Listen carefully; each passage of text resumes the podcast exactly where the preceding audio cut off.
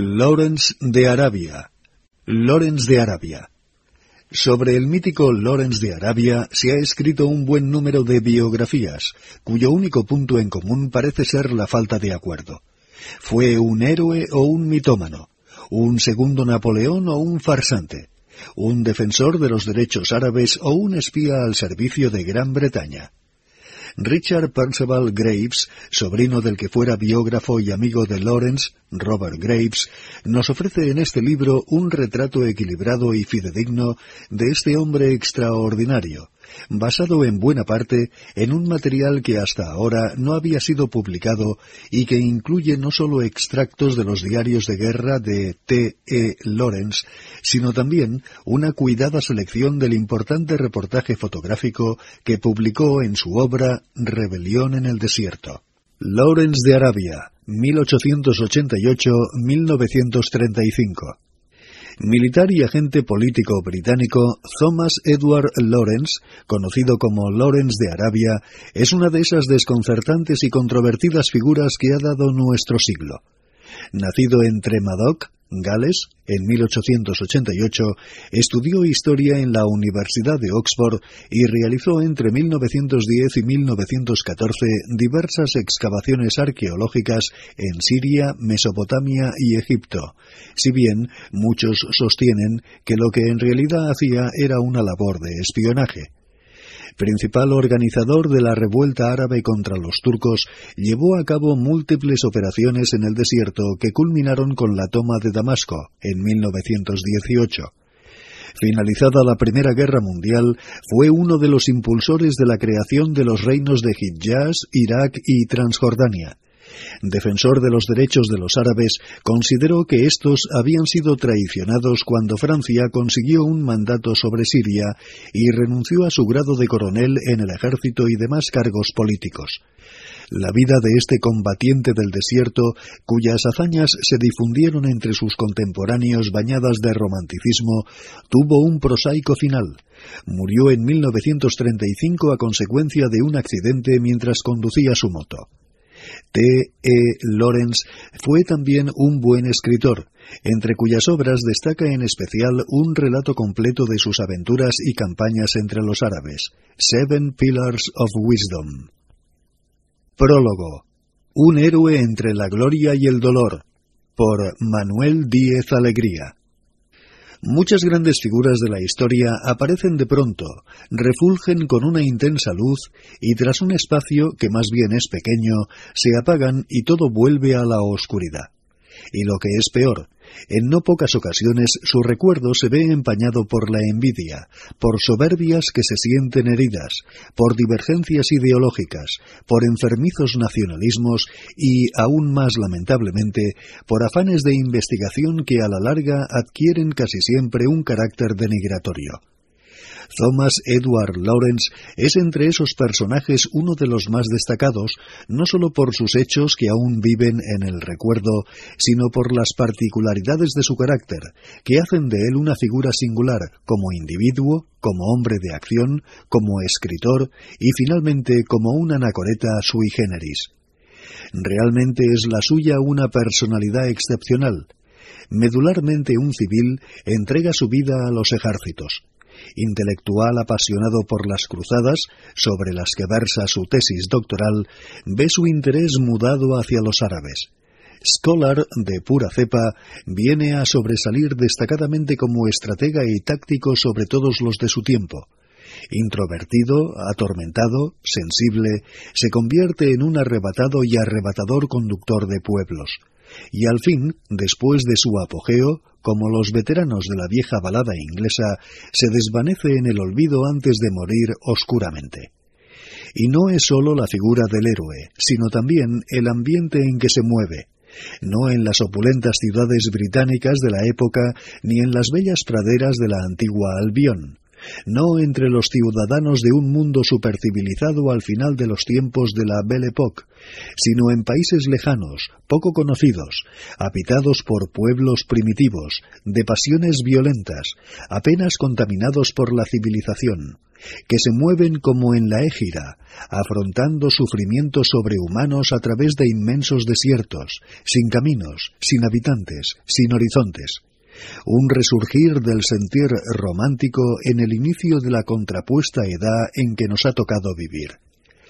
Ya no es habitual su nacimiento, segundo de los cinco hijos naturales, fruto del amancebamiento de un acaudalado propietario anglo-irlandés con una institutriz escocesa, a pesar de ello puritana, siempre obsesionada con su pecado obligados en la victoriana Inglaterra a cambiar el apellido paterno de Chapman por el de Lawrence, a llevar una vida seminómada y retraída para ocultar su irregular estado, su bastardía está en la base subconsciente de todas sus inhibiciones. Sufrió también una fractura que contribuyó a su corta estatura y vio frustrado un temprano y sincero amor. Era un muchacho raro, despreciador de las necesidades físicas, entrenado a prescindir de los apetitos y a soportar los sufrimientos desde muy temprana edad. Pero era también un espíritu sensible, amante de sus hermanos, de sus padres, en especial de su madre, que influyó siempre considerablemente en su modo de ser. Toda su carrera se llevó bien con sus compañeros británicos de trabajo. En el Éufrates traba una estrecha amistad con un muchacho más joven que él, sobrenombrado Dahome, algo así como tenebroso por el tinte de su piel al nacer, mezcla de hitita y árabe, de buena presencia, atractivo e inteligente. Sus relaciones llegan a ser tan estrechas que la gente de la aldea las atribuye a homosexualidad. Pero no parece que fuera así, sus compañeros ingleses de misión no las consideraban tales y en su visita a Oxford anterior a la guerra, llevándole en su compañía, sus amigos juzgaron ese afecto como el que un padre siente por un hijo. T.E.L. veía en el muchacho la pura y natural simplicidad del árabe no corrompido por las influencias occidentales. Siempre tuvo gran cuidado con sus hombres, como lo muestra su heroico rescate de uno de ellos, Gasim, durante la marcha sobre Aqaba. Al final de su vida, en la época oscura y de aislamiento, conservó muy buenos e importantes amigos, entre ellos Liddell Hart, Churchill, Bernard Shaw y sobre todo la mujer de este, Charlotte particularmente apreciado por los que fueron sus jefes en su tiempo de servicio como soldado, principalmente por su comandante, el Wing Commander Sidney Smith, su esposa y su hija Squeak, a la que dedica historietas y dibujos pero resultó particularmente marcado por momentos vitandos que le afectaron aún más que las penalidades de aquella vida que le hicieron caer enfermo de cuidado, sin dejar sus tareas al menos en tres o cuatro ocasiones. De aquellos momentos, unos eran más o menos normales dentro de las circunstancias de la guerra, aunque a él le marcaron por encima de lo común. La muerte en acción de dos de sus hermanos y la, para él tan sensible, de Dahome. Pero otros fueron aún más traumáticos, como el tener que dar muerte con su propia mano para impedir el nacimiento de vendetas tribales al causante asesino Así, en la marcha sobre Acaba con Hassan para evitar el conflicto entre marroquíes y su escolta de beduinos a Heil. Análogamente, hubo de hacerlo en una terrible ocasión con Farraj, uno de los hombres más ligados a él, antes que abandonarlo, intransportable y moribundo, a los ultrajes y torturas de los turcos. Más grave fue el acceder a no dar a estos cuartel en Tafas, ante la revuelta furiosa de sus hombres por las atrocidades cometidas con mujeres y niños árabes al evacuar el poblado. Pero aún fue peor para su espíritu el ataque sufrido en una exploración endera, donde caído en manos de los otomanos y tras resistirse a los avances homosexuales del bey, fue torturado, azotado y violado a continuación por sus esbirros. Para él este golpe, en el que según sus palabras la ciudadela de su cuerpo vio su integridad irremisiblemente perdida, quedó como una herida abierta permanentemente. y todavía hirió con más hondura sus sentimientos el que él mismo conducía a los árabes a una aventura ilusionada, fundada en la promesa de una futura nación, después de haber llegado a saber tal compromiso quebrantado tras un acuerdo secreto entre Francia e Inglaterra. La lealtad a su patria le obligaba en conciencia a continuar su tarea, pero no podía evitar el sentimiento de llevar los hombres a la muerte corriendo tras una mentira. Aunque hizo cuanto estuvo en su mano, al llegar la paz para mejorar en lo posible la situación creada, nunca se perdonó tamaña deslealtad. El paso del tiempo no mitigó, antes, al contrario, fue agravando todos estos traumas hasta conducirle a despreciarse a sí mismo, considerándose un ser envilecido, lo que en buena parte explica el extraño final de su existencia. Pero no obstante estos condicionamientos, todos ellos tendentes a llevarle al retraimiento y que marcaron hondos altibajos en su trayectoria, fue capaz de desempeñar un papel único y decisivo, amalgamando buen número de elementos dispersos, de individualistas insolidarios. Como dice en la dedicatoria de su libro, fue él quien tomó en sus manos esas mareas de hombres. Fue el alma de la revuelta árabe. Sus dotes psicológicas le permitían descubrir a los capaces. Faisal, el único líder posible en la fútil familia hachemita, el intratable Auda Abu Tai, que fue bajo su dirección un jefe sin igual en arrojo y valentía. Su capacidad de sufrimiento le permite soportar aquella dura existencia, que le permite encontrarse siempre donde estén los más sufridos. Su aguda perspicacia le lleva a adaptarse a las circunstancias cambiantes de los medios y los hombres, situándole por encima de sus diferencias menudas.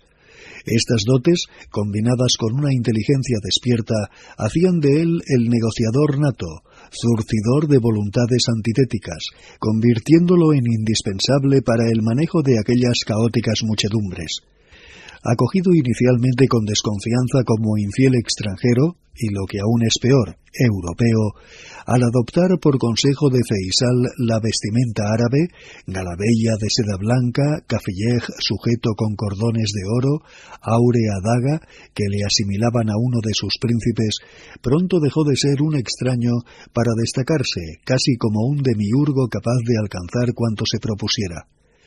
Cuando alguno de los jefes subalternos recibía una misión difícil, se mostraba dispuesto a desempeñarla, siempre que Lawrence le acompañase.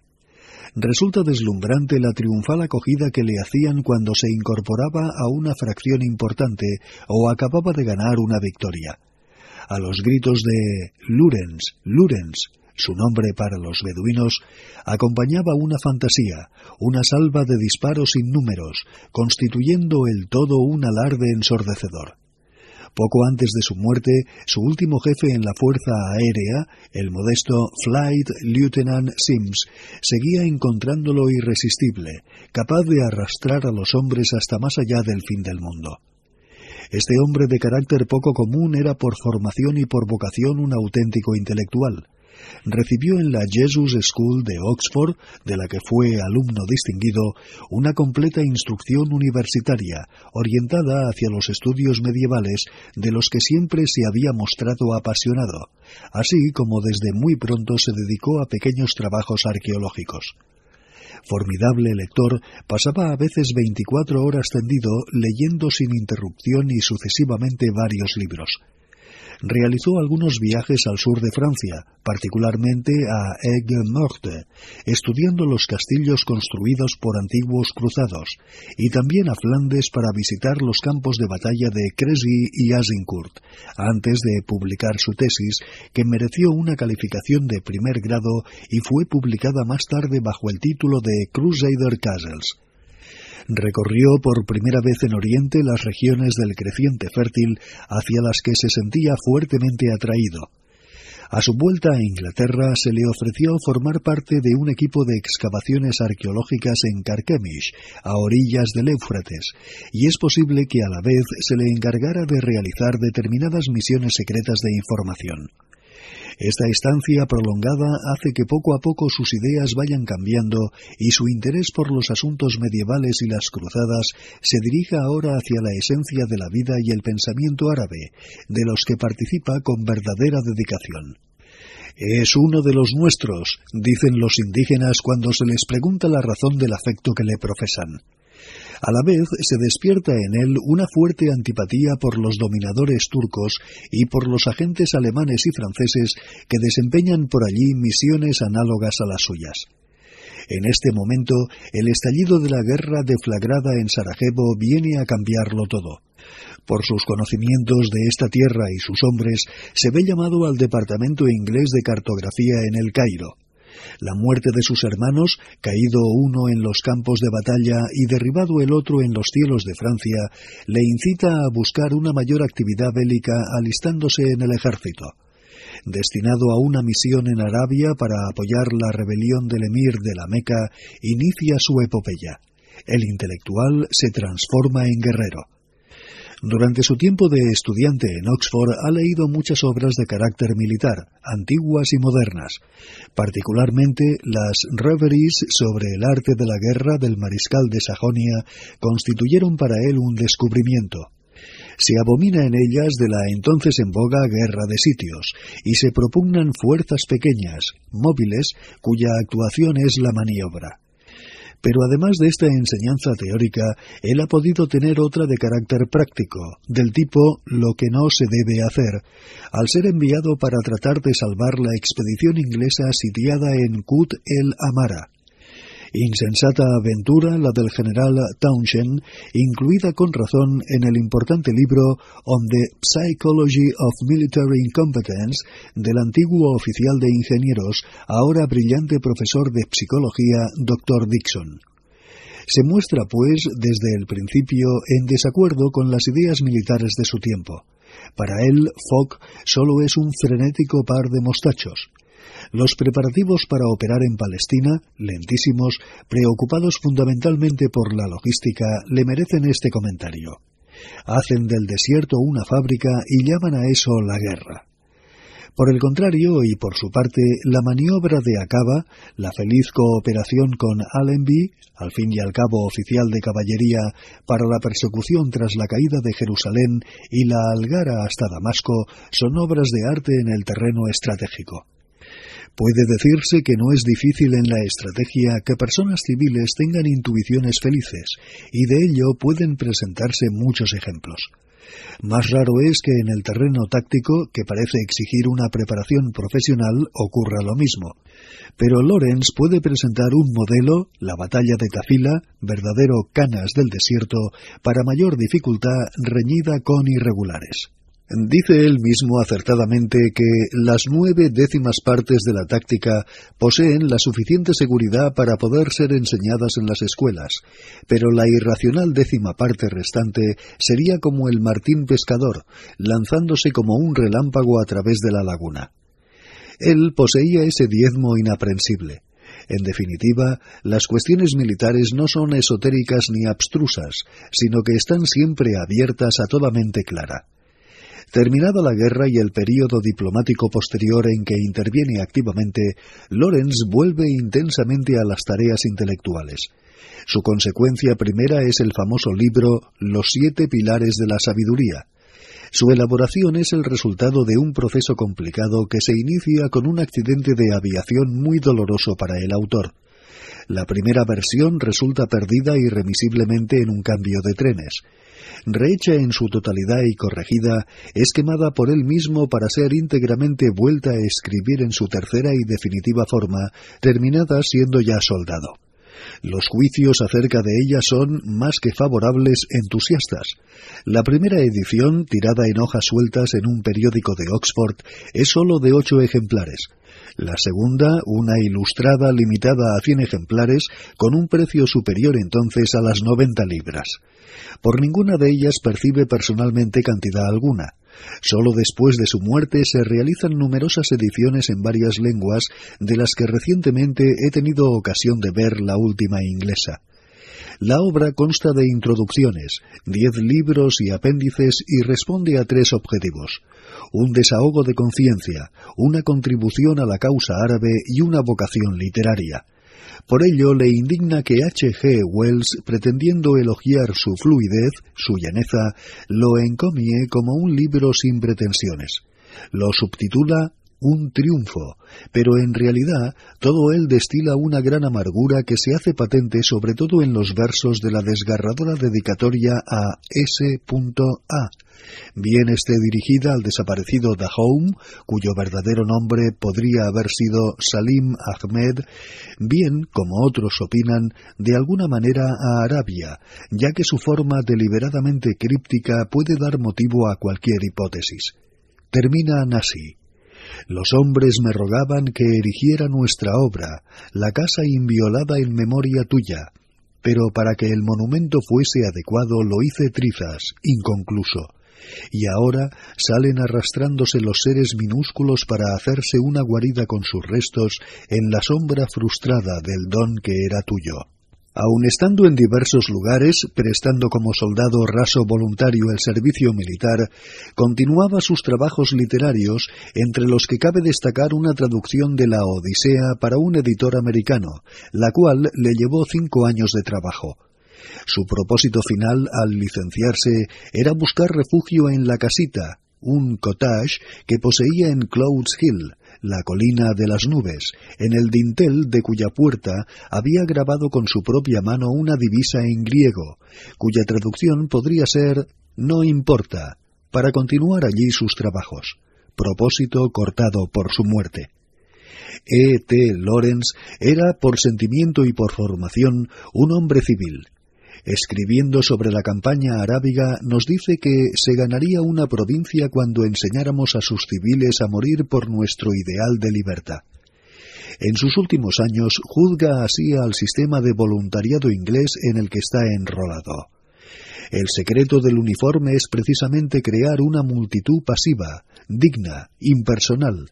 La librea de muerte, al aislar de la vida ordinaria a los que la visten, atestigua que han vendido al Estado sus voluntades y sus cuerpos y aceptado por contrato una servidumbre, que no por ser voluntaria al principio es menos abyecta.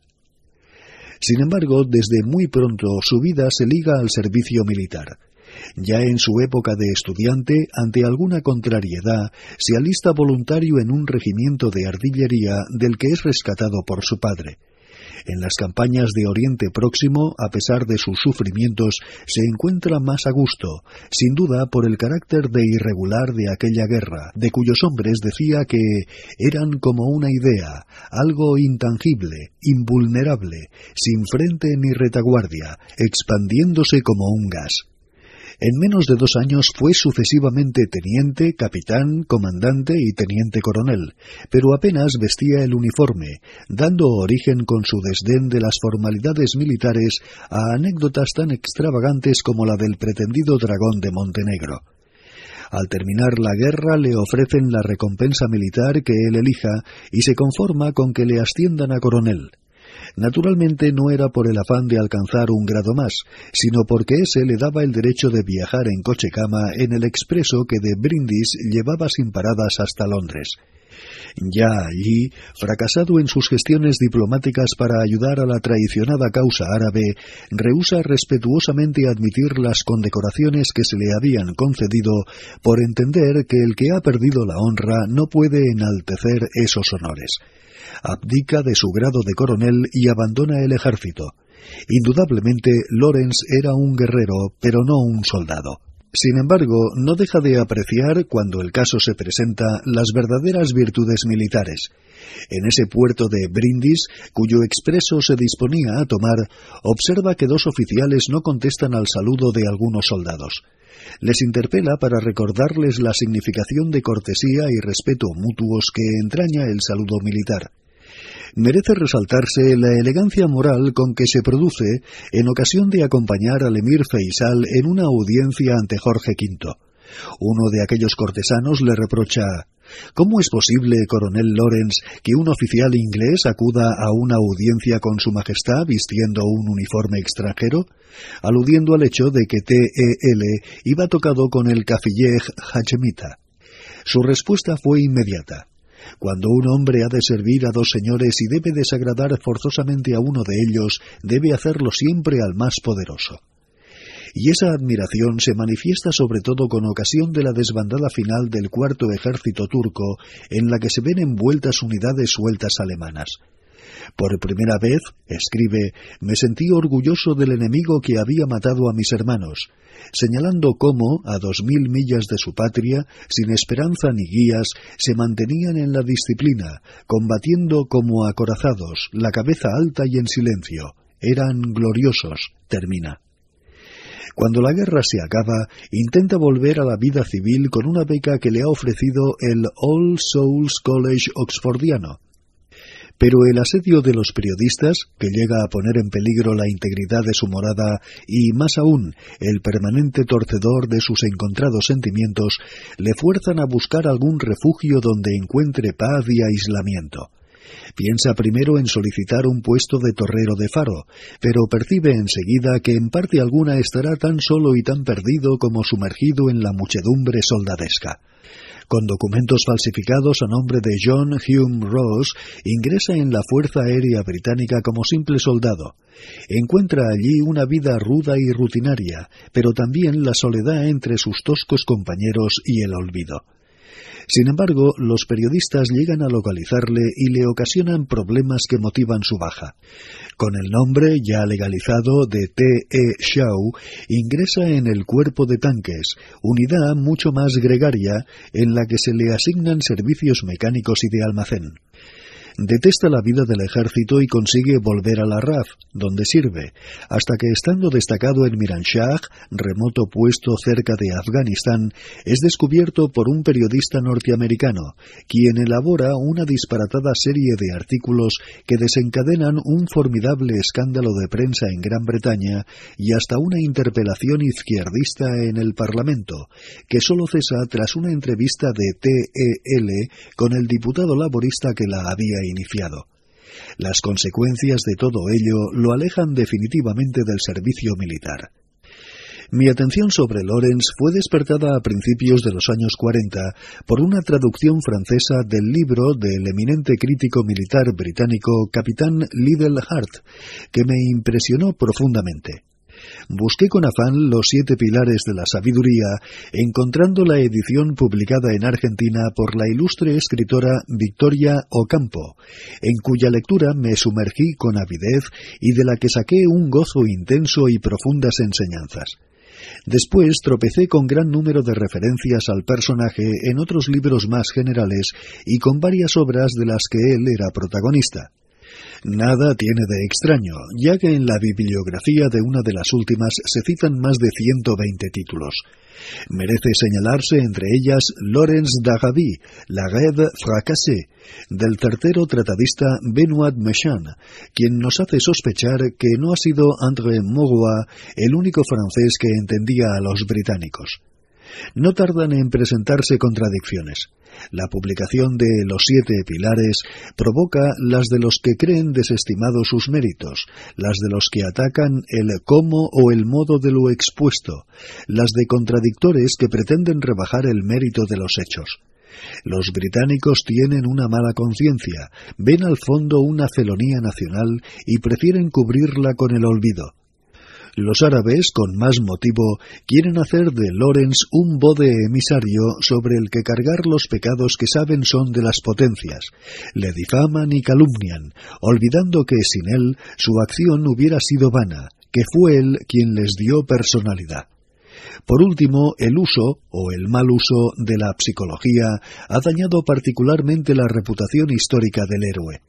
El libro de Richard Aldington, Lawrence of Arabia, A Biographical Inquiry, es un ejemplo insuperado de hasta dónde pueden llegar esos propósitos denigratorios, empleando para ello motivos psicológicos y no psicológicos.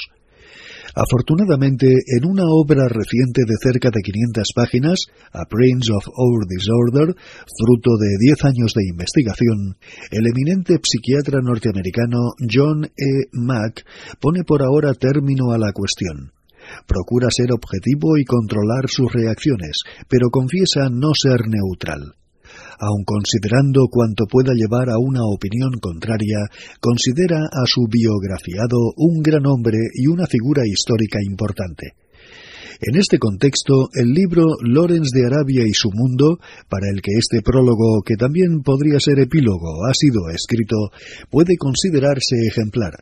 De carácter divulgativo, sintetiza con notable acierto los diversos momentos de la vida del personaje, destacando debidamente sus acontecimientos más importantes de agradable lectura, sustenta con objetividad y honradez la postura leal de que se trata de una de las figuras más eminentes de nuestro tiempo, a la que la adversidad impidió que sus logros coincidieran con sus intenciones.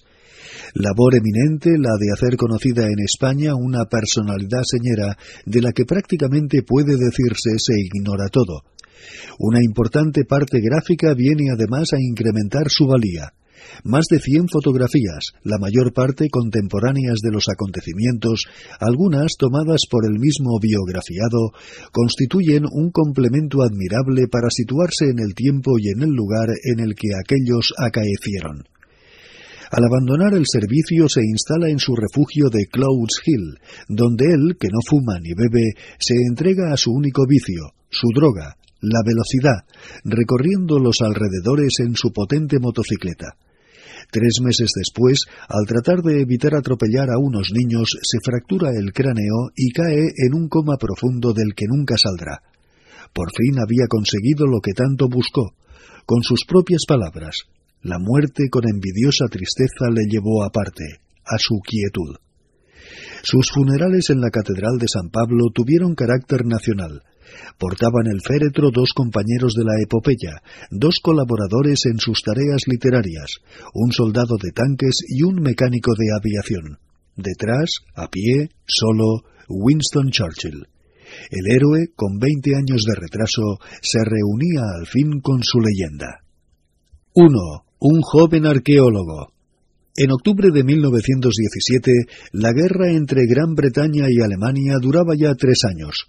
Los británicos, como una maniobra más de esta guerra, habían instigado y apoyado una rebelión árabe contra Turquía, uno de los aliados de Alemania.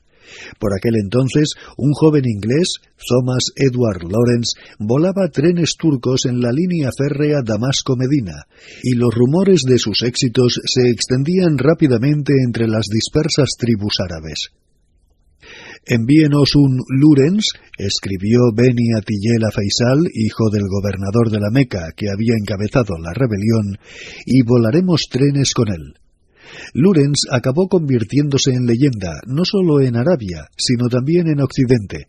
Su vida ha fascinado a lectores y escritores de todo el mundo. T. E. Lawrence nació el 16 de agosto de 1888 en Tremadoc, un tranquilo pueblo galés. Fue el segundo hijo natural de un rico terrateniente anglo-irlandés, Thomas Chapman, y de una institutriz escocesa, Sarah Madden, con la que el padre huyó abandonando a su esposa e hijas. Para evitar la censura de la clase media victoriana, cambiaron su apellido por el de Lawrence, mediante escritura pública, y no establecieron residencia fija. Cuando tenía ocho años, Ned, como su familia le llamaba, había vivido en Gales, Escocia, la isla de Man, Jersey, Francia y el sur de Inglaterra. Solo entonces el señor y la señora Lawrence, que tenían ya cuatro hijos, se sintieron suficientemente seguros y se establecieron en Oxford, en la calle Polstead número 2. La infancia de Ned no tuvo nada de extraordinario o extraño. Era un muchacho fuerte, activo, inteligente y seguro de sí mismo. Fue al Instituto de Oxford donde, en su primer día de clase, un compañero de estudios que estaba sentado a su lado comenzó a jactarse de haber nacido un día antes que él. Ned replicó que eso era más bien una mala suerte, ya que le había impedido nacer el mismo día que Napoleón, como él. Odiaba los abusos de cualquier tipo, y en una ocasión, al intentar defender a un chico de las bromas de que era objeto en el patio de recreo, sufrió una caída y se rompió un hueso de la pierna, lo que, según su madre, interrumpió su crecimiento. A él no le preocupaba mucho su formación, pero su padre le había hecho interesarse por el grabado cuando tenía diez años y comenzó a sentirse cada vez más fascinado por el mundo medieval. Asistió con sus compañeros de clase a las reuniones de la Sociedad Arqueológica de Oxford. Recorrió los pueblos de los alrededores haciendo grabados. Llegó a descubrir un alcantarillado medieval y frecuentó las bibliotecas en busca de historias de monjes, caballeros y damas. Su sensibilidad le exigía paz e intimidad, y cuando a los 17 años tuvo la sensación de que no conseguiría ninguna de las dos, creyó que le iba a ser imposible continuar con sus estudios y se escapó para alistarse como soldado raso en el batallón de instrucción de la artillería real. Su padre, cuyas rentas permitían a la familia Lawrence vivir cómodamente, le sacó del ejército mediante el pago de treinta libras y le construyó una casita en un extremo de su jardín. Ned, o T.E., como entonces le gustaba que le llamasen, insonorizó las paredes y las adornó con sus grabados, como el de Sir John Davernon o el del cruzado Roger de Trumpington. Estaba orgulloso de su nueva casa. Durante sus dos últimos años en el instituto, T.E. realizó en Oxford trabajos arqueológicos de cierto valor y llegó a pagar a unos obreros de un solar en construcción para que le dieran las cerámicas, vasijas y monedas medievales que encontraran, hallazgos que más tarde donaría al Museo Ashmolean. Durante las vacaciones hacía largos viajes en bicicleta, llegando a recorrer a veces distancias enormes para visitar castillos de la Edad Media en Gales y Francia. En una ocasión, después de visitar a unos amigos de su familia en Dinard, contaría a su regreso. El señor Corbel, que se encontraba con ellos, estuvo a punto de desmayarse al saber de dónde venía yo. Les di tema de conversación para una semana. Doscientos cincuenta kilómetros. Oh la la, qu'il est merveilleux. 250 kilómetros. Lawrence ingresó en el Jesus College de Oxford en octubre de 1907 con una beca en historia. Pasó un trimestre en el colegio mayor y después fue autorizado a residir en su casa, que por entonces era el centro de todo un mundo de antigüedades. Había otro estudiante, Vivian Richards, que compartía su afición por la Edad Media, y ambos llegaron a planear la construcción de una mansión medieval en Epping Forest, en la que imprimirían a mano libros de calidad excepcional. Richards admitiría más tarde que se había sentido físicamente atraído por T.E., pero tal sentimiento no era compartido por el futuro Lawrence de Arabia, quien, aunque apreciaba el entusiasmo y la habilidad de su amigo, le calificaba de persona difícil. Sir Ernest Barker, tutor de Lawrence en historia medieval, le comparaba con el rayo, zigzagueante e instantáneo. Sus puntos de vista eran independientes y originales debido en gran parte a su hábito de leer ampliamente sobre cualquier tema que estudiara. Mostraba preferencia por los libros de caballerías y los poemas épicos, llegando en ocasiones a leer hasta el amanecer, paseando durante horas en el jardín de Parsifal o Sagramors el Deseoso. Había otra faceta más ruda y vulgar en Lawrence.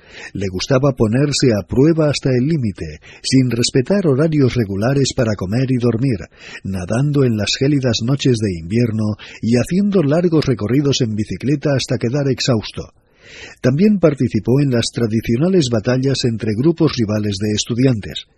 Sentía gran interés por la fotografía e hizo prácticas de tiro con pistola hasta conseguir convertirse en un buen tirador con ambas manos. El sentimiento de culpabilidad de Sarah Lawrence por vivir con el marido de otra mujer le animaba a ser una buena cristiana. Bajo su influencia, los Lawrence eran creyentes practicantes y contaban entre sus amigos a Canon Christopher, párroco de la iglesia de St. Aldate. Este les hizo el favor de pedir a D. G. Hogarth, profesor del Magdalen College y director del Museo Ashmolean, que ofreciera su ayuda y amistad a T. E. mientras permaneciese en la universidad. Hogarth orientó los intereses de T.E. hacia Oriente Medio y el tema que éste eligió para su tesis fue la arquitectura militar en las cruzadas. Estudió árabe y mantuvo conversaciones con Charles Doughty, famoso viajero y autor del por entonces libro favorito de Lawrence, Travels in Arabia Deserta. En el verano de 1909 viajó por Siria, donde recorrió a pie todo el territorio desde Beirut a Haifa y desde Acre hasta Alepo, recogiendo material para su tesis y viviendo según las costumbres árabes. Resultó un viaje peligroso y en una ocasión fue incluso golpeado por unos kurdos que le dieron por muerto. No obstante, era bien recibido en muchas poblaciones. Cuando entro en alguna casa, escribió, el propietario me saluda y yo le devuelvo el saludo. Él dice algo a una de sus mujeres y me traen una colcha gruesa que doblan y colocan sobre la estera del suelo a modo de asiento. Me siento sobre ella en cuclillas y entonces el anfitrión me pregunta cuatro o cinco veces por mi salud, a lo que yo respondo otras tantas veces que es buena. A veces tomamos café y después me hacen todo tipo de preguntas. Si mi trípode para la cámara fotográfica es un revólver, ¿quién soy yo? ¿De dónde vengo? ¿A dónde voy? ¿Por qué viajo a pie? ¿Por qué viajo solo? Y cualquier otra cosa imaginable. Cuando instalo el trípode hay gritos de asombro y mashalax por la vida del profeta, cielos, bendito sea Dios, etc. Nunca han visto nada igual y todo el pueblo se reúne para verlo. Cuando regresó a Oxford, su tesis, que fue posteriormente publicada con el título Crusader Castles, los castillos de los cruzados, le ayudó a conseguir un sobresaliente en historia moderna. Lawrence terminó sus estudios en Oxford en junio de 1910 y Hogarth le ofreció la posibilidad de participar como ayudante suyo en una expedición patrocinada por el Museo Británico para descubrir la antigua ciudad de Carquemis, a orillas del Éufrates. Ganaría 15 chelines al día. En invierno estaba ya de nuevo en camino hacia Siria. En el viaje pasó algunos días en el corazón del imperio turco. Constantinopla, la moderna Estambul.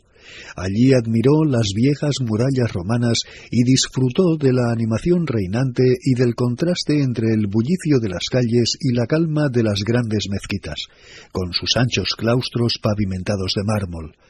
Cuando llegó a Siria, pasó dos meses estudiando árabe en la escuela de la misión americana en Jebail, cerca de Beirut. Su profesora era Farida el Akle, una joven siria a la que T.E. calificó de maravillosa en una carta a sus padres. Ella correspondió a su admiración y Jebail se convirtió en su segundo hogar durante los tres años siguientes. En febrero de 1911, Lawrence viajó con Hogarth a Carquemis.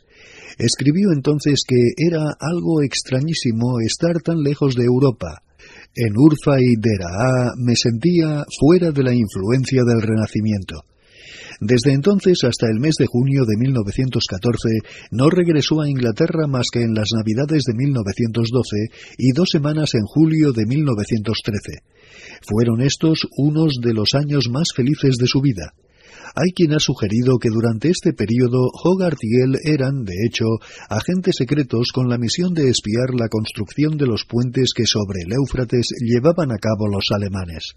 Es cierto que Lorenz dijo a sus padres que podía verlos con claridad a una distancia de unos cuatro kilómetros a través de un teleobjetivo pero desde su adolescencia había sido un gran aficionado a la fotografía.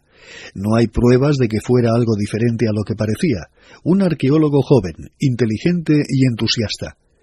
R. Campbell Thompson fue el encargado de dirigir las excavaciones a partir de abril de 1911, pero Lawrence no regresó a Inglaterra con Hogarth.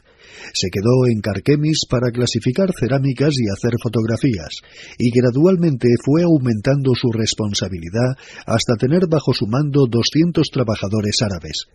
Ellos le consideraban un jefe simpático. A veces les dividía en grupos para que compitieran entre ellos y les permitía hacer un disparo al aire cuando encontraban algo de interés. En ocasiones se sentaba y hablaba con ellos amigablemente durante una o dos horas.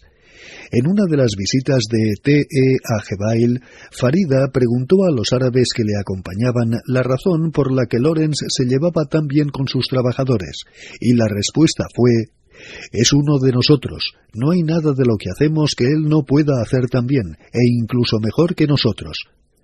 Lorenz se sentía fascinado por las costumbres árabes y en una ocasión describió entusiasmado una doble boda precedida por la captura de las novias. Los novios esperan en su casa a las mujeres que vienen en comitiva triunfal, todas alborozadas, cantando o haciendo disparos. La dote va delante de ellas a lomos de un asno en un gran cofre pintado.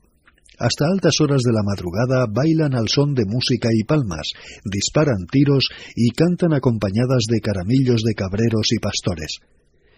Los arqueólogos comían bastante bien, excepto una vez que Ah, el cocinero, de modo inadvertido vació una lata de curry en un pilaf. Era como comer llamas sazonadas con pimienta. Hubo también contratiempos más molestos, como cuando les invadió una plaga de langosta.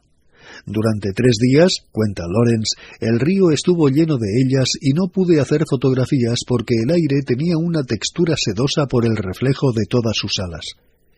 También le pesaban las responsabilidades, porque los trabajadores planteaban todos sus problemas a Thompson y a Lawrence. Un hombre llegó a pedirles que le pagaran las doce libras del precio de una mujer de la ciudad que él quería comprar, pero ellos se negaron a ayudarle ya que era pobre y podría haber conseguido fácilmente mujer en los pueblos de alrededor por dos libras. Por este precio la joven sería muy gorda, considerada allá como un signo de belleza, con numerosos tatuajes en la cara y capaz de hacer pan y combustible con excrementos. Lorenz entabló amistad con su capataz, Hamoudi, y se tomó un interés de hermano mayor por Salim Ahmed.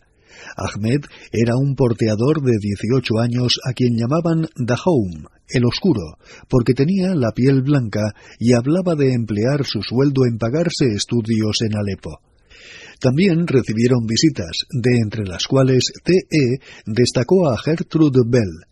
Lorenz la encontró agradable, aunque no bella, excepto quizá con el velo puesto llegó procedente de las excavaciones alemanas de Kalaat Shirgat y al principio pensó que las ideas de Thompson sobre excavaciones eran prehistóricas. Pero cuando le enseñaron sus hallazgos y trataron temas tan variados como la arquitectura bizantina, la de las cruzadas, la romana e hitita, el arte popular griego, la etnología mesopotámica, la técnica del metal en la edad de bronce, Anatole France, los octubristas y los teleobjetivos, Gertrude se mostró encantada de tomar el té al cabo de hora y media de conversación. Durante el verano de 1911 se suspendieron las excavaciones y Lorenz hizo un viaje desastroso por el norte de Mesopotamia. El comienzo no pudo ser más interesante. Un jeque le ofreció dos esposas de primera clase como regalo y unas mujeres del pequeño pueblo de Casala le enseñaron a hacer pan pero después padeció un absceso en una muela y disentería, y tuvo un esguince en el empeine del pie derecho. La recuperación fue rápida, y a comienzos de 1912 se unió a las excavaciones de Flinders Petrie en Kafr Amar, Egipto, 75 kilómetros al sur de El Cairo. Una excavación de Petrie es algo con un sabor especial, escribió. Los riñones en lata se mezclan en la sopa con momias y amuletos. Tengo la cama llena de vasijas prehistóricas de alabastro y mis pies impiden que las ratas alcancen la panera por la noche. Durante diez días consecutivos desayunamos al amanecer y regresamos al anochecer, después de haber comido en el fondo de un pozo de quince metros donde recogimos restos de cerámica y collares de cuentas. Durante la primera semana excavaron unas cien tumbas. Con frecuencia se les hacía de noche, y como el frío caía de repente, T.E. y sus compañeros tenían que envolverse en las ropas de lino blanco que habían sido enterradas en tumbas egipcias y que apestaban a especias. En primavera, Lorenz regresó a Gerablus, un pueblo cercano a Carquemis, para supervisar la construcción de la casa donde Leonard Bulley, nuevo director de las excavaciones, y él vivirían durante los dos años siguientes. Bulley se enteró de que los árabes sospechaban que Lorenz era un pervertido sexual debido a su amabilidad hacia Dahomey. Al parecer, T.E. conocía los rumores, pero como sabía que no respondían a nada cierto, le resultaban divertidos dado su tolerante y a veces malicioso sentido del humor. Según transcurrían los meses, Lorenz iba perdiendo gradualmente el interés por los planes que hiciera de estudiante acerca de construir una mansión medieval en Epping Forest. Escribió varias veces a Vivian Richards, pero en sus cartas solamente se advierten muestras de entusiasmo cuando menciona algún detalle sobre las costumbres árabes. En diciembre de 1913 escribió a Richards que estaba contento con su forma de vida y que probablemente iba a continuar viviendo así.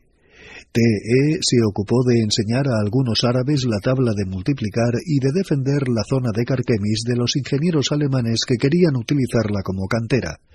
Además, trabajó en un libro de viajes sobre el Cairo, Esmirna, Constantinopla, Beirut, Alepo, Damasco y Medina. Durante algún tiempo había sido catequista en la parroquia de Saint Aldeit y las citas bíblicas venían con facilidad a su mente. Recordaba la lectura del libro de los Proverbios.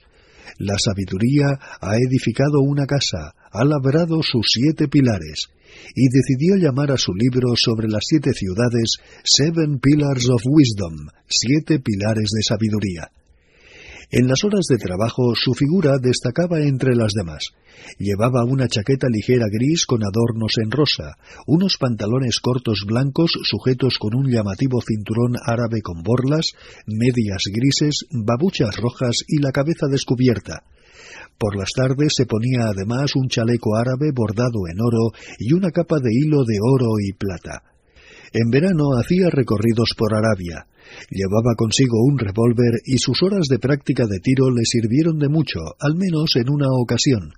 Caminaba cerca de la Laquia cuando alguien disparó contra él, aunque sin llegar a herirle. T.E. se dio la vuelta rápidamente y vio a un hombre que le apuntaba a una distancia de unos cincuenta metros.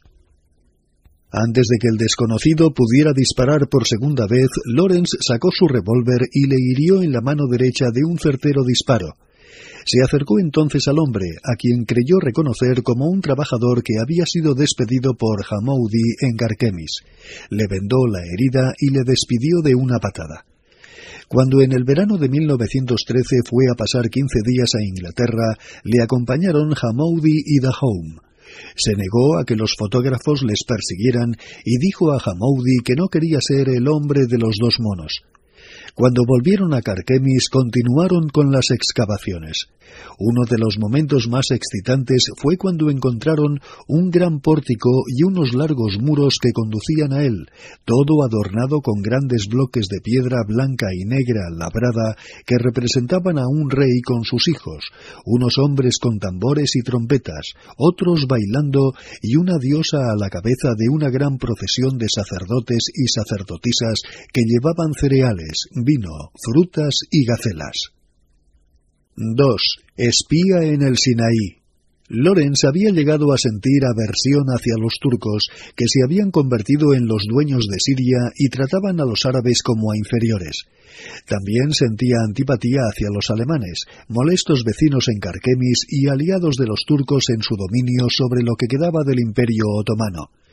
Tampoco le gustaban las evidentes ambiciones coloniales de Francia en la zona. Fue por entonces cuando comenzó a atraerle la idea de que Arabia había de ser liberada del dominio turco para disfrutar de gran libertad y autogobierno como parte del imperio británico.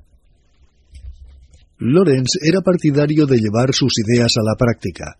Por ello, aceptó encantado que le reclutaran para un reconocimiento del desierto del Sinaí, acerca de lo cual escribió a su madre que, obviamente, se nos envía, bajo la apariencia de un estudio arqueológico, a una tarea de tipo político.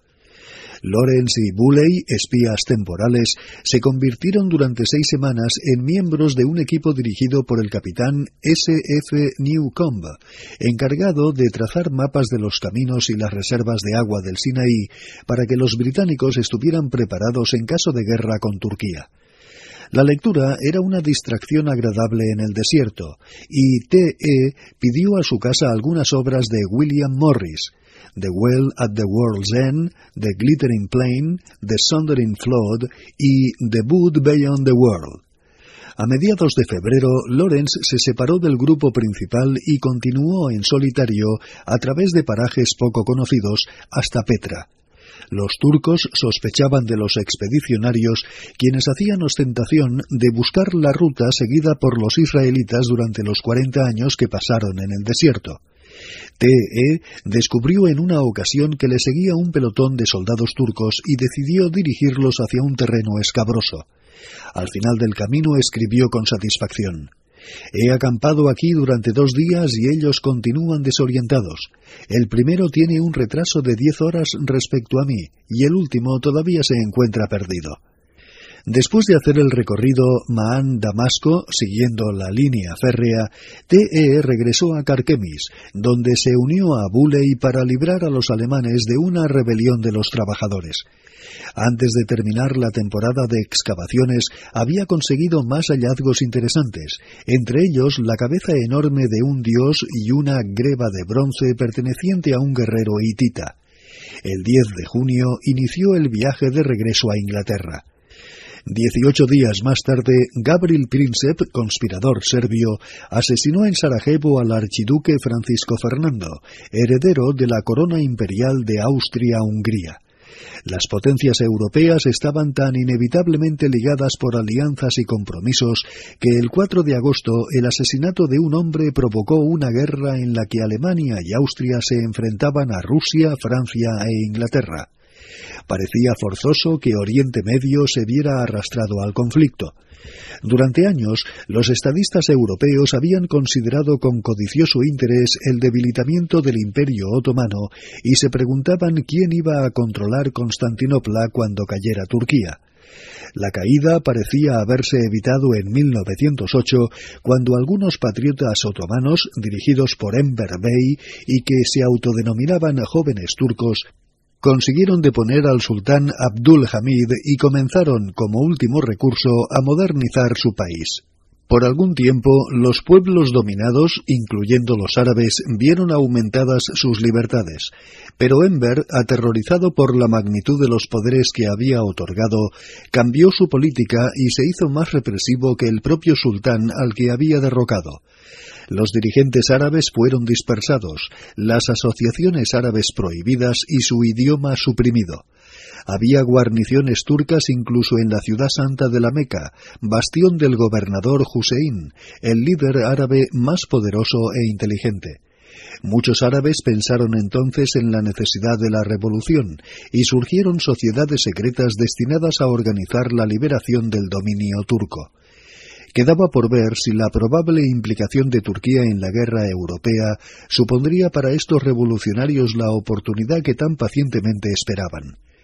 Bulley y T.E. habían trabajado gustosamente con el capitán Newcomb para la inteligencia militar británica, y cuando terminaron su informe sobre la expedición al Sinaí, posteriormente publicado bajo el título de Wilderness of Zin, el desierto de Zin, escribieron a Newcomb solicitando que se les asignaran tareas militares. Su nombre fue incluido en una lista de espera. Por entonces Turquía había entrado ya en la guerra al lado de Alemania y Austria-Hungría. Lawrence, frustrado y aburrido mientras esperaba en su casa de Oxford, pensaba en el futuro.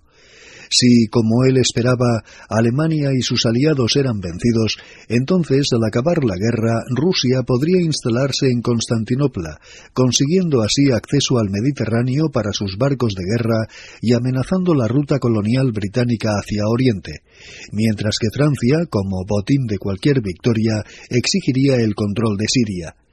En opinión de Lawrence, solamente su proyecto de incluir los dominios árabes en el imperio británico mantendría a los franceses fuera de Siria y ayudaría a equilibrar cualquier aumento del poderío ruso. Sin embargo, no había novedades respecto a alguna misión militar, por lo que finalmente TE pidió ayuda a Hogarth. Este, como miembro de la Real Sociedad Geográfica, le consiguió un puesto en la sección geográfica del Estado Mayor para el trazado de un mapa del Sinaí a gran escala. Los conocimientos de TE sobre Oriente Medio eran impresionantes y a comienzos de diciembre fue enviado a El Cairo con el rango de alférez. Allí fue destinado al nuevo Departamento de Inteligencia en Egipto. Pronto se encontró Lawrence en una oficina a todas horas del día, recogiendo informaciones y trazando mapas en base a pequeños detalles que recordaba. hablaba con todo aquel que pudiera facilitarle algún dato nuevo, hombres como Philip Graves, corresponsal del The Times, que conocía muy bien la organización del ejército turco. Se entregó con entusiasmo a su trabajo y causó impresión a sus colegas por su facilidad y rapidez para entender lo esencial. De manera gradual fue extendiendo el ámbito de su trabajo hasta llegar a actuar como oficial de enlace entre varios departamentos oficiales. Mientras reclutaban agentes y recogían información, TE y sus amigos discutían las posibilidades de fomentar una rebelión árabe contra el dominio turco. En marzo de 1915, en una carta sin censurar dirigida a Hogarth, TE sugería la utilización de los Idrisi, familia destacada de Mesopotamia, para llegar a Siria a través de Hijaz en nombre del gobernador y tomar Damasco al asalto. Se refería al gobernador de la Meca, Hussein, que era desde el derrocamiento de Abdul Hamid el auténtico líder espiritual del Islam. En 1914, los británicos habían ofrecido, a cambio de la cooperación de Hussein, su ayuda contra cualquier agresión externa y la garantía de que no habría intervención en Arabia. Pero Hussein no aceptó la propuesta. A comienzos de 1915, después de haber fracasado en su intento de cruzar el canal de Suez para llegar a Egipto, los turcos comenzaron una campaña interna de represión contra los líderes políticos e ideológicos árabes. Entonces Hussein inició una correspondencia con Sir Henry McMahon, alto comisario británico en Egipto, en la que manifestaba el deseo árabe de libertad y unidad. En noviembre de 1915, Lawrence había perdido ya dos hermanos. Frank resultó muerto en Francia el 9 de mayo y Will, su hermano preferido, observador del Royal Flying Corps, murió al ser alcanzado su avión. T.E. pensó que no tenía derecho a continuar viviendo sin riesgo en el Cairo, y aunque tardó algún tiempo en entrar en servicio activo, abandonó la ciudad durante una temporada para llevar a cabo una misión en Mesopotamia. El ejército indio, a las órdenes del general Townshend, había avanzado por el Tigris hasta Tesifonte, pero a comienzos de 1916 fue obligado a replegarse hasta Kut, donde pronto se vio rodeado por un gran ejército turco dirigido por el Bajá Khalil. Aubrey Herbert, miembro del Parlamento destinado a la inteligencia militar en el Cairo, fue enviado junto con T. E. Lawrence y el coronel Beach, ambos del Servicio de Inteligencia Militar, a Mesopotamia para negociar con Khalil, a quien podrían ofrecer hasta un millón de libras.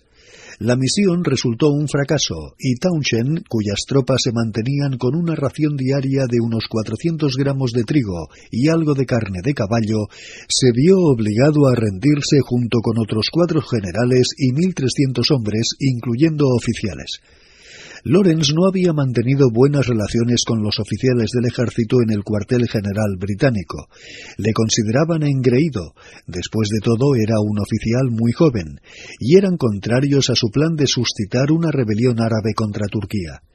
Ellos pensaban que después de la guerra, Mesopotamia iba a ser gobernada por los británicos a la manera colonial y no querían fomentar el nacionalismo árabe. Les habría molestado enormemente conocer el trabajo de la oficina árabe en el Cairo. Se trataba de una pequeña unidad de inteligencia formada a principios de 1916 por el general Clayton, con categoría de sección del Foreign Office. Cuando en la primavera de 1916 esta oficina comenzó a publicar el Boletín Árabe, TE fue el responsable de los primeros números. En nombre de esta oficina se entrevistó con refugiados de Siria, mostrando particular interés en los detalles sobre las sociedades secretas que trabajaban para la liberación árabe. Los turcos, temerosos de la labor de estas sociedades, habían ahorcado a dos grupos de dirigentes árabes a finales de mayo de ese año. Poco después, Hussein tuvo noticias de que un gran contingente turco avanzaba en dirección sur hacia Medina, y entonces decidió que debía actuar. El 5 de junio su hijo mayor, Ali, realizó un infructuoso ataque a Medina, y después, el 9 de junio, Hussein en persona se levantó en armas. 3. La rebelión árabe. TE recibió con júbilo las noticias del levantamiento de los árabes. En una carta enviada a su madre afirmaba que si la rebelión tenía éxito, sería el acontecimiento más importante en Oriente Próximo desde 1550. Al cabo de tres días, Hussein había vencido y capturado al pequeño contingente turco de la Meca, y en septiembre sus tropas habían conquistado Ojida, Yembo, Rabig, Leaz, Um Lahi, y Taif. Por parte británica, McMahon fue nombrado responsable político de la rebelión. La ayuda militar sería dirigida por Sir Reginald Wingate, gobernador de Sudán, mientras que el coronel Wilson era nombrado representante británico en Gida. Lawrence estaba siempre a la espera de su traslado de la inteligencia militar a la oficina árabe, pero a Holditch, su nuevo jefe, no le gustaba mi manera de ser, y era contrario al traslado. TE pidió a Clayton y a Hogarth que hicieran lo que pudieran por él y solicitó permiso para viajar a Gida con Sir Ronald Storrs, secretario oriental de McMahon, el cual iba a mantener conversaciones con Abdullah, segundo hijo de Hussein. En el Lama, un pequeño vapor, disfrutaron de una travesía en calma por el Mar Rojo. Durante el día, escribió T.E., nos tumbábamos a la sombra y durante gran parte de las magníficas noches caminábamos por la cubierta húmeda bajo las estrellas, soportando el sofocante viento del sur.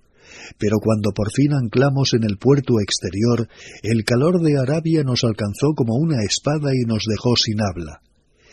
El coronel Wilson envió una lancha a recibirles y fueron directamente al consulado.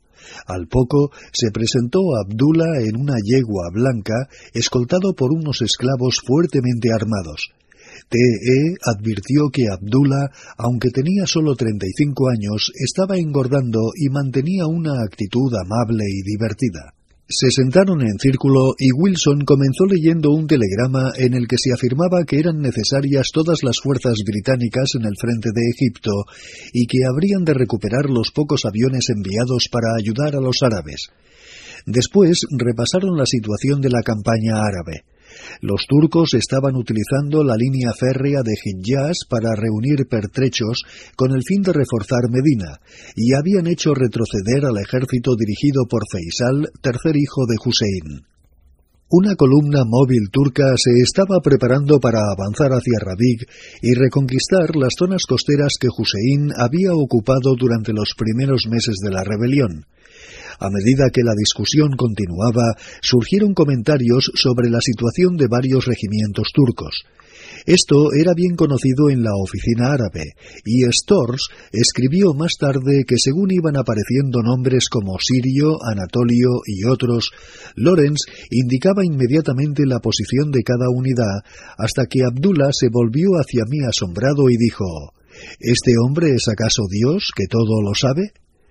Animado por este comentario favorable, TE consiguió una carta de presentación para Faisal, que le permitía recorrer el territorio y comprobar la situación en persona. Durante los dos días siguientes, Lorenz se reunió varias veces con Ruji, agente persa de Stores, quien le facilitó una lista de expresiones vernáculas árabes, así como una detallada información sobre los usos y costumbres de los hombres de Hijaz.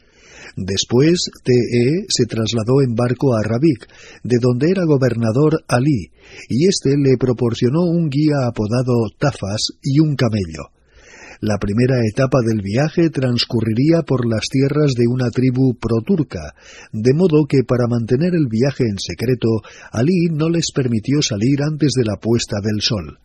Además, el gobernador dio a T.E. una capa árabe y una cufilla para ponérsela por encima del uniforme y conseguir así una silueta adecuada en la oscuridad. Atravesaron palmerales y llanuras arenosas bajo las estrellas. T.E. iba pensando que aquella era la ruta por la que los peregrinos habían caminado durante siglos y siglos para visitar la ciudad santa. Parecía que la rebelión árabe podría ser de alguna manera una peregrinación de regreso. En ocasiones, cuando la suave llanura se convertía en dunas de fina arena, los camellos hundían sus patas en ella, avanzaban con esfuerzo y las monturas crujían. Antes de medianoche hicieron un alto, y TE se arrebujó en su capa, eligió un hoyo de tamaño y forma adecuados y allí durmió. Se levantaron una hora antes del alba y enseguida cruzaron Wadi Fura, con sus espinos y su maleza. Después llegaron al pozo de Masturaj, donde dieron de beber a los camellos.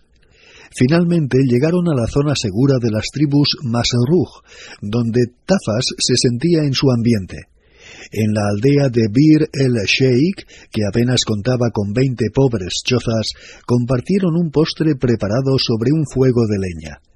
A la mañana siguiente, después de tres galopadas largas y agotadoras, llegaron al pueblo de Hamra, donde se encontraban reunidas las tropas de Feisal. Vadearon un río y subieron por un camino bordeado de árboles hasta la cima de un montículo donde había una casa baja y alargada. Tafas dijo algo a un esclavo que hacía guardia con una espada de empuñadura de plata. Entonces éste me llevó a un patio interior en cuyo extremo, enmarcado por un pórtico negro, se encontraba esperándome un hombre vestido de blanco. Era Feisal. A T.E. le pareció un profeta. Tenía un halo de inspiración, era alto y delgado, vestía largas ropas de seda blanca y llevaba su cufilla marrón ceñida por un brillante cordón escarlata y oro. Había sido educado por los ingleses, pero Hussein, su padre, se había preocupado siempre de que fuera un árabe de corazón. Le había ordenado vestirse con ropas árabes cuando volvió a Hijaz y le había enviado a los yermos con el cuerpo de camellos de Hussein para vigilar las rutas de los peregrinos, labor que realizó durante varios meses. TE hizo un esfuerzo especial para conseguir la confianza de Feisal, a quien consideraba con mejores condiciones que sus hermanos para llevar la rebelión árabe a la victoria. Feisal le explicó que la superioridad turca en artillería pesada había hecho imposible la conquista de Medina. Los ingleses le habían dado solamente cuatro viejos Krupp y cañones de montaña con un alcance de tres mil metros. Su deseo era organizar una fuerza móvil con oficiales preparados que estuvieran a la altura de las tropas regulares turcas.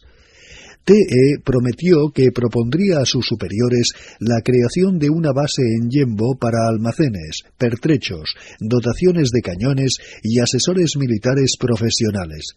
Por la mañana estuvo observando a los hombres de Feisal, unos ocho mil en total. Les encontró con la moral alta, especialmente porque Hussein no solo pagaba a los combatientes, sino también a sus familias. Pero pronto se dio cuenta de que la paga no era lo único que tenía importancia para ellos, ya que los turcos daban con frecuencia grandes sumas de dinero a las tribus árabes sin exigir a cambio ningún servicio activo. TE inició el viaje de vuelta con una nueva escolta. En su acampada final, no lejos de Yembo, hicieron un fuego con madera aromática para cocer pan y hacer café, y dormimos dulcemente con la brisa del mar refrescando nuestros rostros irritados. Nos levantamos a las dos de la madrugada y lanzamos a nuestros camellos a través de la llanura de guijarros y arena húmeda hasta llegar a Yembo, que se erguía con sus murallas y sus torres sobre un arrecife coralino. Cuatro días más tarde arribó un barco para llevar a TE de regreso a Jida. Antes de partir, habló con Nuri Es Said, oficial de Bagdadi y segundo jefe de los regulares árabes. Nuri insistió en la petición de Feisal y más adelante escribió Nunca esperé que mis palabras causaran el efecto que de hecho tuvieron. Recuerdo muy bien las palabras de despedida de Lorenz. Haré todo lo que pueda por ayudarles, y si Dios quiere todo saldrá bien. No se preocupe. Desde Gida, TE se trasladó a Port Sudán, donde se reunió con Joyce y Davenport, dos oficiales británicos que estaban a punto de partir hacia Rabik para ayudar a los árabes. Después fue a Jartum, donde informó a Sir Reginald Wingate antes de regresar a El Cairo. Allí se enteró de que el coronel Bremont, alto mando de la misión militar francesa en Gida, pedía urgentemente un desembarco aliado en Hijaz, que sería llevado a cabo por una brigada mixta de tropas francesas e inglesas bajo su mando. Lorenz, contrario al aumento de la influencia francesa y conocedor de la desconfianza de los árabes hacia las tropas extranjeras, escribió una nota enérgica afirmando que las tribus se dispersarían si veían desembarcar por la fuerza a esas tropas. Él estaba entonces bien situado en la oficina árabe, y dado que era la persona que tenía un conocimiento más amplio y puesto al día sobre la situación en Hijaz, sus opiniones pesaban. El plan de Bremon fue desestimado. No mucho después de esto, el general Clayton ordenó el traslado de TE a Arabia para que actuara como oficial de enlace con Faisal. TE había encontrado interesante su viaje a Hijaz, pero considerando que la vida que llevaba en el Cairo se acomodaba mejor a sus capacidades, su primera reacción fue de protesta, alegando que no estaba preparado para este trabajo, que odiaba la responsabilidad y que toda mi vida había preferido los objetos a las personas y las ideas a los objetos. Clayton le dijo que habían solicitado oficiales regulares para proporcionar asesoramiento militar a Faisal, pero que estos tardarían meses en llegar. Mientras tanto, era importante que Faisal se mantuviera en relación con los británicos y que sus necesidades fueran notificadas con urgencia a Egipto. En diciembre de 1916, el recién ascendido capitán T. E. Lawrence llegó a Yembo. Allí presenció el entrenamiento de los árabes en el uso de la dinamita. El instructor era Garland, un oficial de ingenieros experto en demoliciones que a veces se llenaba los bolsillos de fulminantes, iniciadores y espoletas y saltaba alegremente sobre su camello para realizar una expedición de una semana al ferrocarril de Hijaz. TE se enteró de que Abdullah había retirado cuatro mil hombres de la Meca para bloquear Medina. Zeid hostigaba las comunidades turcas en las colinas y Faisal estaba en Yembo. Salió a caballo acompañado por Abd el-Karim con la intención de reunirse con Faisal habían tenido noticias de que las plantaciones de dátiles de Nak Mubarak estaban desiertas, pero cuando llegaron a ellas vieron llamas y humo de muchas hogueras, mientras la hondonada devolvería el eco de los bramidos de miles de camellos excitados, de descargas de fusil o de gritos en la oscuridad. Abd el-Kerim introdujo un cartucho en la recámara de su rifle y avanzó silenciosamente a pie para descubrir lo que ocurría regresó media hora más tarde con la noticia de que las tropas pertenecían al ejército de Faisal. Mientras se abrían camino a través de los cinco mil hombres hasta el reducto de calma donde Faisal estaba sentado dictando cartas, oyeron que los turcos habían superado tácticamente a Zeid y a las tribus de las colinas, y que éste había conseguido a duras penas escapar. La ruta a Yembo había quedado abierta a los turcos y Faisal se había replegado para proteger su campamento. Estaban a la espera de un ataque turco a gran escala. Lorenz se dio cuenta de que la mayoría de los árabes le tomaban por un oficial sirio debido a su vestimenta europea, pero en sus informes manifestaba que Faisal le trataba bien y que me deja preguntar, oír y ver todo, incluyendo a sus agentes. Faisal pidió a TE que usara ropas árabes en el campamento. Serían más cómodas y menos llamativas. Lawrence aceptó y más tarde muchos oficiales británicos y franceses seguirían su ejemplo. Durante varios días no se produjo ningún ataque turco y la vida en el campamento transcurría tranquila y monótona. Antes del amanecer, el imán convocaba a la oración. Pocos minutos más tarde, un esclavo traía café dulce a Lawrence. La entrada de la tienda de Faisal se abría de par en par, invitando a las visitas. Después de las noticias de la mañana, le llevaban una bandeja de dátiles y Faisal dictaba a sus secretarios mientras se refrescaba alternativamente con café amargo y té dulce.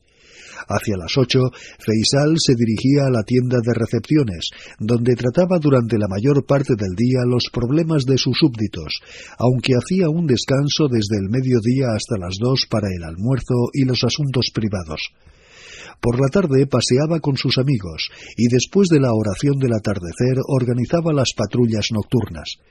Entre las seis y las siete había una comida silenciosa que consistía en las judías, lentejas, espinacas y dulces del almuerzo, pero con trozos de cordero cocido añadidos a la fuente de arroz. Finalmente escuchaban relatos o canciones de los poetas tribales. En ocasiones Faisal jugaba al ajedrez antes de recogerse. T.E. pensó que sería más útil ayudando a organizar la defensa de Yembo, y desde allí telegrafió al capitán Boyle de la Marina Real, quien envió cinco barcos en su ayuda. También Zeid se presentó en Yembo con 800 hombres y se recibieron noticias de que había tenido lugar una batalla desastrosa en Nak Mubarak.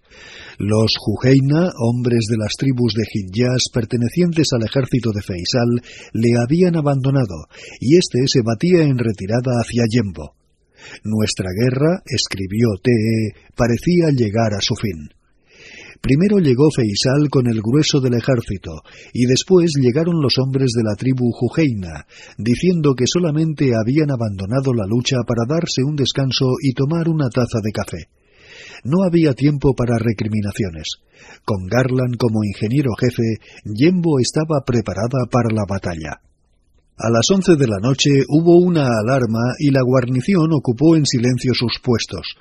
Los barcos de Boyle fueron advertidos y sus reflectores combinados atravesaron la llanura con complejas intersecciones. Tiempo después, un guía árabe dijo a Lorenz que él había dirigido a una avanzadilla de turcos cuyo propósito era arrasar Yembo en la oscuridad y acabar con el ejército de Faisal. Pero les faltó el valor ante el silencio y el resplandor de los barcos con sus luces encendidas de un extremo a otro del puerto y los extraños rayos de los reflectores que hacían patente el peligro, puesto que tenían que atravesar un terreno escarpado para alcanzar su objetivo los turcos se retiraron a Nak Mubarak, donde fueron bombardeados por dos hidroaviones británicos y tuvieron que replegarse hasta Bir Said. La situación, sin embargo, parecía aún desesperada, y TE informó que la posición del ejército turco era una amenaza para la retaguardia y para el campamento de Faisal. Sus tropas no están preparadas y calcula que necesitará una semana para organizar a los Jujeina y a los hombres de la tribu Harb. La situación es esperanzadora si los turcos no tienen un gran contingente en Safra. Si lo tienen, tendremos en breve un cataclismo. El jefe turco Baja Fakri había comenzado un lento avance a lo largo de Wadi Safra hacia Rabik. Era una ruta más directa hacia la Meca y dejaba a Feisal aislado en Yembo. Lorenz tenía conocimiento del acuerdo Sykes-Picot entre Inglaterra, Rusia y Francia, según el cual, al finalizar la guerra, este último país obtendría la mayor parte de Siria a cambio del control británico de Mesopotamia, mientras que Palestina sería gobernada por un régimen internacional.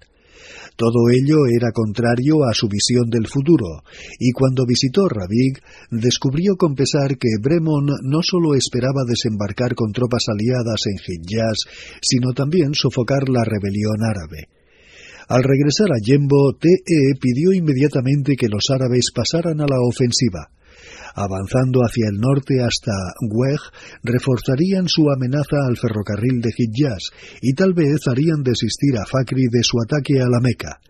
Faisal aceptó y envió un mensaje a su hermano Abdullah en el que le pedía que tomara posiciones en Wadi Ais, cien kilómetros al norte de Medina. Desde allí podría amenazar de modo más directo las comunicaciones turcas por ferrocarril. Algunos días más tarde, TE participó en la primera escaramuza contra un campamento turco y después, el 3 de enero de 1917, salió con Feisal hacia Weg. El orden de marcha era espléndido y algo temerario. Feisal al frente, de blanco. Sharraf, a quien más tarde Lorenz describió como un hombre poderoso, quizás el más capaz de todos los jefes del ejército, a su derecha, con cufilla roja y túnica y capa teñidas con algeña. Yo a su izquierda, de blanco y rojo. Detrás de nosotros tres estandartes de seda roja, seguidos de tres tambores tocando una marcha, y más atrás una masa compacta y variopinta de mil doscientos camellos de la guardia personal, en formación apretada, los hombres con ropas de todos los colores y los camellos con sus arreos brillantes. Todos cantaban a pleno pulmón una canción guerrera en honor de Feisal y su familia.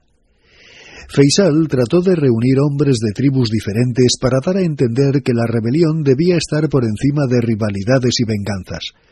Durante la marcha, Abd el-Kerim supervisaba las reuniones alrededor del fuego de los contingentes dispersos y dijo a Lorenz con una mezcla de orgullo y tristeza, Ya no somos árabes, somos un pueblo. El 16 de enero, el ejército entró en Um Lej, un grupo de tres pueblecitos en una llanura dominada por colinas de granito. T.E. escribió desde allí.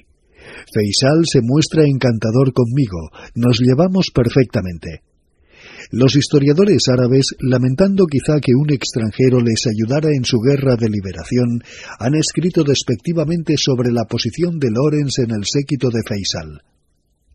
Dicen, por ejemplo, que era suficiente para él oír una conversación, familiarizarse con las decisiones tomadas y quizás hacer alguna sugerencia para, al terminar la guerra, proclamar que fue él quien dirigió la rebelión. Oficialmente, desde luego, TE era un oficial de enlace, pero son muchos los informes que ponen de manifiesto que cuando se ganó la confianza y el respeto de los líderes árabes, comenzó a tomar parte activa en la dirección y orientación de su política. El coronel Joyce recordaría más tarde que Lawrence estaba presente en el primer consejo árabe al que asistió, en él hablaba poco, mientras las posturas enfrentadas no hubieron agotado sus argumentos, pero entonces presentaba su plan de acción, que era normalmente adoptado, y todo el mundo se marchaba satisfecho. La decisión de avanzar hacia el norte resultó ser acertada, el ejército turco había continuado su marcha hacia Rabig durante algunos días, pero cada jornada perdía unos cuarenta camellos y veinte hombres resultaban muertos o heridos por tiradores árabes apostados en las colinas. La noticia del avance de Feisal hizo que Fakri se decidiera a volver a Medina. La mayor parte de sus tropas se dispuso a hacer una defensa pasiva de las trincheras que rodeaban la ciudad. Por otra parte, se colocaron fuertes guarniciones en los lugares situados entre Medina y Tebuk en los que había agua, con puestos de enlace entre ellos y patrullas diarias a lo largo del recorrido. El ejército de Feisal sufrió un retraso debido a unas intensas lluvias, y cuando llegó a Abeg, el 25 de enero, había sido ya tomada por el capitán Boyle y algunos voluntarios árabes.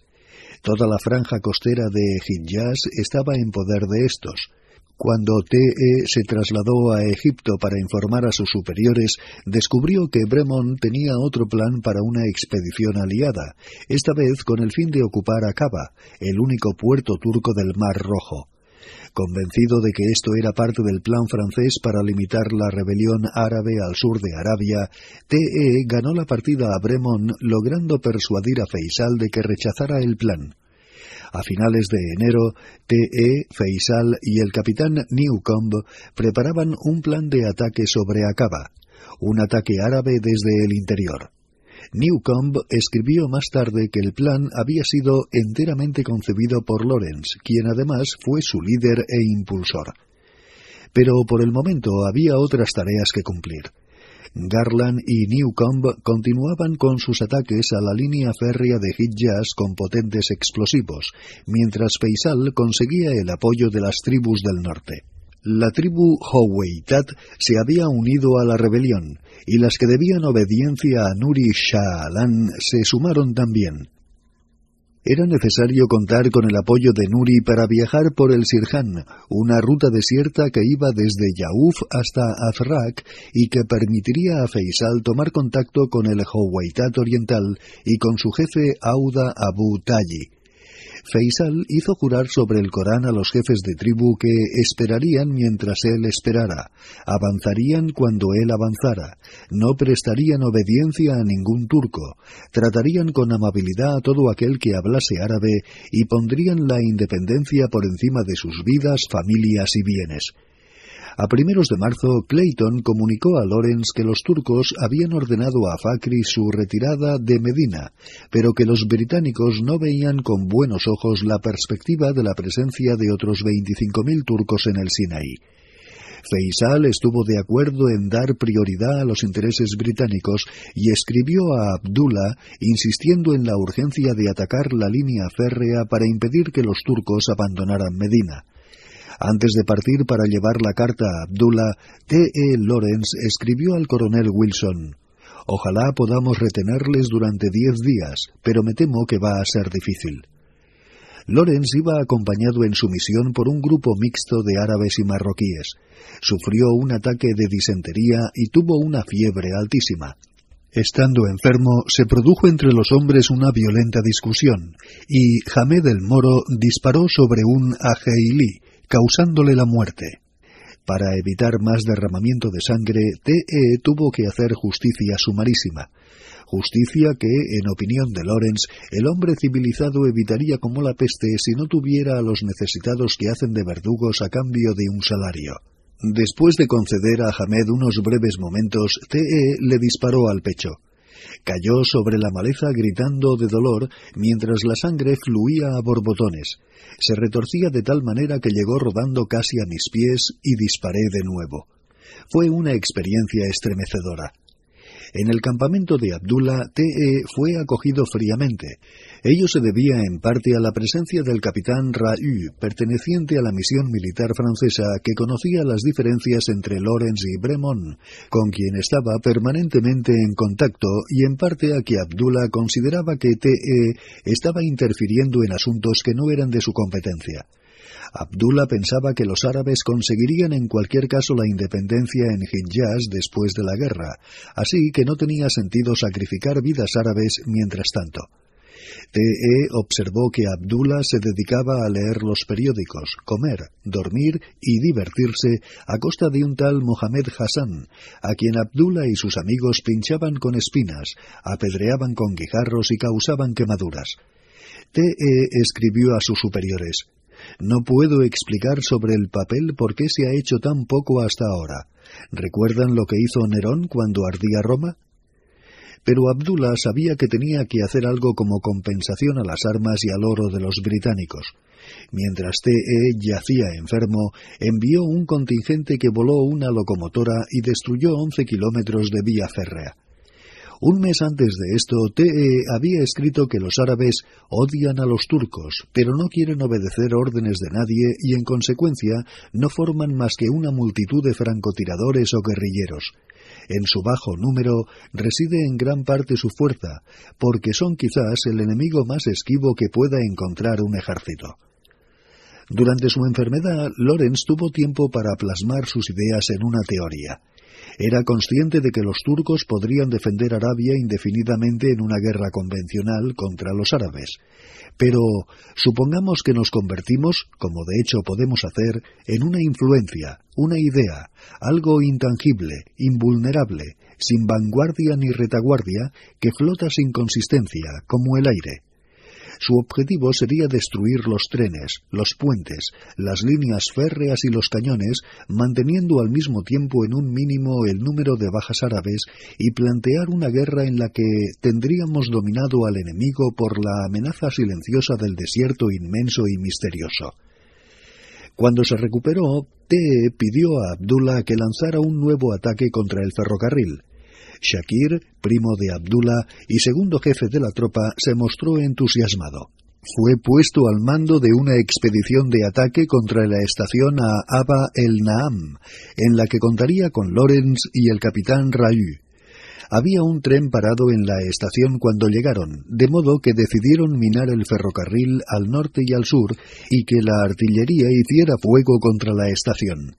TE participó en la colocación de los artefactos explosivos consistentes en un dispositivo que hacía explotar una carga de 10 kilos de gelignita cuando el peso de la locomotora presionaba sobre los raíles. Se unió al grupo principal justo en el momento en que abrían fuego.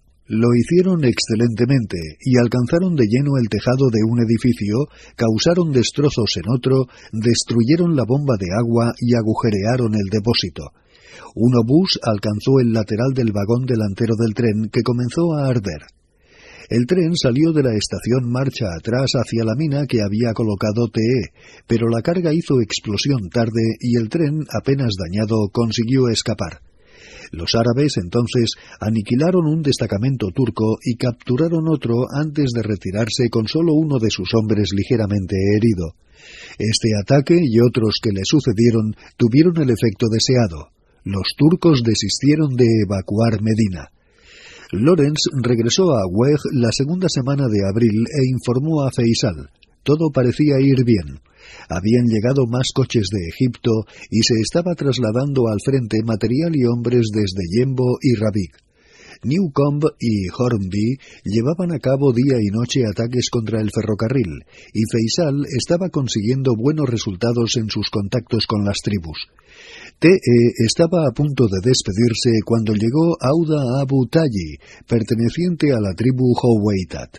A Lorenz le impresionó aquel hombre alto y fuerte, de afilada barba y una expresión apasionada y trágica. Llegó como un caballero andante, mostrando impaciencia por nuestro retraso en Weg y ansioso de conseguir la libertad de los árabes en su propia tierra. 4. Bajo el sol de Hijaz, en ausencia de TE, fueron afianzándose dos planes a los que él se oponía, un ataque a Medina en gran escala y una tentativa por parte británica de tomar Acaba desde el mar. El ataque a Medina no llegó a producirse, pero una unidad británica de infantería de marina, con el apoyo de la artillería naval, forzó la retirada de la guarnición turca de Acaba. Sin embargo, los turcos no hicieron más que replegarse para tomar posiciones en las colinas que dominaban la ciudad, y los infantes de marina, incapaces de avanzar o mantener sus posiciones, tuvieron que abandonar Acaba. Poco después de esto, el teniente coronel Sir Mark Sykes, representante inglés en los acuerdos Sykes-Picot, realizó una breve visita a Weg, y ello hizo temer a Tee que las promesas hechas a los árabes no serían cumplidas al acabar la guerra.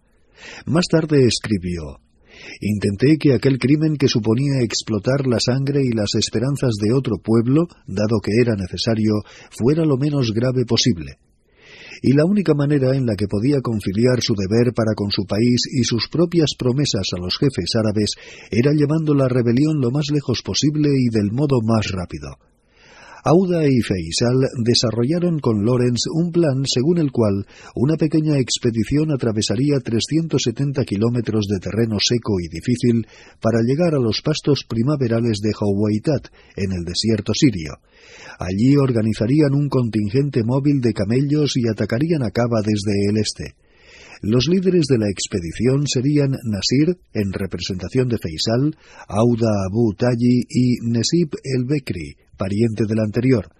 TE les acompañaría y contarían con una escolta de 35 hombres de la tribu Aheil. TE escribió en su diario Feisal me dio mil libras para los gastos de la expedición, pero es probable que para el 9 de marzo, cuando iniciaron la marcha, ya le hubiera convencido de que aumentara esa cifra en más de veinte veces. También iban provistos de unos 22 kilogramos de trigo por cada hombre, algo de munición de reserva, algunos rifles de reserva y seis camellos cargados con gelignita. Se dirigieron en primer lugar al oasis de Kur, y de camino Nasir habló con Tee de su casa de Medina. Los turcos estaban talando sus palmeras y sus árboles frutales. La noria que había sacado agua del pozo durante seiscientos años había dejado de girar y el jardín se había vuelto tan árido como las colinas por las que cabalgaban. En los peligrosos caminos que se extendían más allá de Kur perdieron dos camellos. Los árabes los mataron allí donde yacían desfallecidos, los cortaron en pedazos y se los repartieron para comer. T.E. estuvo enfermo otra vez con diviesos y fiebre. Empezaba a sentir el peso de su responsabilidad para con los árabes y el día 13 escribió en su diario El peso me aplasta ahora. Auda, última noche. Hoy, dolor y agonía. Una tarde, Lawrence se encontraba descansando en un valle silencioso cuando un joven, Daud, le pidió que intercediera por su amigo Farraj, que por gastar una broma había quemado su tienda e iba a ser por ello apaleado por Saad, un capitán ajeilí. T.E., que también había gastado bromas pesadas, llegando una vez a no dejar dormir a Buley en Carquemis al cortar en forma de aspa una lata de galletas que estuvo chirriando toda la noche, salió en defensa de Farraj y Saad permitió a Daud compartir la condena con su amigo. A la mañana siguiente, mientras Lorenz y Auda se hallaban comentando la expedición y Nasir hacía pruebas con mechas que chisporroteaban, se presentaron Farraj y Daud cojeando, con los ojos tristes, y pidieron ser admitidos como criados de T.E., quien les respondió que no le gustaba tener criados a su alrededor. Daud se enfadó, pero Farraj insistió poniéndose de rodillas ante Nasir en muda súplica. Finalmente, siguiendo el consejo de Nasir y debido a su aspecto aseado y juvenil, T.E. los aceptó a los dos. La expedición continuó a lo largo de la profunda garganta de Wadi Hifil, donde brotaban tamariscos, y se encontraron con Hornby que volvía de una incursión contra el ferrocarril continuaron a través de un terreno pedregoso y subieron hasta una zona de rocas volcánicas de color azul y negro donde los camellos caminaban con dificultad. T.E. escribió Nada en la marcha era normal ni tranquilizador. Estábamos en una tierra siniestra, incapaz de vida, hostil incluso al paso de la vida, excepto por los escasos caminos que el tiempo había formado en su superficie. Más allá de las llanuras de lava llegaron a Wadi Dirá, donde un campamento desierto, con latas de sardinas vacías esparcidas por todos lados, indicaba que Newcomb y Hornby habían estado allí. Los camellos se habían contagiado de sarna, pero en ningún momento se pensó en regresar. La pequeña expedición cruzó el ferrocarril de Hijaz el 19 de mayo y continuó en dirección nordeste por la desolada llanura de El Houl. T.E. anotó en la parte de atrás de un cuaderno de notas el siguiente texto. El sol de Hijaz no abrasa, pero ennegrece y consume despacio todo lo que se somete a él, desde los hombres hasta las piedras tuvieron que soportar tormentas de arena y un aire sofocante tan seco y caliente que quemaba la piel y la agrietaba. Auda organizó guardias durante la noche porque estaban en la ruta de las incursiones y de noche no había amigos en Arabia. Descendieron despacio por los cauces del Seil Abu Arad y del Wadi Fejre, donde encontraron un pozo. Durante un corto trecho el campo se hizo más verde y consiguieron cazar dos gacelas. Desde Wadi Fejre, a donde llegaron el 21 de marzo, se dirigieron hacia los pozos de Arfaja en el Sirhan y pasaron por un extremo del Gran Nefud, la famosa zona de dunas que Gertrude Bell y otros viajeros habían atravesado. Había allí más arena y debajo un lodo muy fino. Las tormentas de arena continuaban y la tarde del día 23 se les acabó el agua. Algunos hombres tenían que llevar de las riendas a los camellos para evitar que cayeran exhaustos. El día 24 a mediodía, en medio de la abrasada llanura de Bisaita, T.E. descubrió que faltaba una Geilí, Gasim, aunque su camello estaba con ellos completamente cargado. Según la costumbre del desierto, él era responsable de la vida de sus hombres, de modo que, aunque furioso contra Gasim, hizo girar su camello y retrocedió solo para buscarle. Casi dos horas más tarde vio algo negro a lo lejos. Era Gasim, medio enloquecido por el sol. T.E. le subió a su camello, le juró que si no dejaba de quejarse de la sed le abandonaría de nuevo y emprendieron el regreso a la caravana. Estuvieron a punto de perderse, pero afortunadamente Auda, criticando severamente la actitud de Lorenz por haber arriesgado su vida por aquella cosa, volvió con dos hombres de Nasir y los encontró. Por la tarde llegaron al Kaseim de Sirhan, colinas arenosas cubiertas de tamarisco. Aún no había agua, pero después de cinco días a través del abrasador Houl, luchando contra tormentas de arena, el Sirhan les pareció hermoso. A la mañana siguiente llegaron a los pozos de Arfaja, donde saciaron su sed. Después bebieron café y hablaron sobre el objetivo de sus esfuerzos, Acaba y la libertad de los árabes. El 27 de mayo llegaron a las tierras de los Howeitat, con lo que la peligrosa travesía del desierto había terminado. Auda fue a visitar a Nuri Shaalan, que controlaba la zona de Sirhan, para hacerle un regalo en metálico y para pedirle que mantuviera en secreto para los turcos su presencia en el desierto. Mientras se encontraba de viaje, los Howeitat y el resto del grupo siguieron avanzando lentamente en dirección norte hacia Nebk, que iba a ser el lugar de encuentro de las tribus. La hospitalidad de los Howeitat no tenía límite y todos los días T.E. y sus compañeros eran agasajados por dos veces.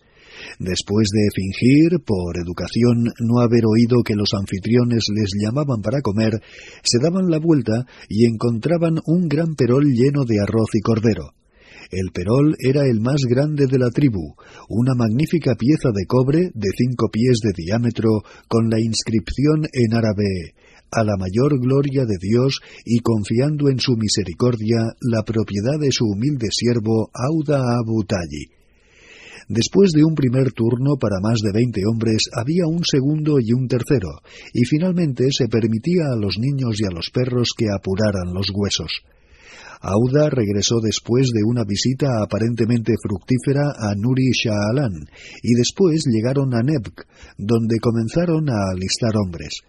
Hubo muchos árabes que quisieron reunir entonces un gran contingente para avanzar inmediatamente hacia Damasco, pero T.E. convenció a Auda y a Nasir de que su entusiasmo era excesivo.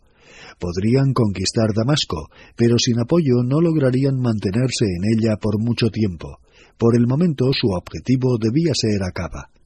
Después del largo recorrido a través de un terreno peligroso con Auda y Nasir, T.E. se sentía mucho más unido a los árabes. Según sus propias palabras, se había hecho amigo de su espíritu. Una parte de él estaba cautivada por el entusiasmo con que buscaban la libertad, pero otra sentía remordimientos y vergüenza por su papel de representante de un país que tenía la intención de no cumplir sus promesas. Deprimido, escribió en su diario el 5 de junio No puedo soportar esto ni un día más. Me iré hacia el norte y abandonaré todo.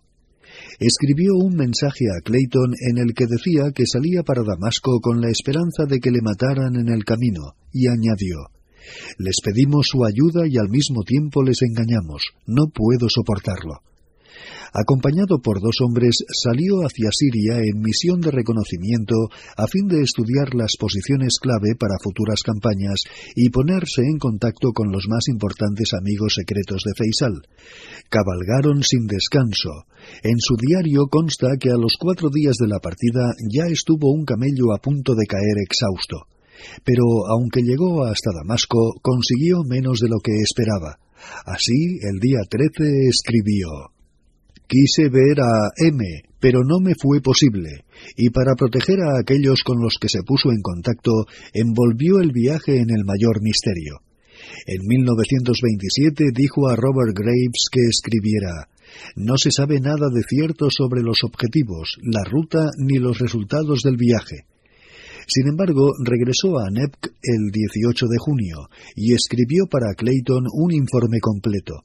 De nuevo se encontraba animado, quizá con el sentimiento de que el destino estaba, después de todo, de su lado. Nasir y Auda habían conseguido reclutar a más de quinientos hombres. Tenían camellos en buenas condiciones, pero empezaban a agotarse, así que no convenía retrasarse más. El 19 de junio salieron por la ruta de Acaba a solo treinta kilómetros del contingente turco de Ma'an. Los turcos conocían ya la presencia de un ejército árabe en el desierto, y para proteger Ma'an comenzaron a dinamitar todos los pozos de las proximidades. Cuando los árabes llegaron a Bayir, creyeron que ya era demasiado tarde. Aún había humo alrededor de los pozos, pero los turcos no habían hecho a la perfección su trabajo de demolición. Quince kilos de gelignita no habían hecho explosión en uno de los pozos y los árabes pudieron repararlo. Con el fin de expulsar a los turcos de aquella zona, una quinta parte de la expedición a las órdenes de Zaal, sobrino de Auda, salió de Bahir para llevar a cabo una incursión. Lorenz se encontraba entre ellos. Volaron algunos raíles en Minifir y atacaron las dos construcciones de piedra de la estación de Atui, consiguiendo destruir una de ellas. Cortaron el telégrafo, dinamitaron los raíles y se apoderaron de un rebaño de veinticuatro ovejas con las que se dieron un banquete. Después regresaron a Bayir, satisfechos y sin ninguna baja. pronto tuvieron noticias de que los turcos les buscaban cerca de Nepk. Creyendo que los pozos de Bayir y el Jafr estaban destruidos, no temían ataques desde allí. Pero tampoco en el Jafr los turcos habían cegado completamente los pozos. Cuando los árabes llegaron a aquel lugar, se encontraron con que uno de los pozos no tenía más que algunas piedras de la parte alta amontonadas sobre la boca, y lo abrieron rápidamente se envió a varios hombres de la tribu Dumaniyeh para que atacaran Fuweilah, el bloqueo que dominaba la entrada del paso de Aba el-Lisan y controlaba la carretera de Ma'an a Akaba. El primer ataque de los Dumaniyeh fue rechazado, pero los turcos calcularon mal cuando hicieron una salida contra el campamento árabe más cercano, donde asesinaron a un anciano, seis mujeres y seis niños. Los Dumaniyeh, enfurecidos, cortaron la retirada a los turcos, capturaron el fuerte y mataron a casi toda la guarnición. Al conocer este hecho, el grueso del ejército árabe se dirigió hacia Gadir el-Aj, primera estación de ferrocarril al sur de Ma'an, mientras un pequeño grupo iba hacia el norte para distraer la atención del enemigo, amenazando las manadas de camellos que pastaban allí. En Gadir, la guarnición quedó pronto disuelta, y diez puentes y muchos tramos de ferrocarril fueron destruidos. Pero entonces llegaron los Dumaniyeh con malas noticias. Los turcos supervivientes de Fuweilah habían llegado a Ma'an al mismo tiempo que un batallón de relevo. Este batallón se había puesto en marcha como columna de castigo y había encontrado el bloqueo desierto, sobrevolado por buitres. El comandante del batallón, que no deseaba alarmar a sus jóvenes soldados con el trágico espectáculo de los muertos, no entró en el bloqueo, sino que acampó cerca del manantial al lado del camino en el valle de Aba el Lisan. A menos que se hiciera abandonar a los turcos el desfiladero, no había esperanzas de seguir la ruta hacia Acaba. El ejército árabe se puso en marcha inmediatamente. Mientras los turcos dormían aún en el valle, los árabes les rodearon, y poco después del amanecer comenzaron a hacer fuego contra ellos desde las colinas. Los turcos consiguieron refugiarse en las laderas, detrás de las rocas próximas al agua. Los árabes, en cambio, tenían que soportar el calor y la sed bajo un sol tan abrasador que los rifles les quemaban las manos, e incluso algunos de los guerreros más vigorosos tuvieron que ser llevados a la sombra para recuperarse. Por fin, poco después del mediodía, Auda y cincuenta hombres a caballo disparando desde la montura cargaron contra los turcos por la retaguardia y sembraron el desconcierto entre estos. Después, Nasir y cuatrocientos hombres montados en camellos atacaron por un flanco. La carga fue violenta y T.E., en el fragor de la batalla, tuvo la mala suerte de alcanzar de un disparo el cerebro de su propio camello, que cayó fulminado al instante. T.E. pensó que iba a ser inevitablemente pisoteado y le vinieron a la mente unos versos. Libre de elegir entre todas tus flores, Señor, escogí las tristes rosas del mundo, y por ello están mis pies destrozados y mis ojos cegados por el sudor. Pero el cuerpo del camello quedó tendido en el suelo detrás de él, como una roca, obligando a desviarse hacia los lados a los que venían detrás, y Lorenz se salvó. El ataque fue un éxito. Los árabes hicieron 160 prisioneros y más de 300 turcos muertos o moribundos yacían en el valle. Ellos, en cambio, no tuvieron más que algunas bajas. T.E. escribió para el boletín árabe Auda, por su parte, al frente de todos, por supuesto, se libró de milagro, ya que dos balas alcanzaron sus prismáticos, otra hizo añicos la cartuchera de su revólver, tres hicieron blanco en su espada envainada y su caballo cayó muerto. Estaba profundamente satisfecho de todo lo ocurrido. Después de su victoria, los Hogweitat querían atacar Ma'an, Nasir y Auda les permitieron ir a ocupar las posiciones de Mreiga y Waheida, pero Lorenz les convenció de que el objetivo importante era Acaba, cuya conquista reabriría el contacto marítimo con Suez y permitiría un suministro adecuado de alimentos, dinero, armas y municiones. Aquella noche, después de pasar algunas horas entre los árabes inquietos y bulliciosos, T.E. se acercó al campo de batalla donde yacían los cadáveres amontonados de los turcos. Muchos de ellos eran tan jóvenes como sus hermanos, muertos en la guerra.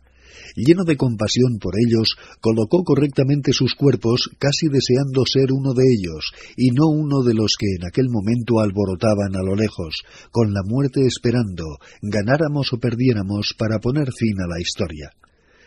Al día siguiente, el ejército árabe se trasladó a Kuwaira, el gobernador local, Ibn Had, conocedor de su victoria, había hecho prisionera a la guarnición turca. Pero el siguiente destacamento, situado en Ketira, se negó a dialogar. Ibn Had recibió orden de atacar para demostrar su lealtad a la causa árabe, y lo hizo con la colaboración de un eclipse de luna que dio lugar a que los turcos, muy supersticiosos, en vez de defender su destacamento, se dedicaran a disparar sus rifles y a hacer sonar sus cacharros de cobre para rescatar al satélite en peligro. El 5 de julio, viajando a través de los desfiladeros de Wadi Itam, encontraron abandonados uno tras otro los puestos turcos. Estos se habían retirado a Quebra, el emplazamiento atrincherado que protegía a Caba, pero cuyas defensas estaban construidas de cara al mar. A primeras horas de la tarde, los árabes estaban próximos al grueso del contingente turco, que a la mañana siguiente se rindió con satisfacción, manteniendo en alto las armas y gritando musulmán, musulmán en cuanto nos vieron. Los árabes hicieron con rapidez los últimos ocho kilómetros hasta Acaba, atravesando una tormenta de arena, y llegaron triunfalmente hasta el mar. Dos meses después de que Nasir, Auda, Nesib y Lorenz salieran de Weg con 35 ajeilíes, los árabes conquistaban Acaba. 5. Al-Urenz Dejando a Auda y a Nasir en Acaba para su defensa, Te atravesó el desierto con un puñado de hombres hasta el puesto británico de Shat, en el lado este del canal y frente a Suez. Shat había sido evacuada después del brote de una epidemia y cuando Lawrence telefoneó al cuartel general de Suez le dijeron que se pusiera en contacto con la Inland Water Transport, compañía que se dedicaba a cruzar pasajeros de un lado a otro del canal. La compañía le informó que no tenía barcos libres, pero que enviarían uno por la mañana que le trasladaría al departamento de cuarentenas. Después colgaron. Volvió a llamar y manifestó sus protestas, pero colgaron de nuevo. Y justo cuando T.E. empezaba a perder la calma, intervino una telefonista comprensiva que le dijo No sirve de nada hablar con ellos. Y le puso con la oficina de embarque, que inmediatamente envió una lancha para recogerle. Al día siguiente se trasladó a El Cairo en tren. Durante el viaje se vengó de la burocracia negándose a mostrar su pase especial a la policía militar. Cuando intentaron interrogar a aquel hombre de aspecto árabe, vestido con ropa de seda blanca, un cordón dorado en la cabeza y una daga, él les dijo en un inglés fluido que era un oficial del ejército de la Meca. Y cuando exclamaron que nunca habían oído hablar de tal ejército y que no reconocían el uniforme, su única respuesta fue ¿Reconocerían ustedes a un dragón montenegrino? En el Cairo, Lawrence informó a Clayton, quien dispuso el envío inmediato del vapor Dufferin a Acaba con alimentos y 16.000 libras en oro que serían entregadas a Nasir para pagar al ejército árabe. Todavía con sus ropas árabes, T.E. se entrevistó con Allenby, el nuevo comandante en jefe británico, el cual, impresionado por el aspecto de Lawrence, escribiría más tarde. Su ancha frente y sus ojos claros denotaban un cerebro con unos poderes excepcionales, una mente que dominaba al cuerpo aceptó la opinión de TE sobre la importancia de la rebelión árabe en la lucha contra los turcos y prometió hacer lo que estuviera en su mano para ayudar. TE volvió a hablar con Clayton para solicitarle un mando real sobre las operaciones en Arabia, pero aunque fue ascendido a comandante, su petición fue rechazada y se nombró al coronel Joyce jefe de Acaba. Joyce era un soldado serio y responsable que continuó dando a T.E. la libertad que necesitaba para su labor. Lawrence sugirió a Clayton la conveniencia de abandonar la base de Weg y de que el ejército de Faisal se trasladara a Aqaba. Faisal se convertiría en el jefe del ejército árabe a las órdenes de Allenby, actuando como su brazo derecho en su próximo avance hacia Palestina. Clayton envió a Lawrence a tratar todas estas cuestiones con Faisal, quien mostró su acuerdo y ordenó inmediatamente a las tropas a camello que se trasladaran a Aqaba. Las tropas regulares árabes, que habían estado desde mediados de junio al mando del jefe de Estado Mayor de Faisal, el Baja Ja'afar, fueron transportadas en el Hardinge. TE se reunió también con Hussein en Ejida y le encontró listo y simpático, pero con pocos conocimientos. Después de la guerra, él y sus hijos necesitarían ayuda. Espero que juguemos limpio con ellos. Estando en Gida, llegaron telegramas de Egipto que insinuaban que los Howeitat estaban en conversaciones con los turcos y que Auda se encontraba también implicado. Tres días más tarde, TE estaba de nuevo en Acaba. A las afueras de Kuweira se encontró con Auda, Zaal y Mohamed el Deilan, quienes mostraron su enfado porque los británicos no habían enviado todavía una recompensa adecuada por la captura de Acaba, y confesaron que desde luego habían estado negociando con los turcos. Lawrence les dijo que Allenby estaba a punto de enviarles ayuda y que Faisal en persona se encontraba de camino para recompensarles parecieron satisfechos con estas explicaciones y TE comunicó a El Cairo que no había habido traición. Los incidentes como este, en los que Lorenz tenía que ayudar a los árabes a pesar de ellos mismos, le resultaban irritantes y agotadores, y a veces llegaba a pensar que ya no tenía nada que ver con aquellos hombres. A este respecto escribiría que su tarea era como hacer adobes sin paja ni barro. Durante el mes de agosto atacaron las posiciones turcas cerca de Ma'an y algunos aviones bombardearon también la ciudad. Lorenz, que había aprendido a hacer explotar minas utilizando fulminantes, decidió atacar la estación de Mudowara, a 150 kilómetros al sur de Ma'an, Varias de las tribus habían tenido diferencias entre ellas, y cuando la expedición se puso en marcha el 16 de septiembre, solo contaban con algo más de 100 hombres, en lugar de los aproximadamente 300 iniciales. El jefe nominal era el gobernador Aid, y Zaal iba con algunos de los Dumanillej, pero la tarea de mantenerlos unidos correspondió a T.E se encontraron con que Mudowara estaba fuertemente defendida, de modo que se dirigieron hacia el sur hasta que encontraron un lugar ideal para la colocación de minas y para tender una emboscada. En aquel lugar el ferrocarril dejaba la llanura y giraba hacia las colinas. A mediodía, una patrulla de unos cien turcos salió desde la estación en dirección a donde ellos se encontraban, por lo que se dispusieron a cambiar de sitio. Pero entonces vieron un tren a lo lejos que adelantó a la patrulla y avanzó con rapidez hacia la trampa. A una señal de Lorenz hizo explosión una mina. Se produjo un terrible estruendo y la línea desapareció de la vista bajo una columna de polvo y humo de cien metros de alto y de ancho. El tren fue alcanzado por la explosión y la mayoría de los turcos que viajaban en él resultaron muertos bajo el fuego de las ametralladoras y de los morteros. Los árabes saquearon el tren y se marcharon. Durante unos dramáticos instantes, TE y dos sargentos de la base de Acaba se encontraron solos cerca del tren destrozado.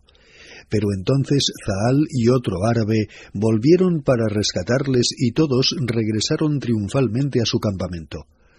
Pocos días más tarde, TE escribió a un amigo en tono jocoso sobre estos sucesos, pero añadió los nervios se alteran y el valor te abandona cuando más lo necesitas.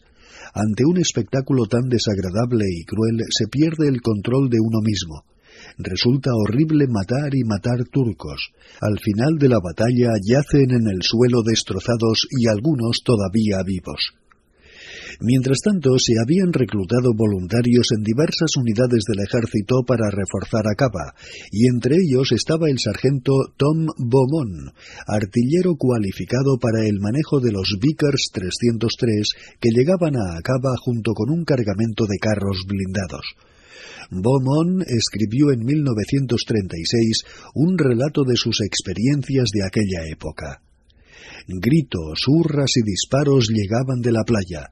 Los árabes bailaban con frenesí al ver los vehículos blindados. Las balas comenzaron a silbar por encima de nuestras cabezas. Una extraña bienvenida, pensaba yo. Pronto montamos nuestro campamento cerca de la entrada de Wadi Item. Era un desfiladero angosto, con rocas y arena fina que obstaculizaban aún más el paso de los vehículos. Estuvieron durante meses haciendo una carretera por la que pudieran viajar los vehículos. El calor era tan intenso que no podían empezar a trabajar hasta las cuatro o las cinco de la tarde. Avanzaban lentamente, los días se hacían largos y todo el mundo se volvía insoportable. Pero entonces, una noche en la que Beaumont estaba de guardia, Lawrence salió de la oscuridad, confiado y amable, con una escolta de treinta árabes. Shh, no despierte a los muchachos, todo va bien. Soy Lawrence, dijo al oficial. Y entonces, antes de partir, se inclinó desde su camello y preguntó el nombre al centinela. Le respondí, escribe Beaumont, y él dijo que estaba bien, que nos veríamos no tardando mucho. Buenas noches, centinela. Me sentí inspirado. Sentí que después de todo teníamos un líder en quien confiar. Otro inglés, un mecánico, escribió. Había en él una fuerza que parecía dominar el alma de cada hombre de una manera tan persuasiva y encantadora que vencía cualquier obstinación. Durante los cuatro meses siguientes, los árabes organizaron incursiones desde Acaba y en sus ataques destruyeron 17 locomotoras. Los rumores sobre Lorenz se extendieron por el desierto, filtrándose hasta los bazares de El Cairo, donde Stors se encontró con que el mercader Abdallah Kahlal, que negociaba con árabes, me felicitó y me preguntó por Al-Lurenz. Por su parte, los turcos lanzaron un gran contraataque en dirección a Acaba, pero fueron llevados a una trampa por el jefe árabe Maulud y repelidos con grandes pérdidas por su parte. En octubre, Allenby estuvo haciendo planes para atacar las líneas de defensa turcas que iban desde Gaza hasta Berseba. TE, con la esperanza de que los árabes pudieran contribuir de manera decisiva en la campaña, le sugirió cortar uno de los puentes en el valle del Yarmouk, sobre el que pasaba el tren que, procedente de Palestina, subía hasta Damasco. Esto aislaría al ejército turco de su cuartel general y cortaría su retirada.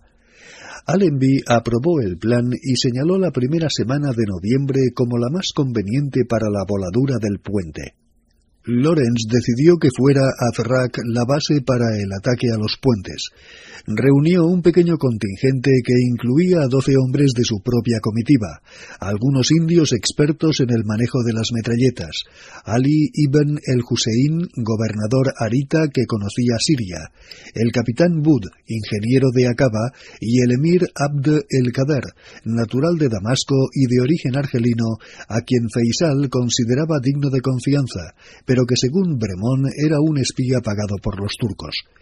El 28 de octubre cruzaron la línea férrea entre Gadir y Shedia y se dirigieron al suroeste de los pozos de Jafra, donde se encontraron con Auda, que había acampado allí. Los hombres de la tribu Howeitat habían tenido diferencias con él motivadas por las pagas, de modo que Auda contaba solamente con quince hombres. Afortunadamente para él, TE fue capaz de reconciliarlos. A la mañana siguiente, después de que Auda insistiera en la opinión de Bremon respecto a Abd el-Kader, TE y su grupo se dirigieron a las llanuras de Jafra. Algunos de ellos montaban por primera vez en el desierto, por lo que marchaban a paso lento. TE recordaría más tarde que el tiempo dorado de los amaneceres brumosos, la suave luz solar y el frío vespertino añadían una extraña tranquilidad de la naturaleza a nuestra sosegada marcha. El veranillo de San Martín pasó como un sueño. Solo sentí que todo era suave, muy cómodo, que mis amigos estaban contentos y que se respiraba felicidad. En Bayir fueron recibidos por Miflej, jefe de los Beni Sakra, que se unió a ellos con quince de sus mejores hombres. Cuando salieron de Wadi Bayir, el tiempo transcurrió para Lorenz con menos tranquilidad, ya que se dedicó a escuchar a los Beni Sacra y a ganar su confianza. No había nada tan agotador, escribió, y sin embargo tan importante para el éxito de mi objetivo como esta constante gimnasia mental de aparente omniscencia cada vez que encontrábamos una nueva tribu. El 2 de noviembre, a mitad de camino de Azrak, se encontraron con unos guerreros de la tribu Serhan que iban a unirse a Faisal y a los que convencieron para que regresaran con ellos llegaron a la propia Azrak, una fortaleza levantada sobre roca que domina los susurrantes campos de palmeras. T.E. la encontró mágicamente embrujada, con su silencio insondable, marcado por la impronta de poetas errantes, campeones, reinos perdidos, toda la infamia, caballerosidad y magnificencia casi olvidada de Ira y Gasas. Abd el-Kader se separó de ellos, pero decidieron continuar y, reforzados por los Serajim, cruzaron la línea del ferrocarril y el 6 de noviembre llegaron a Abia, donde descansaron. Lorenz y Ali decidieron que el ataque final sería llevado a cabo por una partida de 70 hombres. Los Beni Sakr, a las órdenes de Fahad, constituirían el grupo de asalto, mientras que los Serajim se encargarían de vigilar los camellos y de transportar la gelignita. Iniciaron la marcha al ponerse el sol y llegaron a Tel el Shebab y al ferrocarril pero a alguien se le cayó un rifle y el ruido alertó a un centinela enemigo que pudo ver cómo los artilleros alcanzaban nuevas posiciones. Se abrió el fuego y los serajín que transportaban los explosivos, ante el temor de ser hechos pedazos, se deshicieron de los sacos de gelignita al borde de un barranco y huyeron. El ataque fue un completo fracaso, aunque antes de regresar a Azrak volaron un tren cerca de Minifir y capturaron 60 o 70 rifles. Sin embargo, el terreno estaba inundado por la lluvia y parecía improbable que Allenby consiguiera un gran avance aquel año. Las murallas y los suelos de Azrak estaban fríos y húmedos. Cuando los perros aullaban, los árabes hablaban de fantasmas y a T.E. le parecía que el pasado y el presente fluía sobre ellos como un río inagotable. Llegaron visitantes de los alrededores, entre ellos Talal el Jereidín, jeque de Tafas, y Ali se encargaba de reclutarlos para la causa de Faisal. Cuando escampó un poco, T.E. decidió reconocer la zona de Deraa, se puso en camino con tres acompañantes, uno de los cuales era un viejo campesino llamado Faris, con los que llegó a entrar en Deraa. En primer lugar examinaron la estación y después comenzaron a recorrer las defensas del frente oriental. Ignorados por los soldados turcos, pasaron por el aeródromo de camino hacia el centro de la población. Había viejas máquinas albatros en los cobertizos, escribió T.E., y hombres desocupados. Uno de estos, un oficial sirio, comenzó a hacernos preguntas sobre nuestros pueblos. Finalmente nos libramos de él y nos dimos la vuelta. Entonces alguien nos llamó en turco. Nosotros continuamos caminando sin hacer caso hasta que un sargento se nos acercó y agarrándome con fuerza del brazo me dijo El Bey quiere verte. Este fue el comienzo de una terrible experiencia. T.E. fue alistado como soldado y le dijeron que podría conseguir permiso al día siguiente si satisfacía al Bey aquella noche. Fue llevado ante el que probablemente no era el gobernador de Deraa, sino el comandante de la guarnición, Bimbashi Ismail Bey, o el jefe de milicias Ali Riza Bey. Este inició unos requerimientos homosexuales con Lorenz acariciándole, manoseándole y besándole. Finalmente, enfurecido por la falta de cooperación de TE, ordenó que fuera castigado. Sujeto por cuatro hombres, fue azotado y golpeado hasta que lancé un grito y se me nubló la vista, mientras en mi interior parecía que la vida se arrastraba lentamente a través de mis nervios destrozados. Lo que recuerda después de esto es que dos hombres le arrastraron, cada uno por una pierna, y un tercero montó sobre él a horcajadas. Más tarde le lavaron, le vendaron y le dejaron en una habitación de la que consiguió escapar a primeras horas de la mañana. Un árabe le llevó en su camello al pueblo más cercano, donde volvió a reunirse con Faris. Aquella noche, y no era la primera vez, sintió el deseo de abandonar Arabia. Pero él siempre había despreciado las cosas físicas, y su voluntad le decía que los ultrajes hechos a su cuerpo no debían ser tomados en serio. De regreso a Azrak, su moral se vio reanimada ante la generosidad de unos salteadores que no les saquearon por considerar que Lorenz y sus camaradas merecían mejor trato. Más tarde, después de la guerra y de la conferencia de paz, sus experiencias en Derá le obsesionarían terriblemente. Entonces escribió que aquella noche de Derá había perdido irrevocablemente su integridad. En Azrak había corrido la noticia de que Abd el-Kader había hecho una furiosa incursión en territorio turco y afirmaba estar conquistando la zona de Jebel Druse en nombre de Hussein de la Meca. También había prometido cortar la cabeza del Bajá Gemal, comandante en jefe turco en Siria. Pero cuando fue hecho prisionero y enviado a Damasco, se puso rápidamente del lado de los turcos y actuó a partir de entonces como agente provocador entre los nacionalistas sirios. TE decidió regresar a Acaba y el 22 de noviembre entregó a Ali el dinero que le quedaba. Después se puso en camino con su ayudante Rajail. Al día siguiente, a mediodía, fueron asaltados por cuatro bandidos que apuntándoles con rifles les ordenaron desmontar. Los bandidos quedaron confundidos cuando Lorenz empezó primero a reírse de ellos y después a insultarles. Asombrados por el hecho de que alguien se atreviera a provocar a unos hombres armados, sospecharon que no iban solos y les permitieron marcharse sin causarles ningún daño. Continuaron su marcha hacia Acaba a pesar de que T.E. cayó enfermo con un ataque de fiebre. Hubo un momento en que sintió que su personalidad se había dividido en partes, una de las cuales montaba sobre un camello mecánicamente, mientras otra sobrevolaba por encima y se inclinaba, preguntándole qué estaba haciendo, y una tercera hablaba y se asombraba de todo. Llegaron a Acaba la noche del 25 y TE se dirigió inmediatamente al cuartel general de Allenby en Gaza.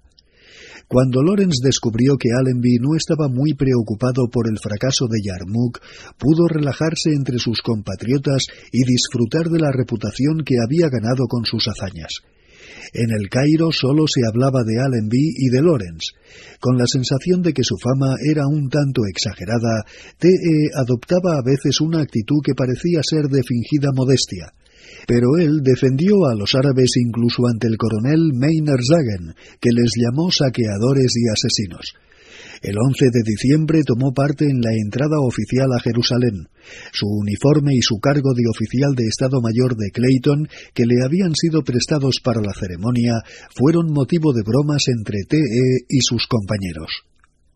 6. El camino hacia Damasco. Allenby y Downey habían convencido a Lawrence de que lo más útil que ahora podían hacer era avanzar hacia el norte para conquistar Tafileh y acabar así con el transporte de víveres del enemigo a través del Mar Muerto. Así pues, T.E. regresó a Acaba, donde se enteró de que los turcos habían realizado otro gran esfuerzo para pasar a la ofensiva, pero que las constantes incursiones por la zona de Maán y Medina les habían obligado a enviar hombres para reforzar las otras debilitadas, y tuvieron que regresar de nuevo a los destacamentos de Maán. La carretera a través de Wadi Item estaba ya terminada y TE felicitó a Beaumont y a los demás por su trabajo.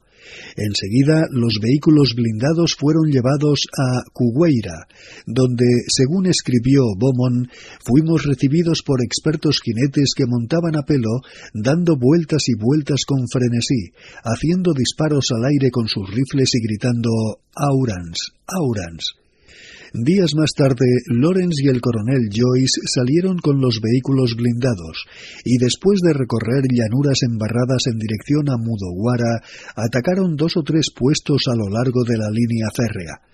Beaumont recuerda cómo se derrumbó uno de los puentes que habían destruido. Los cascotes volaron en todas direcciones y un gran trozo de metal estuvo a punto de alcanzar a Lawrence. También vio uno de los carteles turcos que ponía precio por la captura de Lorenz, veinte mil libras vivo o diez mil libras muerto. TE ya había tomado la precaución de aumentar su séquito a un contingente de noventa hombres.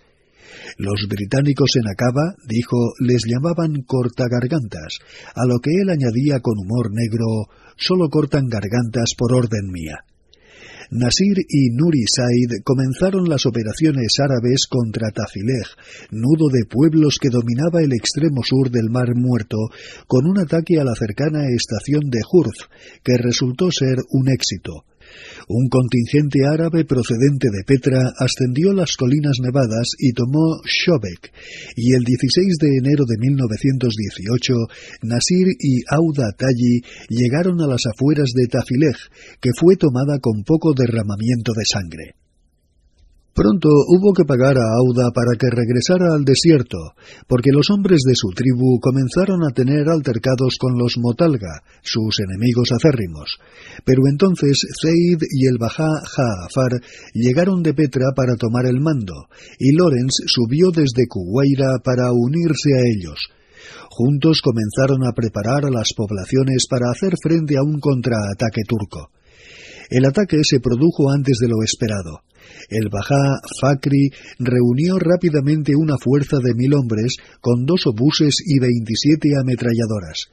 En la mañana del 25 de enero cayó sobre algunos piquetes árabes aislados y al anochecer se encontraba ya cerca de Tafileh, donde la noticia de su avance provocó el pánico. Todo el mundo gritaba aterrorizado, escribió Lorenz para el boletín árabe, y tiraban fardos desde las casas a las calles que estaban ya atestadas. Jinetes árabes galopaban de un lado a otro, haciendo disparos al aire, y el reflejo de los rifles turcos se destacaba en los acantilados más apartados de la garganta tafila. El Bajá Jaafar propuso una inmediata retirada a las alturas que dominaban Tafileh, pero Te persuadió a Zeid de que debían quedarse y luchar. Por la mañana, la batalla comenzó de manera fortuita, cuando algunos jinetes Motalga, junto con guerreros de la localidad, obligaron a retroceder a una unidad turca de caballería de unos cien hombres. Después ocuparon una loma situada sobre la llanura que tenían que atravesar los turcos en su avance hacia Tafileh. Lorenz, estudiando el campo de batalla, vio que cerca del pueblo había otra loma a unos quince metros por encima de la llanura y que supondría una buena línea de reserva o una línea defensiva colocó veinte ageilíes del séquito de Zeid en aquel lugar, y viendo que los turcos avanzaban rápidamente para flanquear la loma adelantada, él mismo se dirigió hacia allí y sugirió que se replegaran a una posición más segura. A media tarde los turcos habían tomado la primera loma y subían sus ametralladoras, pero para entonces una fuerza de unos 450 hombres se había agrupado en la posición de reserva donde se encontraba TE. Los manuales militares de la época aconsejaban atacar al enemigo por los flancos y después hacer una carga frontal. En el frente occidental, las extensas trincheras habían hecho imposible ese ataque y las cargas frontales fueron la tumba para toda una generación. Pero no había trincheras en Tafileh. Lorenz envió a Rasim con ochenta jinetes y cinco armas automáticas para rodear el ala izquierda enemiga. Un artillero árabe reclamó más tarde haber sido el responsable de esta maniobra. De pronto tuve una idea y me dije a mí mismo otros cien hombres cogieron tres armas automáticas y flanquearon el ala derecha turca. Entonces, con el enemigo rodeado, los hombres a camello y la leva atacaron bajo el mando de Mohamed el Ghasib, que portaba el estandarte carmesí de los ajeilíes. Al poco se produjo la desbandada del enemigo. Fue una notable victoria, y Lorenz sería más tarde condecorado por ella. La noticia de la victoria fue comunicada inmediatamente a Abdullah el Feir, acampado cerca de la costa del Mar Muerto. Tres días más tarde atacó durante la noche con setenta jinetes el puerto de Kerak y destruyó la flotilla turca, acabando así con el transporte en el Mar Muerto como Allenby había solicitado. Nevó en Tafileh, Hacía frío y se vivía en condiciones miserables, dada la aglomeración de hombres. Durante un tiempo, T.E. se refugió en el mundo de la muerte de Arturo. En la primera semana de febrero se puso en camino acompañado por cuatro hombres con el fin de recoger el dinero necesario para una ofensiva en primavera. Pasó tres noches en Cugueira antes de recibir oro por valor de treinta mil libras procedente de Acaba. De regreso a Tafileh, T.E. pasó una noche de Shobek. Allí estuvo hablando del matrimonio con algunos árabes y les preguntó que cómo podían gustarles los niños, esas pruebas encarnadas de lujuria satisfecha. Él sabía desde pequeño que era hijo natural, y su naturaleza sensible había tomado sobre sí parte del sentimiento de culpabilidad que su madre tenía por lo que había hecho. Ello le había llevado a considerar el cuerpo y sus exigencias con un desprecio que le apartaba un poco de los demás hombres, pero que reforzaba su voluntad y le daba una gran capacidad de sufrimiento. Durante la aventura de Arabia, aquella capacidad había sido sometida a duras pruebas. Ahora, de camino entre Shobek y Tafileh, su camello sufrió una caída en un montón de nieve y tuvo que llevarlo de las riendas durante kilómetros por laderas nevadas y escurridizas. Después entregó el dinero a Zeid e hizo un viaje de reconocimiento hasta el límite del Valle del Jordán. Cuando regresó vio que Zeid había disipado todo el dinero pagando a de la localidad a las que solamente debería haber pagado en caso de que se les hubiera necesitado para el servicio activo. Humillado y deprimido, T.E. se dirigió inmediatamente a Berseba para informar a Allenby de lo ocurrido. En el cuartel general de Allenby se encontró con Hogarth, a quien dijo que había organizado mal las cosas y que quería un destino de poca responsabilidad en otra parte. No podía continuar haciéndose pasar por líder de un movimiento nacionalista cuando sabía lo poco que valían las promesas a los árabes. Hogarth no dijo nada, pero le llevó a desayunar con Clayton. Primero Clayton y después Allenby destacaron la importancia de lo que los árabes podrían hacer para ayudar a los británicos manteniendo la lucha y hostigando a las tropas turcas. Allenby prometió 700 camellos con personal y equipamiento y 300.000 libras en oro. Lawrence, que fue ascendido a coronel, aceptó continuar, los árabes deberían ahora cortar el ferrocarril entre Maán y Medina, tomar Maán y atacar Damasco conjuntamente con Allenby. Pero a principios de abril los ingleses fracasaron en su intento de tomar Amán, y Lawrence, que esperaba en Atara con el contingente árabe dispuesto para unirse a los hombres de Allenby, se replegó en dirección sur hacia Maán. De los dos muchachos ageilíes que Te había aceptado como ayudantes en mayo del año anterior, Daud había muerto de frío en Azrak, y ahora era Farraj quien después de una escaramuza se hallaba gravemente herido. El propio Lorenz tuvo que acabar con su vida para evitar que fuera torturado o quemado vivo. En Maan le esperaban malas noticias. Las tropas de Feisal habían capturado una zona alta que dominaba la ciudad, pero no habían podido tomarla. Sin embargo, fue a Kugueira y atacó con éxito junto al coronel Downey la estación de Tel el Shaham.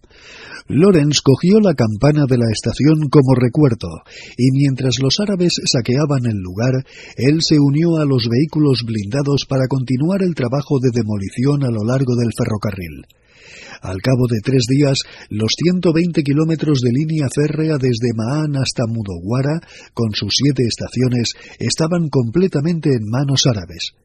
Todo va muy bien, escribió Lorenz de regreso a El Cairo, y aunque no hemos logrado todo lo que queríamos, hemos hecho lo que hemos podido por nosotros mismos y no está nada mal. Allenby no intentaría otro avance antes de septiembre, ya que parte de sus tropas estaban siendo trasladadas al frente occidental. Mientras tanto, existía el peligro de que un contraataque turco desde Amán consiguiera liberar Ma'an, retomar Aba el-Lisan y amenazar a Kaba. TE se negaba a pasar a la defensiva, y como tenía noticias de que el cuerpo imperial de camellos del Sinaí se estaba dispersando, consiguió hacerse con dos mil camellos, prometiendo osadamente a Allenby que los utilizaría para hacer entrar a mil hombres en Derá el día que usted guste. TE había logrado contar con más refuerzos al acordar con Faisal que se les unieran las tropas árabes regulares que se encontraban en el sur con Abdullah y Ali.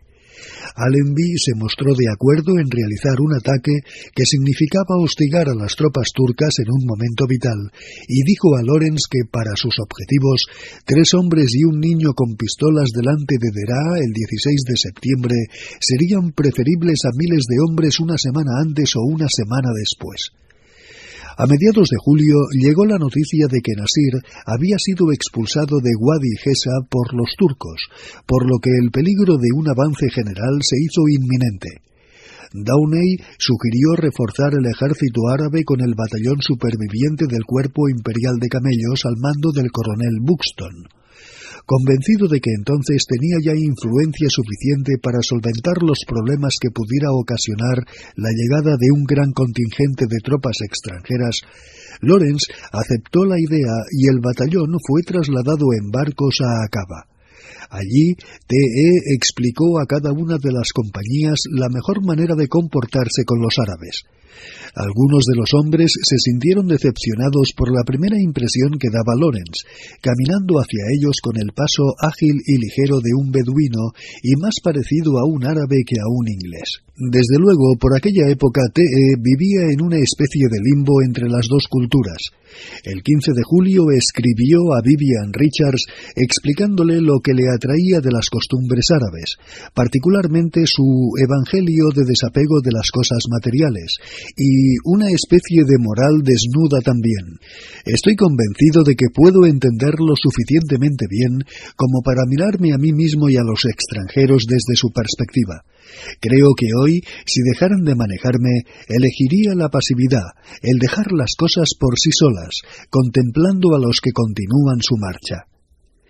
Después de llegar a Rum con el coronel Buxton, Lawrence regresó a Acaba, donde reunió por última vez a su guardia personal al borde del mar, en la playa azotada por el viento, el sol con sus destellos sobre las brillantes olas, en competencia con la rapidez y el fulgor de los hombres. Luego se dirigió a Kugueira y allí ayudó a Feisal a conseguir el apoyo de la tribu Shaalan y le comunicó una advertencia de Allenby.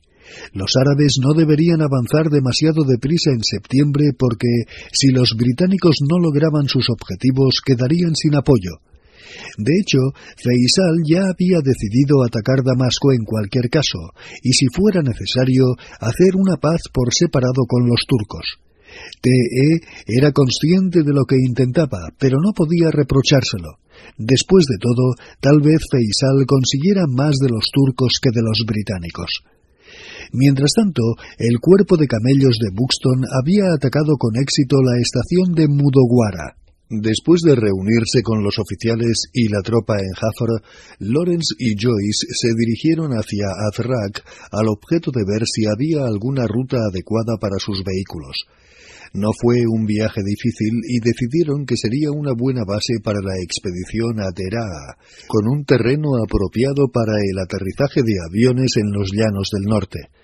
Después regresaron a Bayir, donde el 16 de agosto TE cumplió 30 años.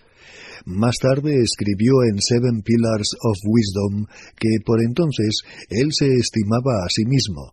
Pero este importante capítulo de una introspección dolorosamente mórbida nos dice tanto sobre el estado de ánimo de TE en 1920 y 1921 como sobre lo que realmente pensaba en 1918. En cualquier caso, al menos en apariencia, era tranquilo y práctico, y su liderazgo tenía rasgos de inspiración.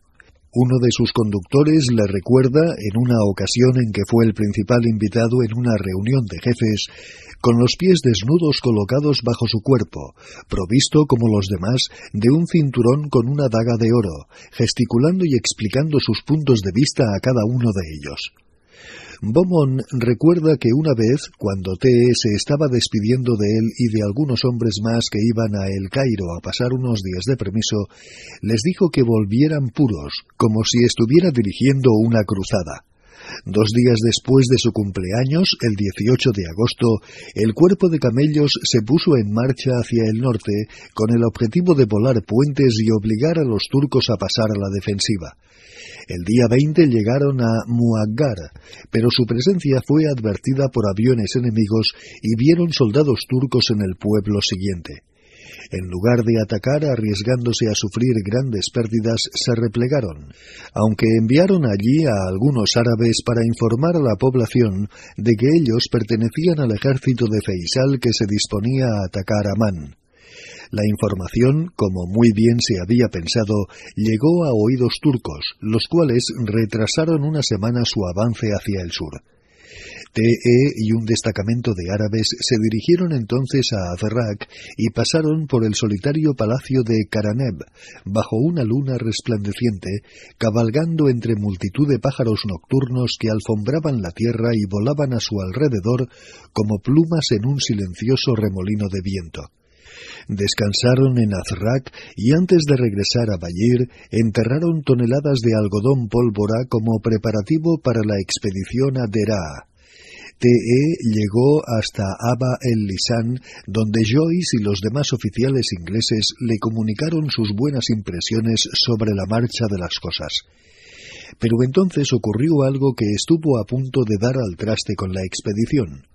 Hussein ofendió a todos los oficiales de Feisal, proclamando que en el ejército árabe no había rango superior a capitán, y no contento con esto, después llamó traidor y proscrito al propio Feisal por negarse a aceptar tal decisión.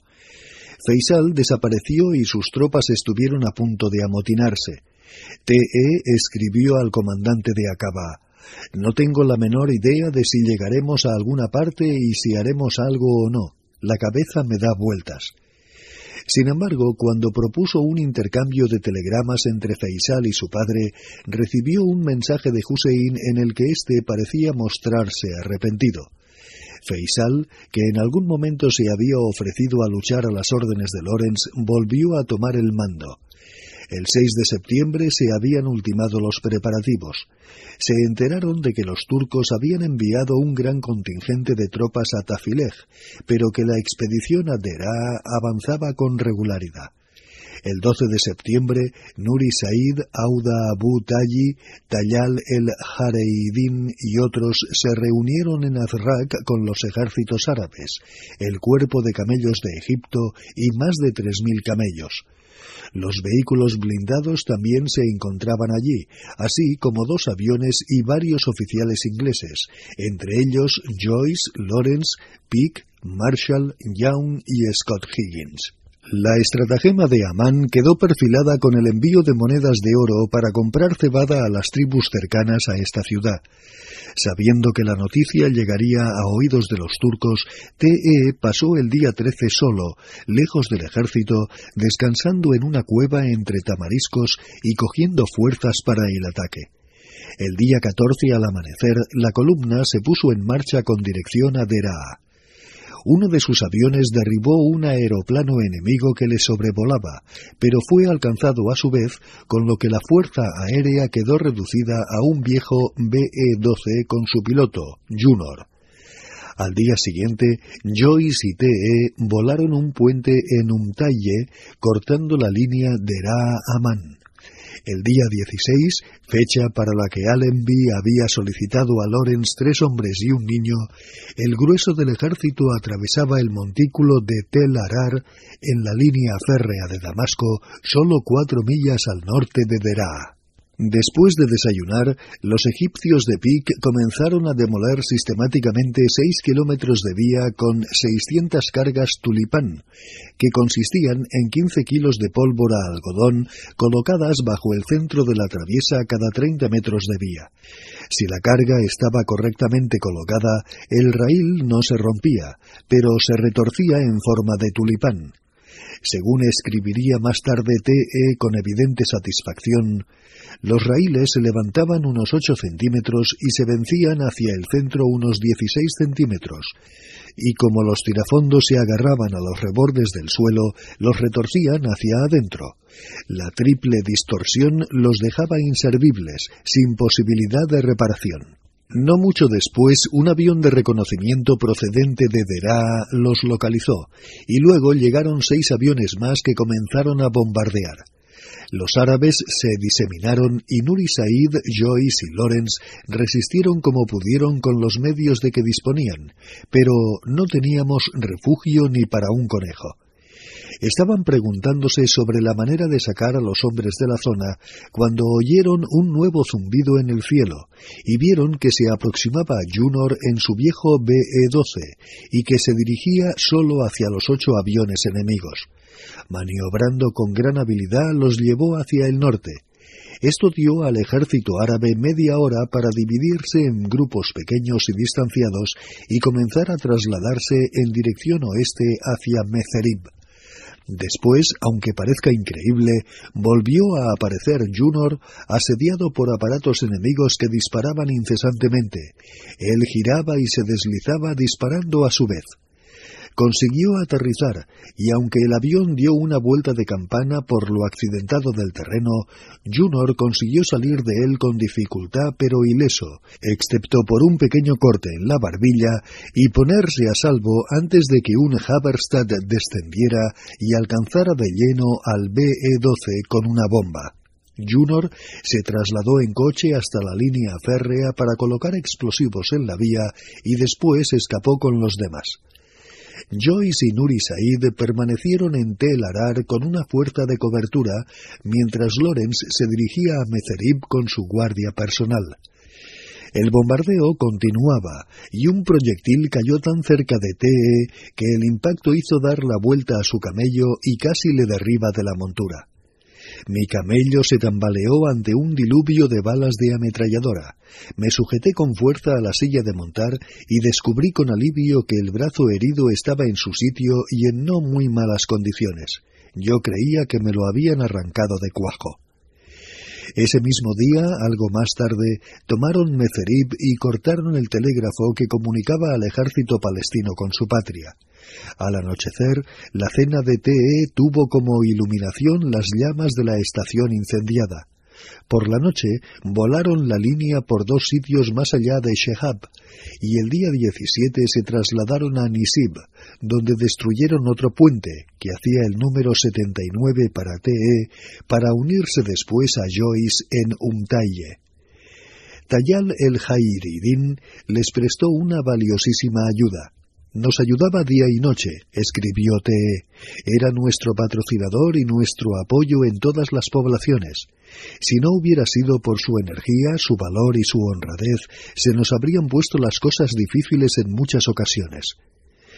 Lawrence había establecido de nuevo contacto con Salim Ahmed o Dahoum, su protegido en la época de Carquemis, y había obtenido de él abundante y útil información sobre los movimientos de las tropas turcas. Pero cuando decidió hacerle una visita, le encontró moribundo a causa de unas fiebres tifoideas. La muerte de Dahoum afectó a T.E. tanto como lo había hecho la muerte de sus hermanos Frank y Will, y posteriormente contribuiría a aumentar su amargura respecto a los resultados de la rebelión árabe. Umtaiye dominaba los tres ferrocarriles de Deraa, pero era muy vulnerable a los bombardeos turcos, de modo que TE se trasladó al cuartel general de Allenby en Palestina para pedir refuerzos de aviones. Allí recibió buenas noticias. Las tropas de Allenby, al mando de los generales Chayton, Chauvel y Barrow, habían barrido las líneas turcas. Allenby planeaba un ataque de las tropas neozelandesas de Chayton, las cuales atravesarían el Jordán y se instalarían en Amán, mientras que los australianos de Chauvel y los indios de Barrow irían a Cuneitra y Deraa para después reunirse todos en Damasco. A TE se le pidió que colaborara si le era posible, pero que no intentara por sí solo el ataque a Damasco. Pusieron a su disposición tres cazas Bristol y un Hanley Page para proporcionarles asistencia técnica y combustible. El ejército árabe se había replegado desde Umtaye a Um el Surab, donde se les unió TE con los cazas Bristol el 22 de septiembre. Ya el primer día derribaron dos aviones turcos y después de que TE recogiera a Faisal y a Nuri Shah Alan en Azrak, llegaron a Umm el Surab poco antes de que aterrizara el Hanley Page. Los árabes estaban entusiasmados, hacían disparos al aire y gritaban que aquello era en un avión y los demás eran tan solo aprendices de avión. El contingente árabe en Umm el Surab contaba con unos cuatro mil hombres, y cuando el día 24 tuvieron noticias de la retirada del ejército turco de Amán, Lorenz insistió en pasar a la ofensiva una vez más. Tres días después entraron en el poblado Sheikh Saad, mientras Tayal conquistaba Ezra, Auda tomaba al asalto Gazale y Nuri hacía prisioneros a cuatrocientos turcos a los que había encontrado en la ruta a Derá. Aviones británicos fueron portadores de más novedades. Dos columnas turcas, una de cuatro hombres y otra de dos mil, se estaban retirando de Derá y de Mezerib. TE y sus hombres decidieron dejar pasar a la columna más numerosa, ya que estaban físicamente exhaustos y no eran más que 900 hombres. Pero sí podrían atacar el contingente de los 2.000 turcos, por lo que se pusieron rápidamente en marcha hacia el poblado de Tayal al-Jareidin, Tafas, a donde, según sus noticias, se aproximaban aquellos. Cuando el grupo de TE llegó, las tropas turcas salían del poblado, de modo que decidieron atacar de inmediato.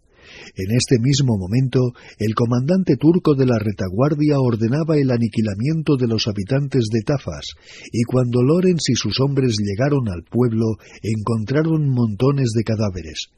De uno de ellos salió tambaleándose una niña de tres o cuatro años. Su delantal estaba empapado de la sangre que le brotaba de una herida producida por una lanza que le había atravesado el cuello. Les pidió que no la golpearan y cayó al suelo, donde murió ante sus ojos. En el pueblo había cadáveres de niños pequeños por el suelo. Una mujer embarazada había sido salvajemente acuchillada entre las piernas con una bayoneta, y una veintena de cadáveres de mujeres habían sido colocados en una postura obscena. Uno de los árabes fue presa de una risa histérica. Tayal, desencajado por el dolor, se había separado de ellos, y con la cabeza cubierta por su cufilla, puso su montura a galope y avanzó en solitario hacia la columna turca que se alejaba. Cuando se encontraba muy cerca del enemigo, se irguió sobre su silla y lanzó su grito de guerra por dos veces. Tayal, Tayal. Al instante, rifles y ametralladoras del enemigo abrieron fuego contra él y su yegua, que cayeron acribillados a balazos. Auda, frío e inexorable, exclamó Que Dios se apiade de él, nosotros le vengaremos. Los beduinos lucharon con rabia incontrolada, y al caer la noche habían destruido virtualmente todo el destacamento turco. Cuando acabó la batalla, TE fue incapaz de impedir la masacre de un grupo de prisioneros, y cuando el capitán Pique llegó con las tropas a camello, TE le ordenó reunir y vigilar a los turcos extraviados que encontrara. Los hombres a caballo de Rualla habían continuado hasta tomar la estación de Derá con un ataque en tromba, saltando por encima de las trincheras y arrasando a los enemigos que aún intentaban defender la posición. Al entrar en Derá, a primeras horas de la mañana del día 28, TE encontró a Nasir ya instalado en la casa del alcalde le ayudó a organizar una administración eficaz y salió al encuentro del general Barrow que avanzaba hacia Derá para que entrara en la ciudad como invitado de los árabes. Al día siguiente llegó Faisal y se instaló en la estación. El día 30 de septiembre, antes del alba, Lawrence despertó a Stirling y a sus conductores, subieron a los Blue Mist, sus tender Rolls Royce, y se pusieron en camino hacia Damasco. En el trayecto adelantaron a las tropas del general Barrow que avanzaba a un paso innecesariamente cauteloso y llegaron a la posición donde Nasir, Nuri Shah Alan y Auda hostigaban al resto de los turcos que se replegaban, un contingente de unos dos mil hombres. Los turcos finalmente huyeron al desierto, donde aquella noche Auda y sus hombres acabaron con la mayoría de ellos y, cansados de matar, hicieron seiscientos prisioneros. Aquello supuso el final del cuarto ejército turco. TE se trasladó a Kiswe, donde tenía previsto reunirse con Nasir. Al llegar el ejército de Barrow, se paseó con su uniforme árabe entre los soldados ingleses y sintió el profundo aislamiento al que había llegado incluso entre sus compatriotas. Hacia el mediodía, los turcos decidieron evacuar Damasco y antes de partir convocaron a Mohamed Said, líder argelino con el que habían establecido una alianza, para anunciarle su inminente salida. Durante algunos meses había habido en Damasco un comité de partidarios de Faisal. Shukri el Ayuli estaba presidiendo, en ausencia de su líder, una reunión especial cuando Mohamed Said y su imprevisible hermano Abdelkader irrumpieron en ella y tomaron el control. Al anochecer, cuando las últimas tropas turcas y alemanas abandonaban Damasco, los hermanos habían formado ya un gobierno provisional. Ignorando lo que estaba sucediendo, Lorenz y Nasir enviaron a unos jinetes árabes a Damasco para que intentaran ponerse en contacto con Shukri. A medianoche había miles de hombres armados en la ciudad y una brigada de caballería australiana había llegado a las afueras por el noroeste. El día 31 al amanecer, Nasir y Nuri se dirigieron a Damasco y T.E. y Stirling les siguieron en coche. Su conductor recordaba más tarde las emotivas escenas de las calles llenas de gente que cantaba y gritaba hasta enronquecer, mientras algunos de los árabes hacían disparos al aire y una voz desde un minarete cercano les llamaba a oración. Lorenz escribiría que había sido una emocionante experiencia oír a miles de personas aclamando mi nombre en señal de agradecimiento. En el ayuntamiento actuó rápidamente contra los hermanos argelinos, pues sabía que no iban a ser partidarios de confianza de Feisal y su familia.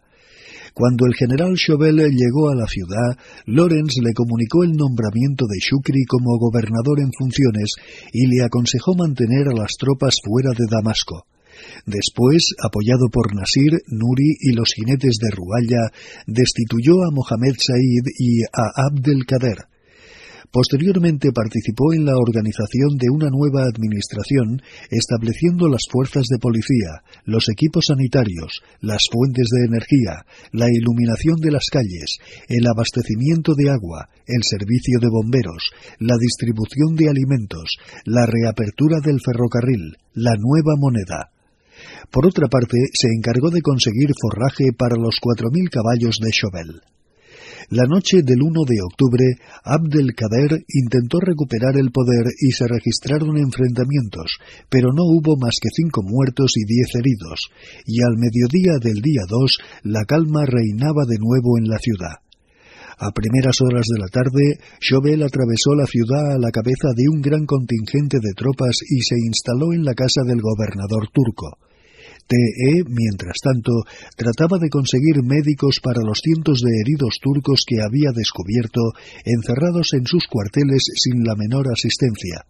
Después ayudó a cavar una gran fosa para enterrar a los muertos. 7. La causa de Feisal. El día 3 a mediodía llegó Allenby, quien, al encontrarse con una administración árabe establecida, aceptó el status quo y confirmó el nombramiento de Ali Riza como gobernador militar a las órdenes de Faisal. A las 14 horas, Faisal entró a galope en Damasco al frente de 40 o 50 beduinos entre las aclamaciones de la multitud.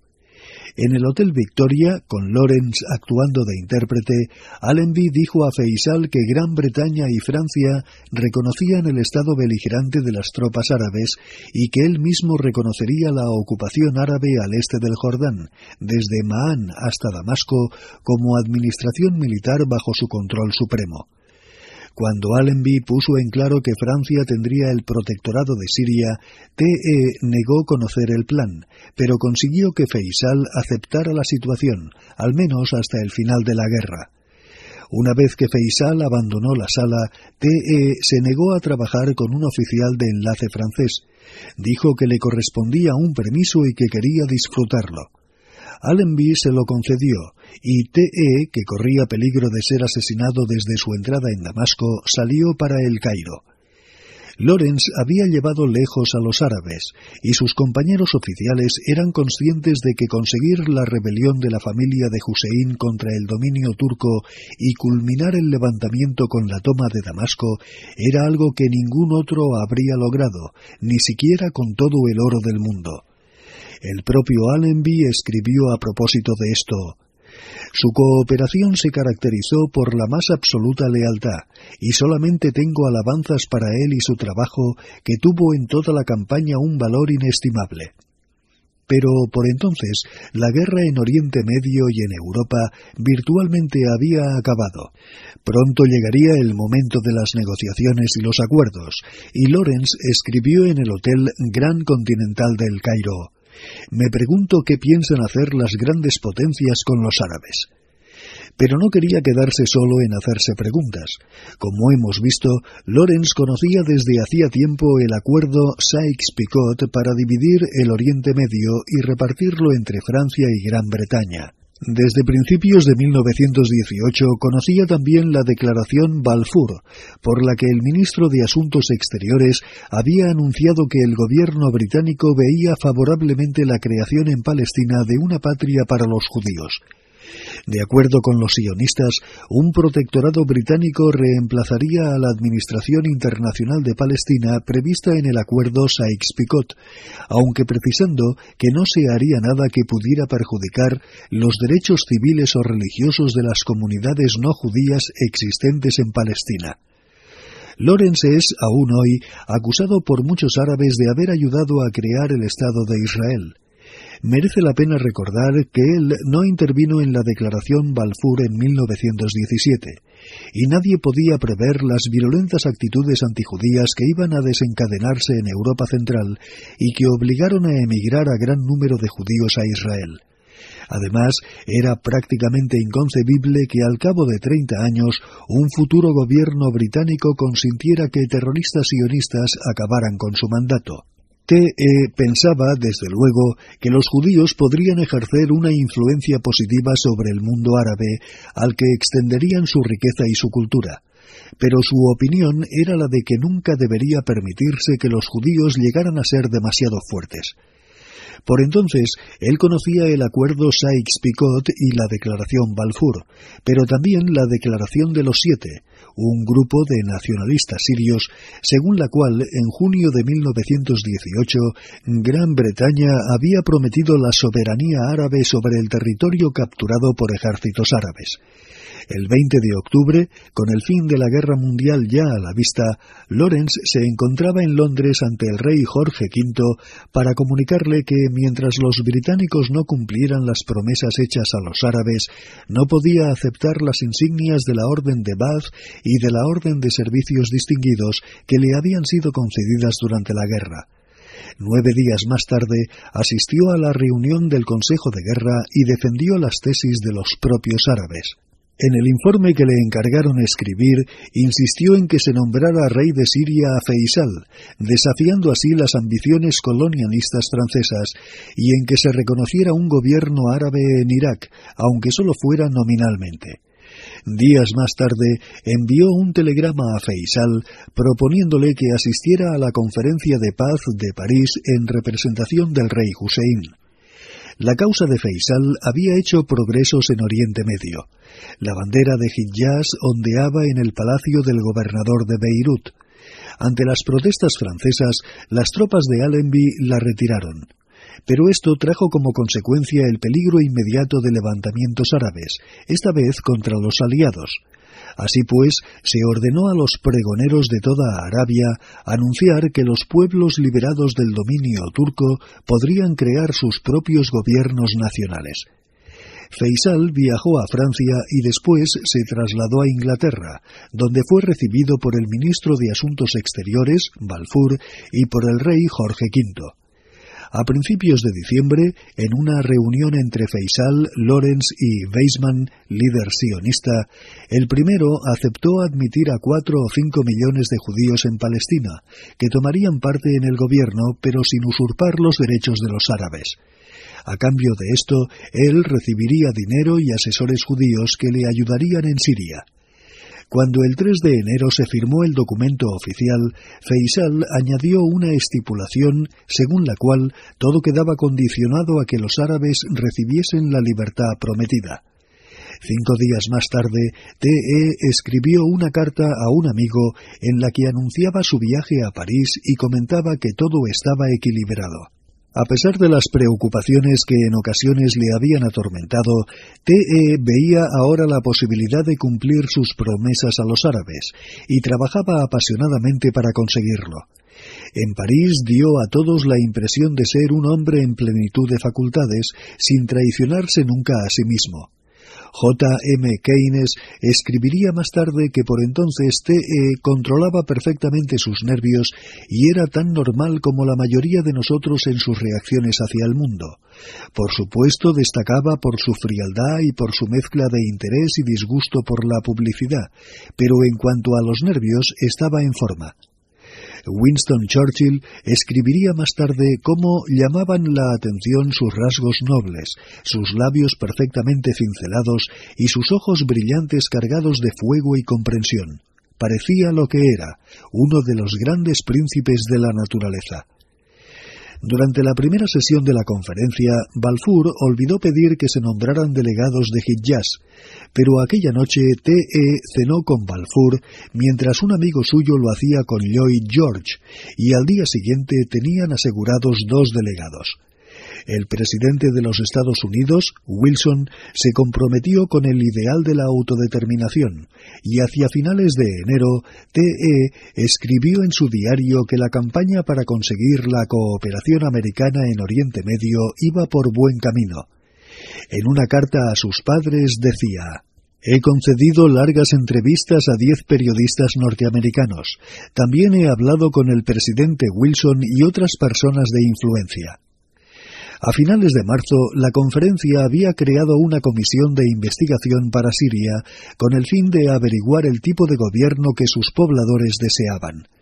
Geoffrey Dawson, director de The Times, que compartía muchas de las opiniones de Lawrence sobre Oriente Medio, le comentó que sería fácil conseguir su nombramiento como profesor del Colegio Mayor All Souls, puesto en el que, después de haber terminado satisfactoriamente el trabajo que entonces le ocupaba, podría escribir sobre la guerra del desierto.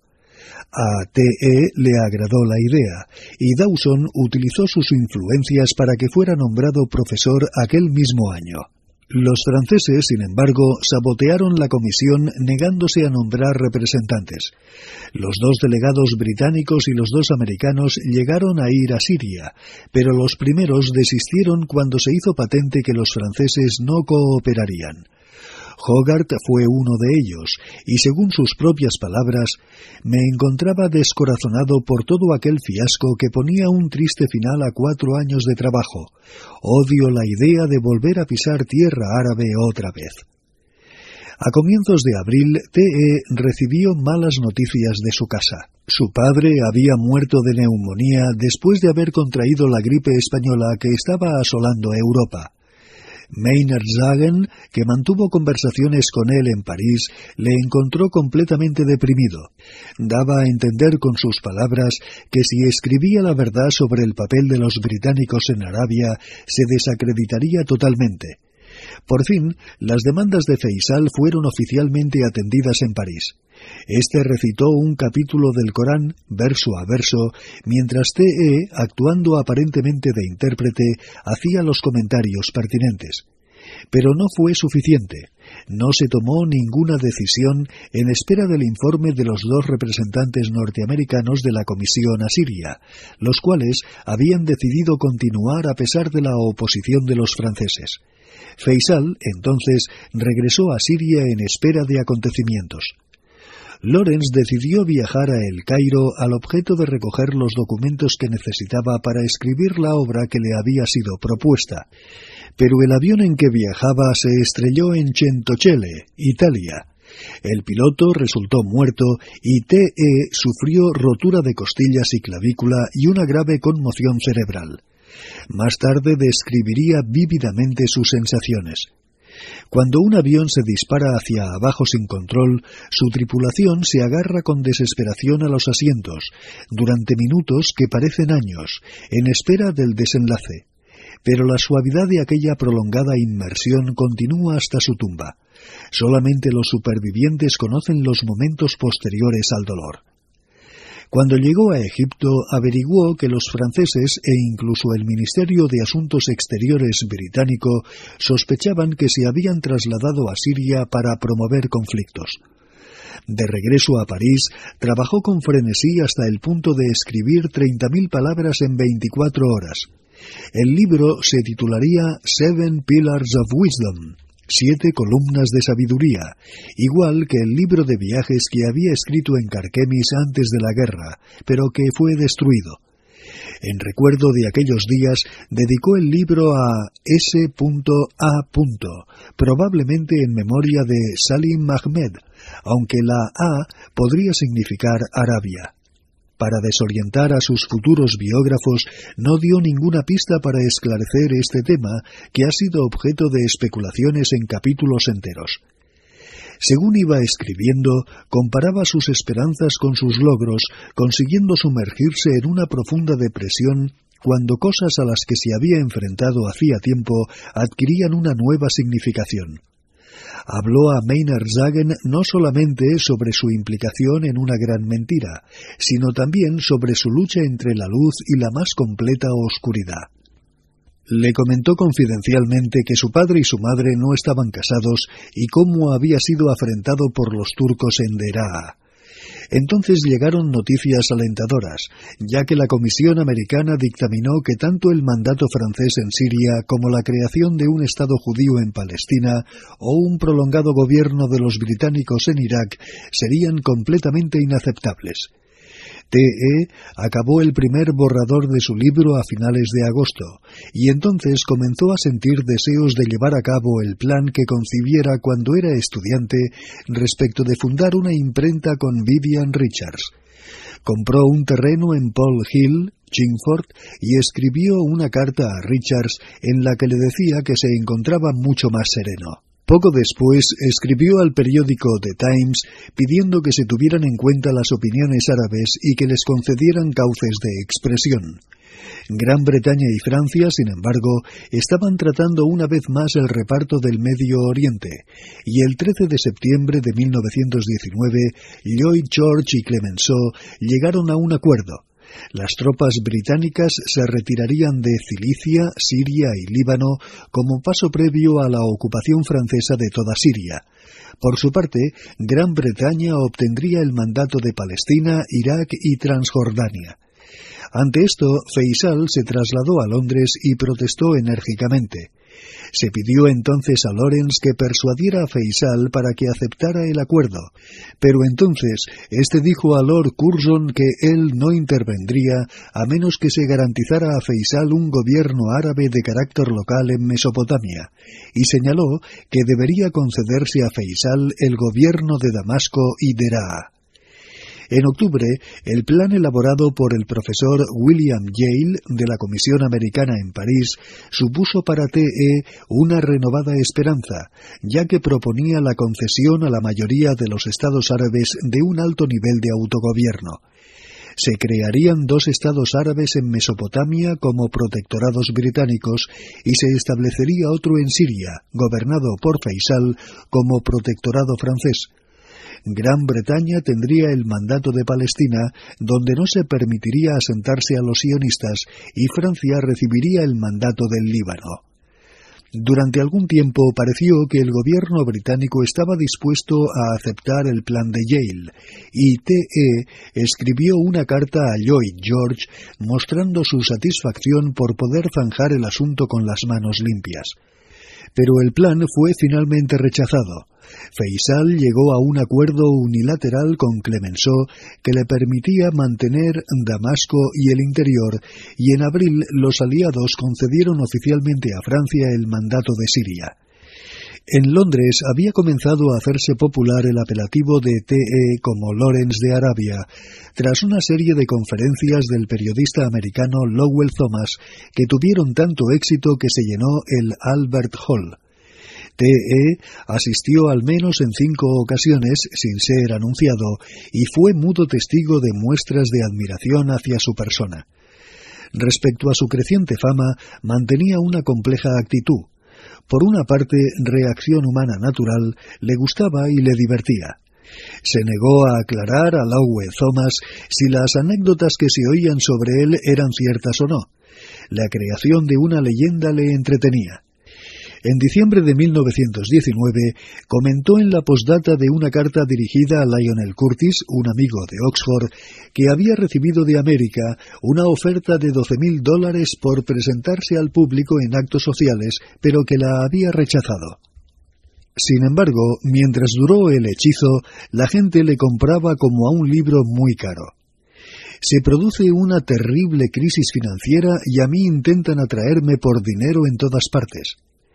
Pero por otro lado, y cada vez en mayor medida, su fama le asqueaba porque pensaba que estaba basada en una idea falsa sobre su éxito. En febrero de 1920 dijo al coronel Newcomb que en la historia del mundo, edición barata, él era un aladino sublimado, pero a los ojos de los que me conocen, fracasé al intentar una labor que con más decisión habría sido seguramente cumplida o dejada intacta. Al año siguiente escribía a un conferenciante Cuanto más se habla de mí, menos tranquila es mi vida, y como yo no quiero conseguir dinero de mi propio mito, la diversión es unilateral. Lawrence se encontraba por entonces en el Colegio Mayor All Souls, donde conoció a Robert Graves en un acto social a principios de 1920. T.E. sentía gran admiración por los escritores, y Graves pudo presentarle más adelante a Sassoon, Blonden y Hardy. Graves entabló una amistad con Lawrence que le sería después de gran ayuda en momentos de dificultades económicas. Visitó las habitaciones de T.E. en el Colegio Mayor, donde éste tenía, entre otras cosas, algunos buenos libros, tres alfombrillas de oración árabes, la campana de la estación de Tel el Shalim y un soldadito de barro que había cogido en la tumba de un niño en Carquemis. Otros invitados de TE comentaron que los profesores de más edad apreciaban su animada compañía debieron mostrarse muy sorprendidos cuando una mañana, al despertar, se encontraron con una bandera roja de Hijaz ondeando en un pináculo. La situación en Oriente Medio empeoraba. Se produjo una rebelión árabe contra el gobierno que los británicos habían establecido en Irak. El coronel Lawrence escribió más cartas a los periódicos en las que sugería que si Irak se convertía en un dominio Brown y permitía a Inglaterra comprar su petróleo, se acabaría rápidamente con la pérdida de vidas humanas y de dinero, que suponía un promedio de unos 10 millones de libras cada cuatro meses, el coste total de la rebelión árabe inicial. También discutió con Sir Hugh Trenchard, jefe del Estado Mayor del Ejército del Aire, el plan de Winston Churchill para controlar Irak desde el aire, idea que satisfacía a Lawrence. Pero no se hizo nada de eso y pronto llegaron malas noticias, esta vez de Siria. En abril de 1920 se publicaron los detalles del acuerdo franco-británico y esto dio origen a varios ataques árabes contra establecimientos franceses. En represalia, los franceses avanzaron hacia Damasco y a finales de julio expulsaron a Faisal. T.E. quedó muy deprimido y se acusó a sí mismo por lo que había ocurrido. Durante este período pasaba con frecuencia mañanas enteras sentado sin moverse ni hablar en la casa de su madre, en Polstad Road. Todo aquello por lo que había luchado parecía haberse destruido. Más aún, a finales de 1919 perdió la mayor parte del primer borrador de Seven Pillars of Wisdom al cambiar de tren en la estación de Reading. Puso un anuncio ofreciendo una recompensa por la devolución del manuscrito, pero no hubo respuesta. En 1920 escribió y corrigió una nueva versión, y ello le hizo hundirse aún más en su estado de introspección melancólica. Se sentía vencido y pensaba que el destino no tenía nada que ofrecerle. Al releer el diario que había escrito durante la guerra, recordó una poesía de W. W. Hinley y añadió en Damasco, cuando se hizo silencio para la oración, comprendí que yo era como una herramienta gastada que yace oculta bajo el banco de trabajo, rechazada para siempre por el maestro. En su nueva versión de Seven Pillars, escribió que toda ambición personal había muerto en él antes de su entrada triunfal en Damasco. Pero Churchill, que le conocía bien, opinaba que fue la terrible experiencia de comprobar la incapacidad de sus amigos árabes lo que le afectó.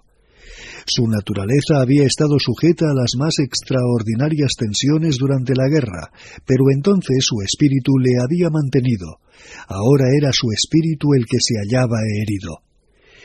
Finalmente, las opiniones de TE sobre Irak recibieron apoyo se encargó a Sir Percy Cox la formación de un gobierno árabe provisional y Oriente Medio fue puesto en manos de Winston Churchill en la oficina colonial. Churchill buscaba la colaboración de Lawrence y le argumentó con vigor que no veía justificable su amargura por el trato que los árabes habían recibido mientras no agotara sus esfuerzos para conseguir mejorar su situación. Así pues, TE entró a formar parte, en calidad de oficial asesor, del Departamento para Oriente Medio dirigido por Churchill.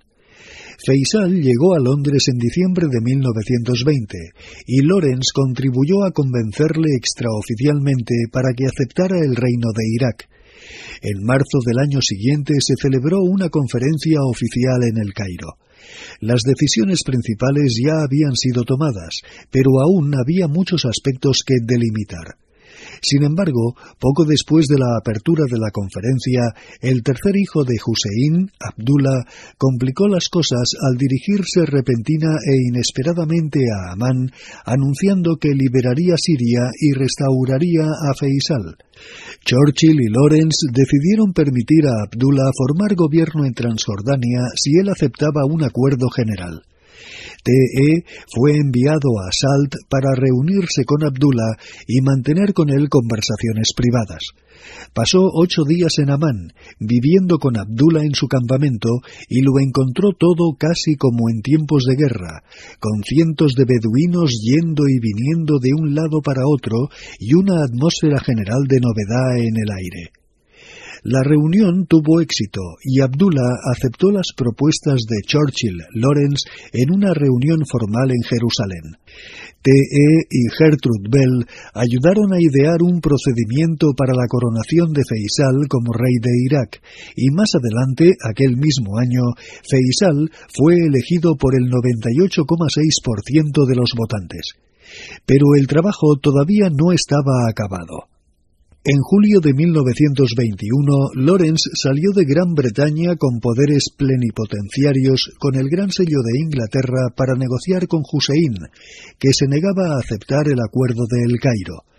TE no consiguió hacer progresos con Hussein y fue enviado a Jordania, donde se había producido una crisis debido a las protestas francesas en el sentido de que el país estaba siendo utilizado como base para ataques guerrilleros.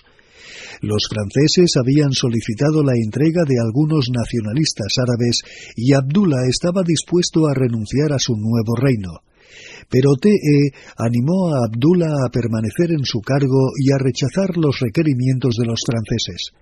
Churchill estaba encantado con Lawrence, que utilizaba sus poderes con vigor, trasladaba oficiales con buen criterio, utilizaba la fuerza cuando era necesario y finalmente conseguía restaurar la calma.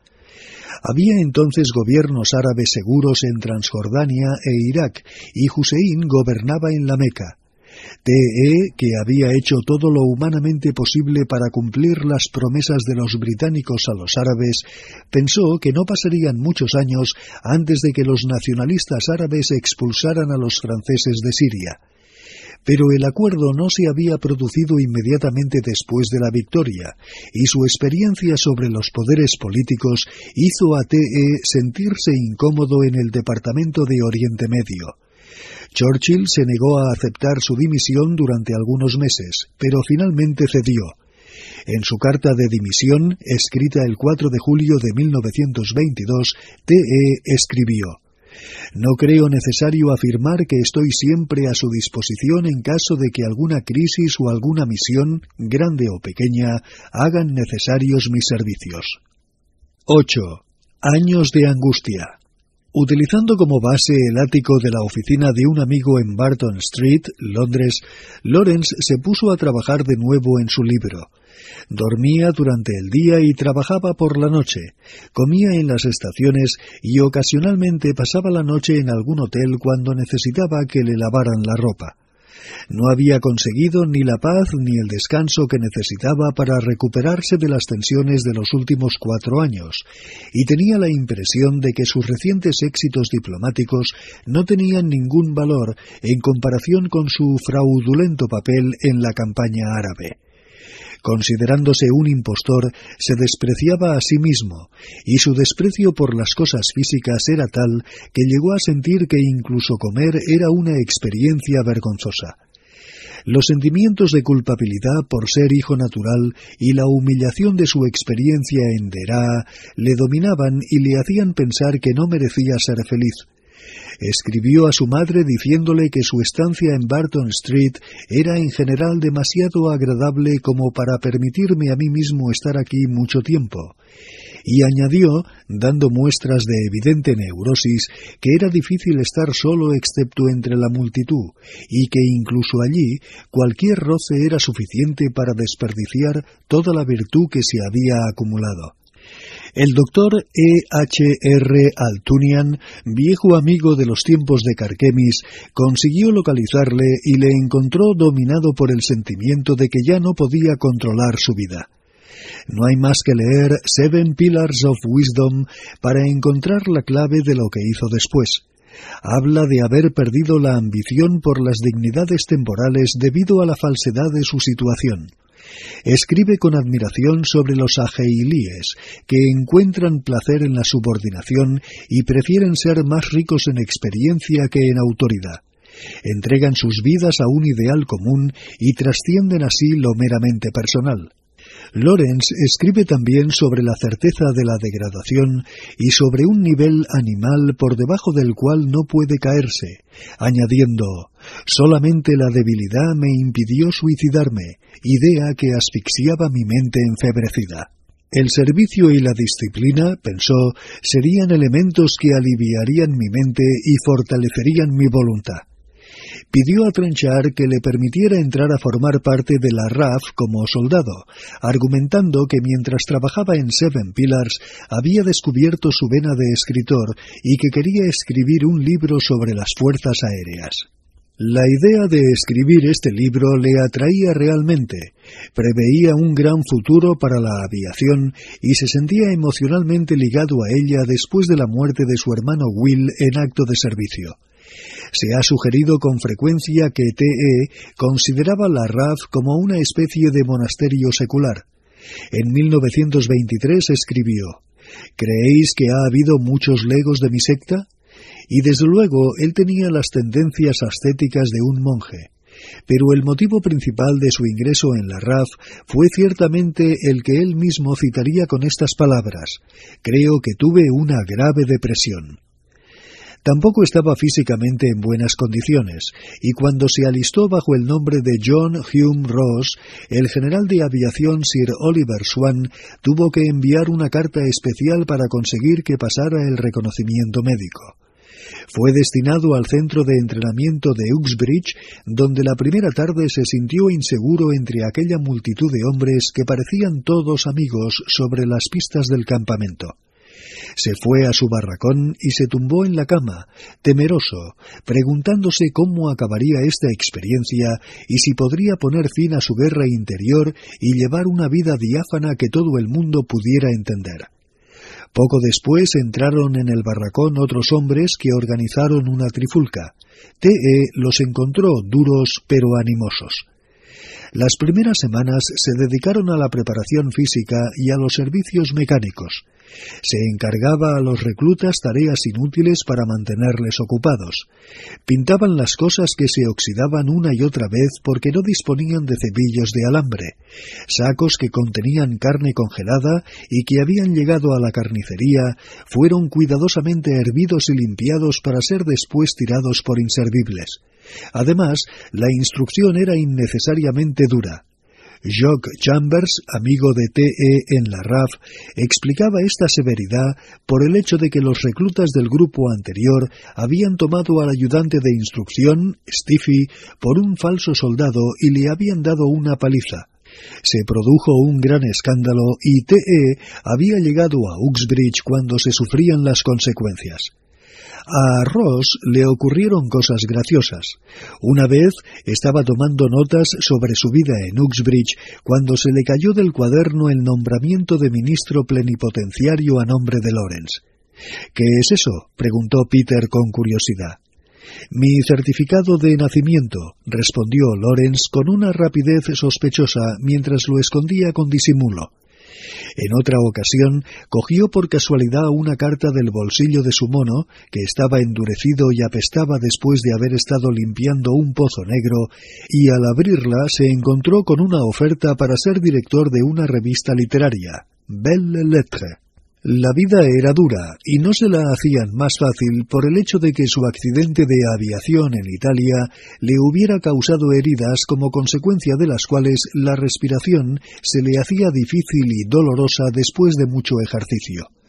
Pero él comenzó a sentir interiormente en su relación con los otros hombres de las fuerzas aéreas algo que le calmaba y le curaba en un acto religioso en el que el capellán castrense leyó un texto sobre el conflicto entre la carne y el espíritu, él sintió con alegría que se encontraba entre unos hombres demasiado saludables para contagiarse de esa enfermiza antítesis griega.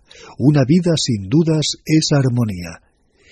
Después del último día de servicios mecánicos, cuando volvía a casa con sus compañeros en el remolque de un camión, se encontró a sí mismo sentado en cuclillas con las manos sobre la cara llorando como un niño. Yo intentaba pensar si era feliz, por qué era feliz y qué significaba aquel sentimiento abrumador de haber llegado a casa por fin, después de un viaje interminable. Después de seis semanas en Depot, Ross fue destinado a la Escuela de Fotografía de la RAF en Farnborough.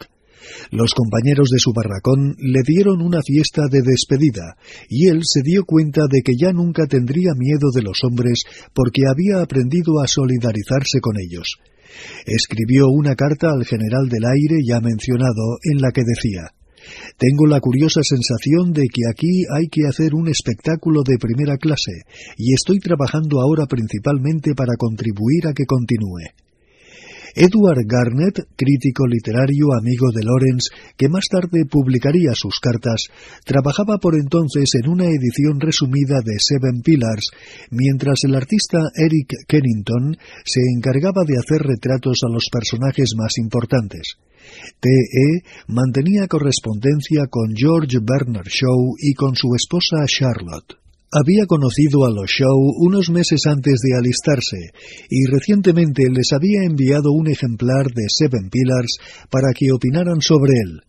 Bernard lo había dejado de lado, pero Charlotte lo leyó y sintió gran admiración. En Farnborough, Ross había conseguido ser destinado a un curso avanzado cuando la prensa descubrió su verdadera identidad. El caso saltó a los periódicos a finales de diciembre. Lawrence de Arabia servía en la RAF como soldado raso. Al cabo de algunas semanas, después de rehusar el nombramiento de oficial que Trenchard le ofreció, TE fue expulsado de la RAF debido a lo anómalo de su situación buscó otro refugio y con la ayuda de un general ayudante de las Fuerzas Armadas que había conocido en Palestina, pudo alistarse en el cuerpo de tanques el 12 de marzo de 1923 bajo el nombre de T. E. Shaw.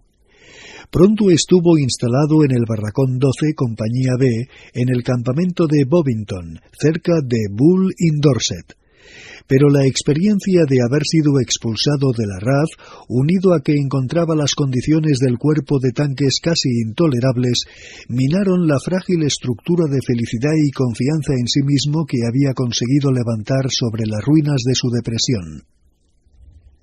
Allí los hombres parecían no tener ambición ni esperanza.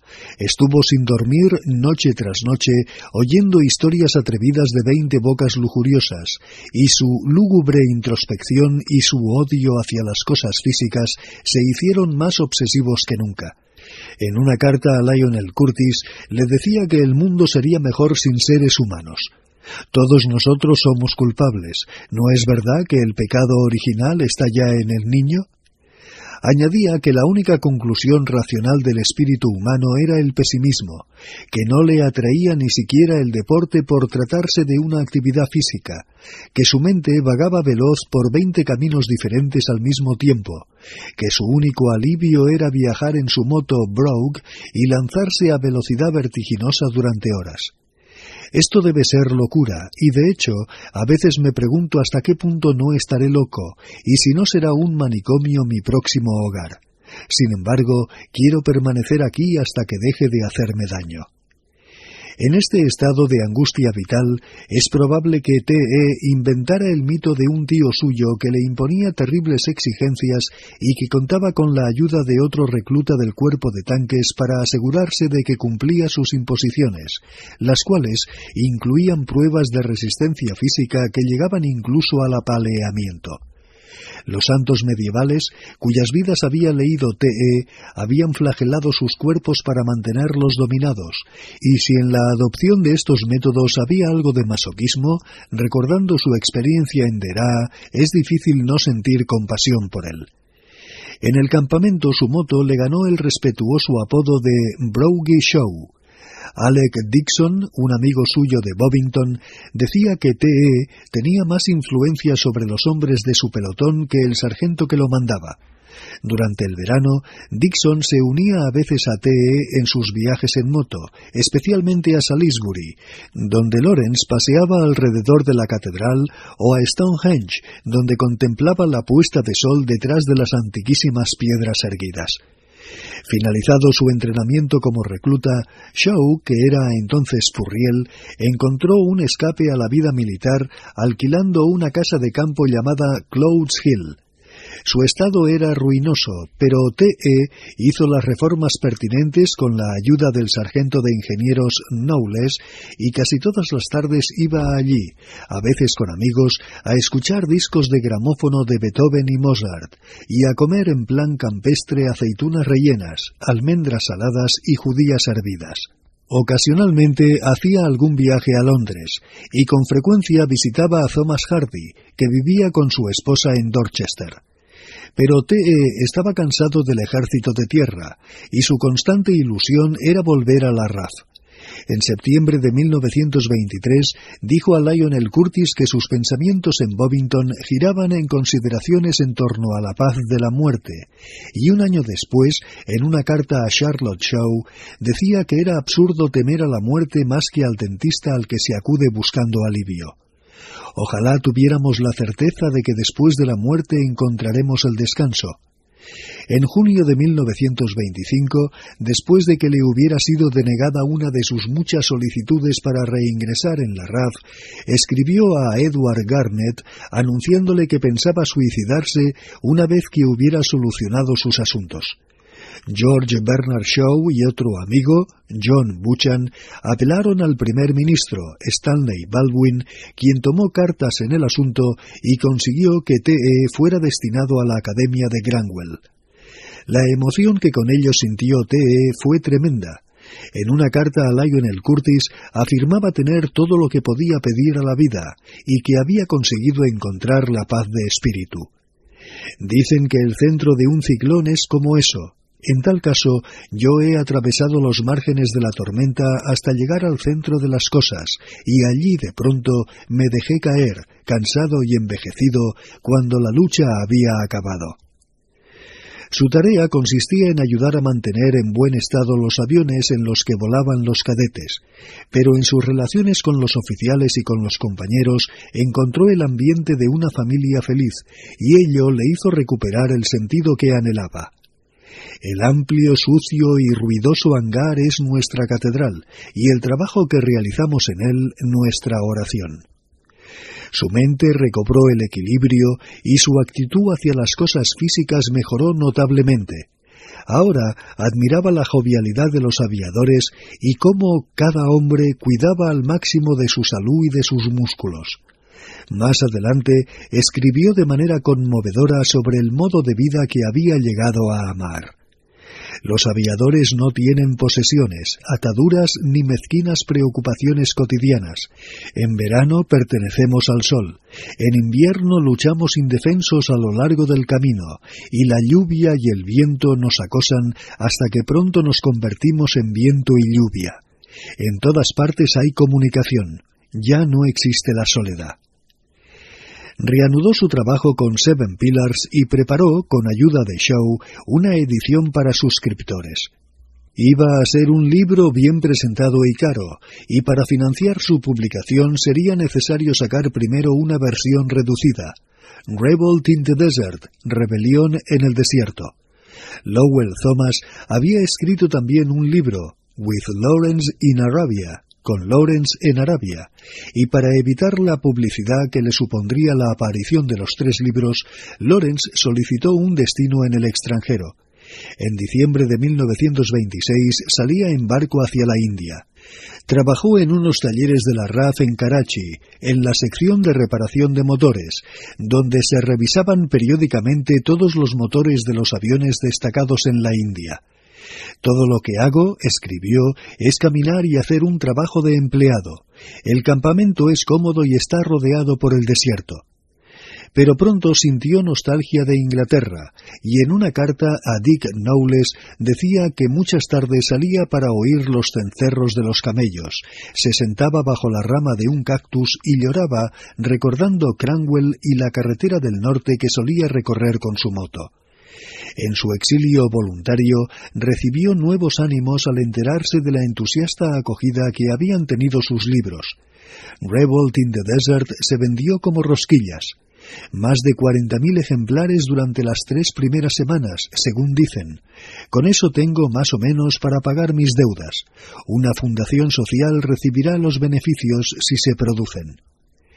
En agosto de 1927 cambió oficialmente su nombre por el de T. E. Shaw por medio de escritura pública.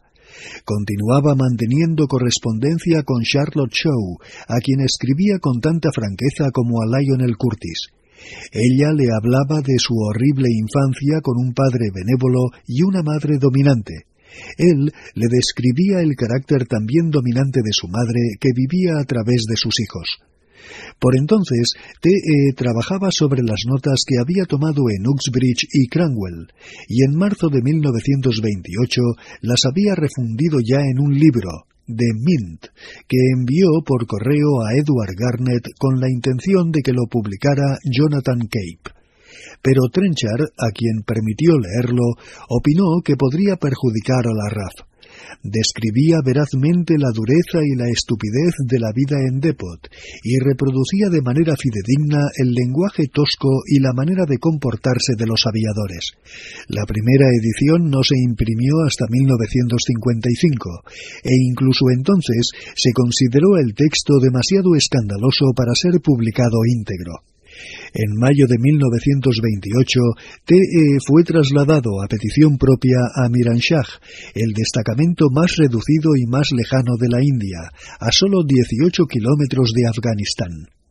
Somos solo 26 en total, incluyendo cinco oficiales, y nos encontramos con 700 exploradores indios en una fortaleza de barro y ladrillo protegida por alambre de espino, reflectores y ametralladoras.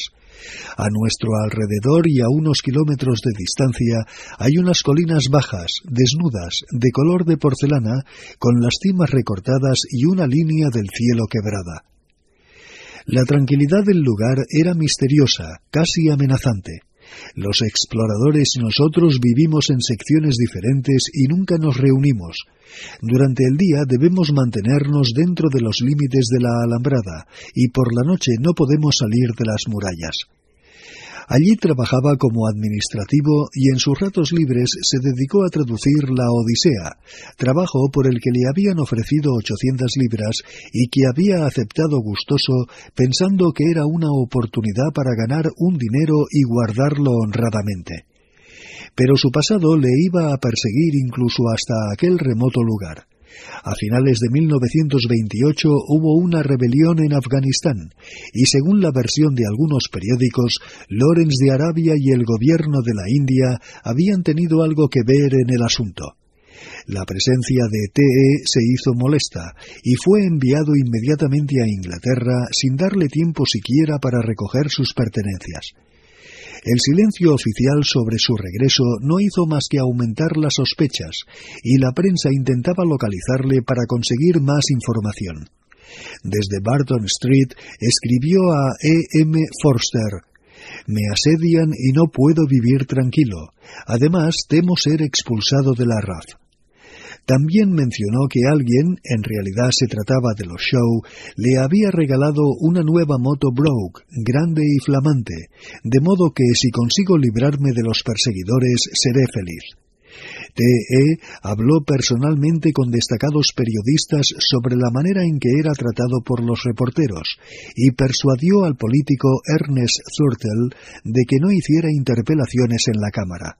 El interés del asunto cedió paulatinamente y TE pudo disfrutar de un mes de permiso, siendo advertido por Trenchard de que se mantuviera alejado de periodistas y políticos.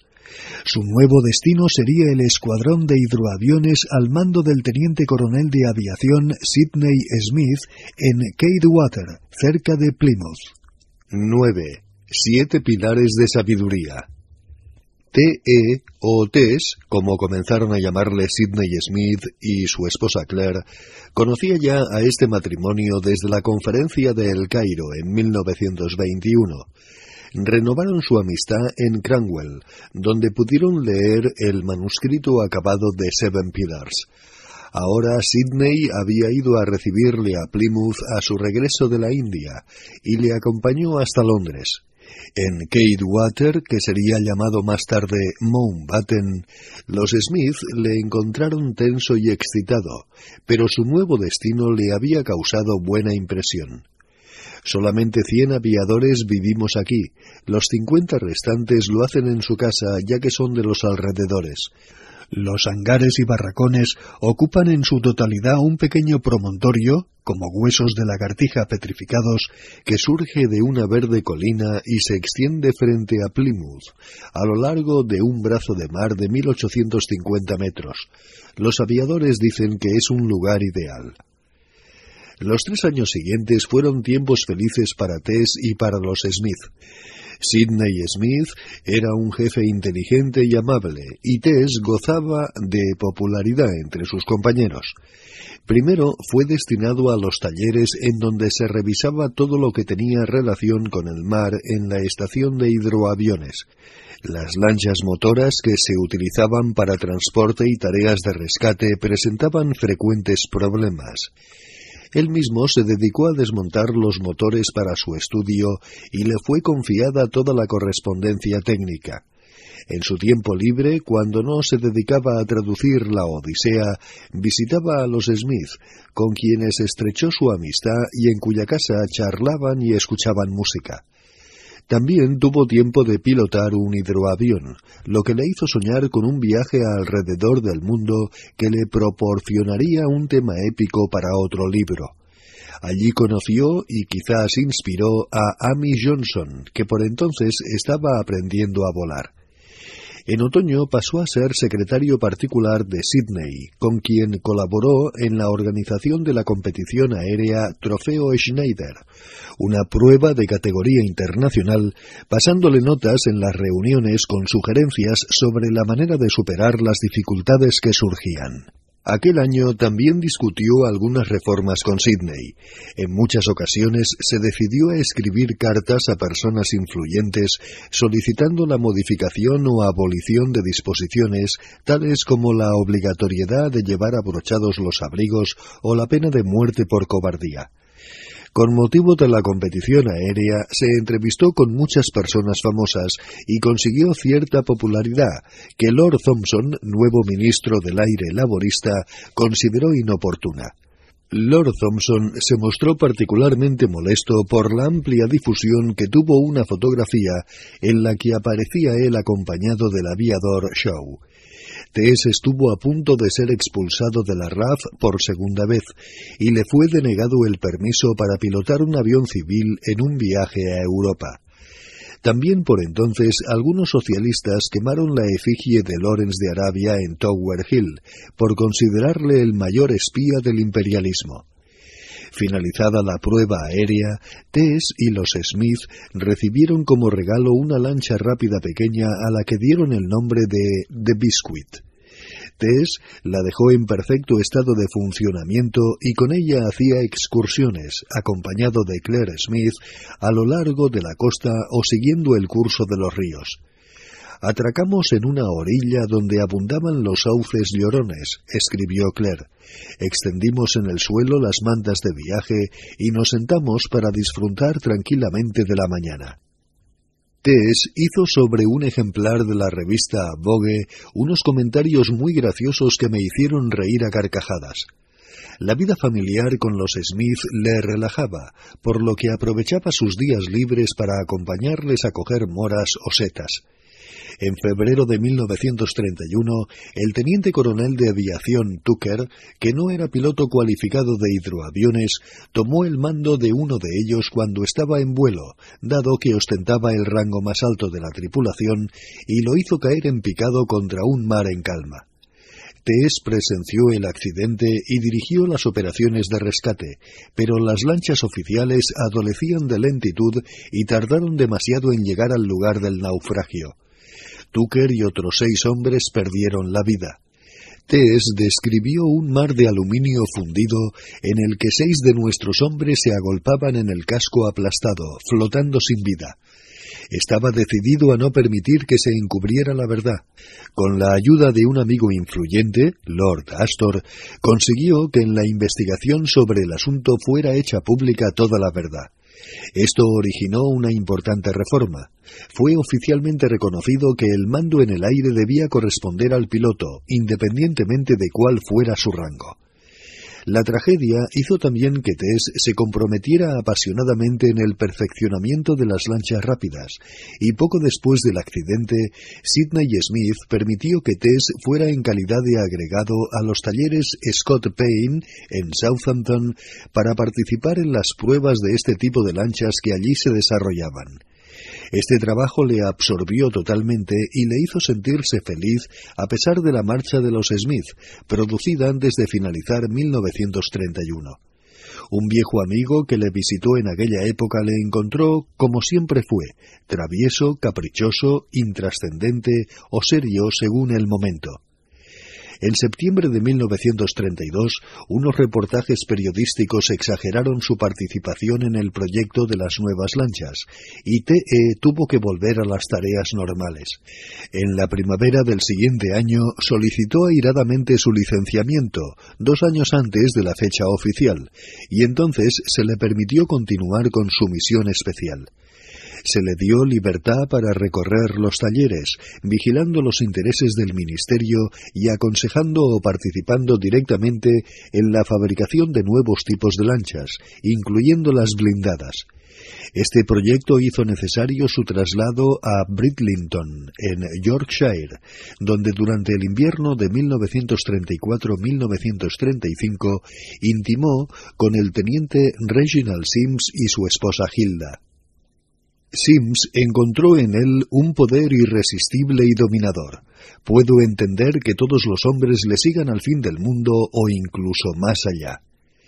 En sus ratos de ocio, T.E. había acabado la Odisea y había traducido algunas otras cosas.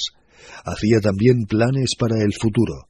Ya había dicho a Charlotte Shaw que cuando en 1935 se retirara a Clouds Hill escribiría un libro que se titularía Confesiones de Fe. En esta obra incluiría The Mint y otros apuntes, y trataría sobre la entrada del hombre en ese elemento reservado, el aire. Ese es en realidad el objetivo de mi generación. Escribió a Robert Graves expresando la misma idea y añadiendo que el progreso consistía en el esfuerzo común desarrollado por los aviadores y los mecánicos que están conquistando el aire. También hizo comentarios a Pat Knowles sobre la instalación de una imprenta en Clouds Hill. En diciembre de 1934 escribió de nuevo a Charlotte. Me pregunto qué pasará conmigo. Estoy aquí, fuerte y con la mente despierta, pero sin nada entre las manos. Pero parecía estar animado y cuando recibió su gratificación por licenciamiento en febrero de 1935, invitó a algunos aviadores a ver la película Cleopatra. El sábado antes de su partida, un joven periodista le preguntó sobre sus planes y él respondió con una mezcla de ironía y enfado. Haré una lista de los representantes de la prensa en Londres y los iré asesinando a todos uno por uno. A usted le tocará el turno dentro de cinco años. El martes 26 de febrero se licenció en la RAF. Me dirigí por carretera hacia el sur. Perder la RAF me ha hecho insensible y no he tenido desde entonces otros sentimientos. La prensa le asediaba en Close Hill, donde llegaron a estropear el tejado. Debió sentirse entonces tentado de cumplir la amenaza que había hecho semanas antes, pero tuvo que contentarse con poner a uno de ellos un ojo morado y presentar sus quejas a la Asociación de la Prensa. A partir de ese momento pudo instalarse tranquilo y adaptarse a su nueva vida. A comienzos de marzo hubo rumores de que tal vez se solicitara su colaboración para reorganizar la defensa nacional. Sobre este tema comentó a Pat Knowles en privado que si eso ocurriera no tendría alternativa y aceptaría el trabajo dejando para más adelante sus planes sobre la imprenta. Pero hubiera sido necesario Churchill o un hombre como él para arrastrar a TE de nuevo a la vida pública cuando Lady Astor le escribió invitándole a reunirse en uno de sus famosos fines de semana en Cliveden con algunos políticos, respondió que Clouds Hill era un paraíso y que en su estado de ánimo no aceptaría ninguna misión en absoluto. Estoy bien alimentado, tengo buenas compañías y sanas costumbres. La mañana del 13 de mayo, cuando regresaba del campamento de Bovington conduciendo a gran velocidad por una estrecha carretera, se encontró de pronto con dos niños en bicicleta y, probablemente al mismo tiempo, con algún coche que venía en dirección contraria. Frenó rápidamente, cambió a segunda y dio un volantazo, pero no pudo evitar atropellar a una de las bicicletas, aunque el muchacho que la conducía no resultó gravemente herido. TE se estrelló, quedando inconsciente, con el cráneo fracturado y la cara llena de sangre. Fue trasladado urgentemente al Hospital del Ejército en Bovington, donde, tras un empeoramiento progresivo y sin recobrar el conocimiento, murió seis días más tarde, el domingo 19 de mayo. La familia recibió numerosos telegramas de condolencia, entre ellos uno del rey. Después de una ceremonia religiosa de cuerpo presente a la que asistieron viejos amigos y compañeros, entre ellos muchos que habían luchado con él en el desierto, fue enterrado en el cementerio de Moreton. Es un lugar alejado y tranquilo donde T.E. descansa a la sombra de un cedro blanco. Cronología 1888, 16 de agosto, nace T. E. Lawrence en Tremadoc, norte de Gales, hijo de un rico terrateniente anglo-irlandés, Thomas Chapman, y de una institutriz escocesa, Sarah Maiden. 1896. La familia de Lawrence se instala en Oxford. T. E. estudia en el Instituto de Oxford. 1898 comienza a interesarse por la arqueología. 1905. Se escapa de su casa para alistarse en la artillería real. 1907. Consigue una beca para estudiar historia en el Jesus College de Oxford. Conoce a Vivian Richards y a D. G. Hogarth. 1908. Enver Bey depone al sultán turco Abdul Hamid. 1909. Durante el verano, TE recorre Siria a pie. 1910. Obtiene un sobresaliente en historia moderna con su tesis Crusader Castles. Pasa dos meses en Jebail, Siria, estudiando árabe con Farida el Akle. 1912. Marzo. Estancia en Carquemis realizando trabajos arqueológicos bajo la dirección de D.G. Hogarth. En abril, bajo la dirección de R. Campbell Thompson. Conoce a Salim Ahmed. Verano, recorre a pie el norte de Mesopotamia. 1912. Enero. Realiza trabajos arqueológicos con Flinders Petrie en Kazor Amar, Egipto. Primavera. En Carquemis bajo la dirección de C. L. Bulley. Diciembre. Regresa a Oxford para pasar las Navidades con su familia. 1913. Regresa a Carquemis. Escribe un libro de viajes que más tarde se perdería, Seven Pillars of Wisdom. Julio. Nuevo viaje a Oxford. Recorre Arabia. 1914. Enero. Espía en el Sinaí. Febrero. Regresa a Carquemis. Julio. Nuevo viaje a Inglaterra. Otoño. Estalla la Primera Guerra Mundial. Turquía entra en la guerra al lado de Alemania. Después de una etapa de espera, Lorenz es destinado a la sección geográfica del Estado Mayor. Diciembre. Destino en el Cairo en el nuevo Departamento de Inteligencia británico. 1915. Frank y Will Lawrence mueren en combate. 1916. Firma del Tratado Sykes-Picot. Clayton crea la oficina árabe. Marzo. TE viaja a Mesopotamia. 9 de junio. Levantamiento de Hussein. Octubre. TE se traslada a Hijaz donde se reúne con Faisal. Noviembre. Es nombrado oficial de enlace con Faisal. Diciembre. Los turcos amenazan Yembo. Los franceses tratan de sofocar la rebelión árabe. 1917. Enero. Con Faisal en Weg. Marzo. Wadi Ais. Abril. Auda Abu Tayi llega a Weg. 9 de mayo. TE sale con destino a Acaba. 27 de mayo. Llega a Howeitat. Del 5 al 18 de junio, misión de reconocimiento en Siria. 6 de julio, toma de Acaba. Septiembre, TE destruye un tren turco. Octubre, se dirige a Azrak. Noviembre, fracasa el ataque a Yarmuz. Declaración Balfour. Incidente en Deraa. Diciembre, ataque contra el ferrocarril. 1918. Enero, batalla de Tafileh. Abril, Ataque a Tel el Shaham. Junio, Declaración de los Siete, Grupo Nacionalista Sirio. Julio, el cuerpo de camellos en Acaba, muerte de Salim Ahmed. Agosto, algodón de pólvora para Azrak. 16 de septiembre, el ejército árabe se aproxima a Deraa. 22 de septiembre. Después de una breve ausencia, TE regresa con aviones. 28 de septiembre. Masacre de Tafas. Entrada en Deraa. 30 de septiembre. Entrada en Damasco.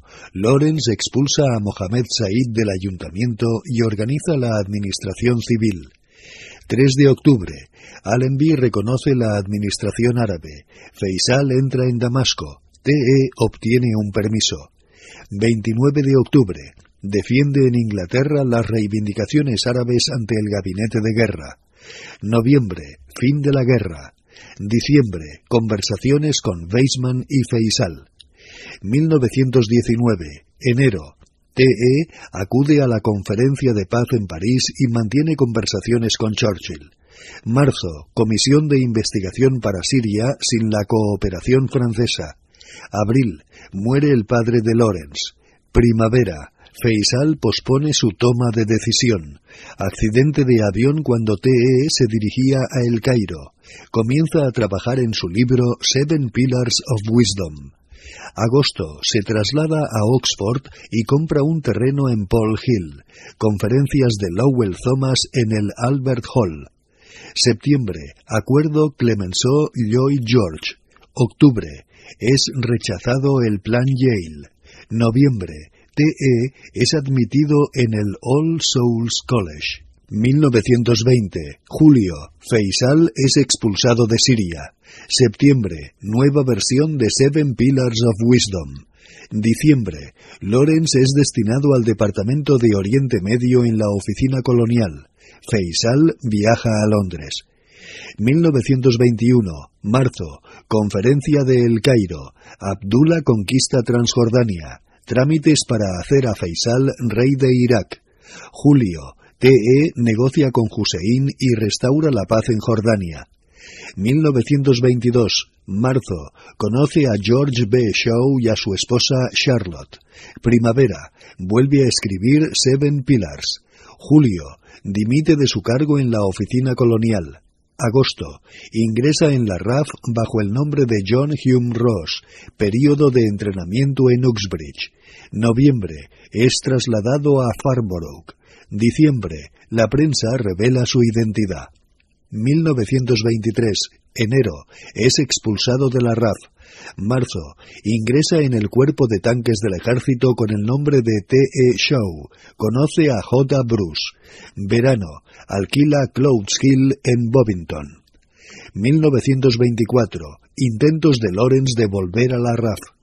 1925. Junio. Amenaza de suicidio. Julio. Reingreso en la RAF. 1926. Prepara Revolt in the Desert. Diciembre. Es destinado a Karachi, India. Se vende la edición para suscriptores de Seven Pillars of Wisdom. 1927. Marzo. Se publica Revolt in the Desert. Agosto. Cambia su nombre mediante escritura pública por el de T.E. Show. 1928. Marzo. Acaba The Mint. Mayo. Se traslada a Miranshah. Trabaja en una traducción de la Odisea. 1929. Enero. Regreso a Inglaterra. Marzo. Es destinado a Kate Water, donde conoce a Claire y a Sidney Smith. Septiembre. Colabora en la organización del Trofeo Schneider, competición aérea internacional. 1931. Febrero. Presencia el accidente de un hidroavión y promueve la reforma del reglamento militar a bordo de los aviones. Trabaja en un proyecto de lanchas rápidas. 1935. Febrero. Licenciamiento de la RAF. Se instala en Clouds Hill. 13 de mayo. Sufre un accidente de carretera mientras conducía su moto, a consecuencia del cual muere seis días más tarde. Testimonios. Winston Churchill. Usaba su traje árabe y con él se revelaba por completo la magnificencia de su continente, la gravedad de su porte, la precisión de sus opiniones, la categoría de su conversación. Todo parecía realzado por el espléndido turbante y el atavío árabe. Entre aquellas flotantes vestiduras, sus nobles facciones, sus bien cincelados labios, sus relampagueantes ojos llenos de fuego e inteligencia brillaban más. La impresión de la personalidad de Lorenz perdura vigorosa y viva en el espíritu de sus amigos, y el sentimiento de su pérdida no se ha desvanecido en manera alguna entre sus compatriotas. En estos días en que se ciernen peligros y dificultades sobre Inglaterra y su imperio, nos damos cuenta de la carencia de figuras eminentes capaces de vencerlos. Aquel era un hombre en el cual había no solamente una gran capacidad de servicio, sino ese toque del genio que todo el mundo reconoce y nadie puede definir. Lo mismo en su gran periodo de mando y aventura que en los últimos años de apartamiento y eclipse voluntario, siempre prevaleció sobre aquellos con quienes estuvo en contacto. Sentíanse en presencia de un ser extraordinario. Se daban cuenta de que sus latentes reservas de fuerza y voluntad excedían de toda medida. Si se lanzaba a la acción, ¿quién podía decir qué crisis sería capaz de vencer o reprimir? Y si las cosas iban mal, qué alegría verle aparecer a la vuelta de la esquina. Parte del secreto de ese poderoso ascendiente radica en su desdén por la mayor parte de los premios, placeres y halagos de la vida. Es natural que todo el mundo mire con cierto respeto a un hombre que se presenta totalmente ajeno e indiferente al hogar, el dinero, las comodidades, la posición social, el poder o la fama. Todos sienten, no sin cierto recelo, que se encuentran ante alguien que está fuera de su jurisdicción, alguien extrañamente manumitido, indómito, desligado por convicción, moviéndose independientemente de las corrientes ordinarias de las acciones humanas, un ser realmente capaz de rebelión violenta o de supremo sacrificio, un hombre solitario, austero, para quien la existencia no es más que un deber, pero un deber que ha de ser fielmente cumplido. Empujó a las multitudes hacia adelante hasta acomodar su paso al ritmo del suyo.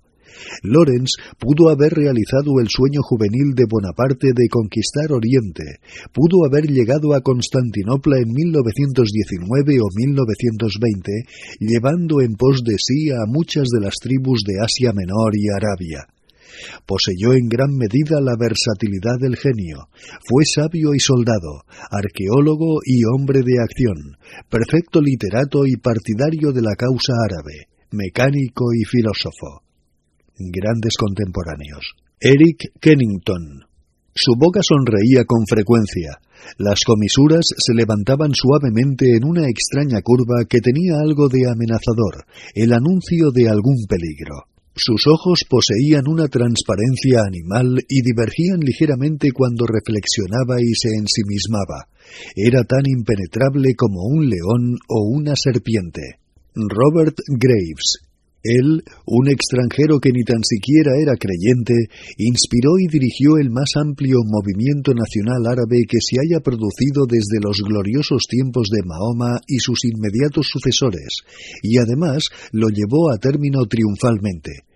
Si Napoleón se hubiera encontrado en la misma situación de Lorenz al acabar la campaña de 1918, se habría proclamado maometano y habría consolidado un nuevo imperio árabe.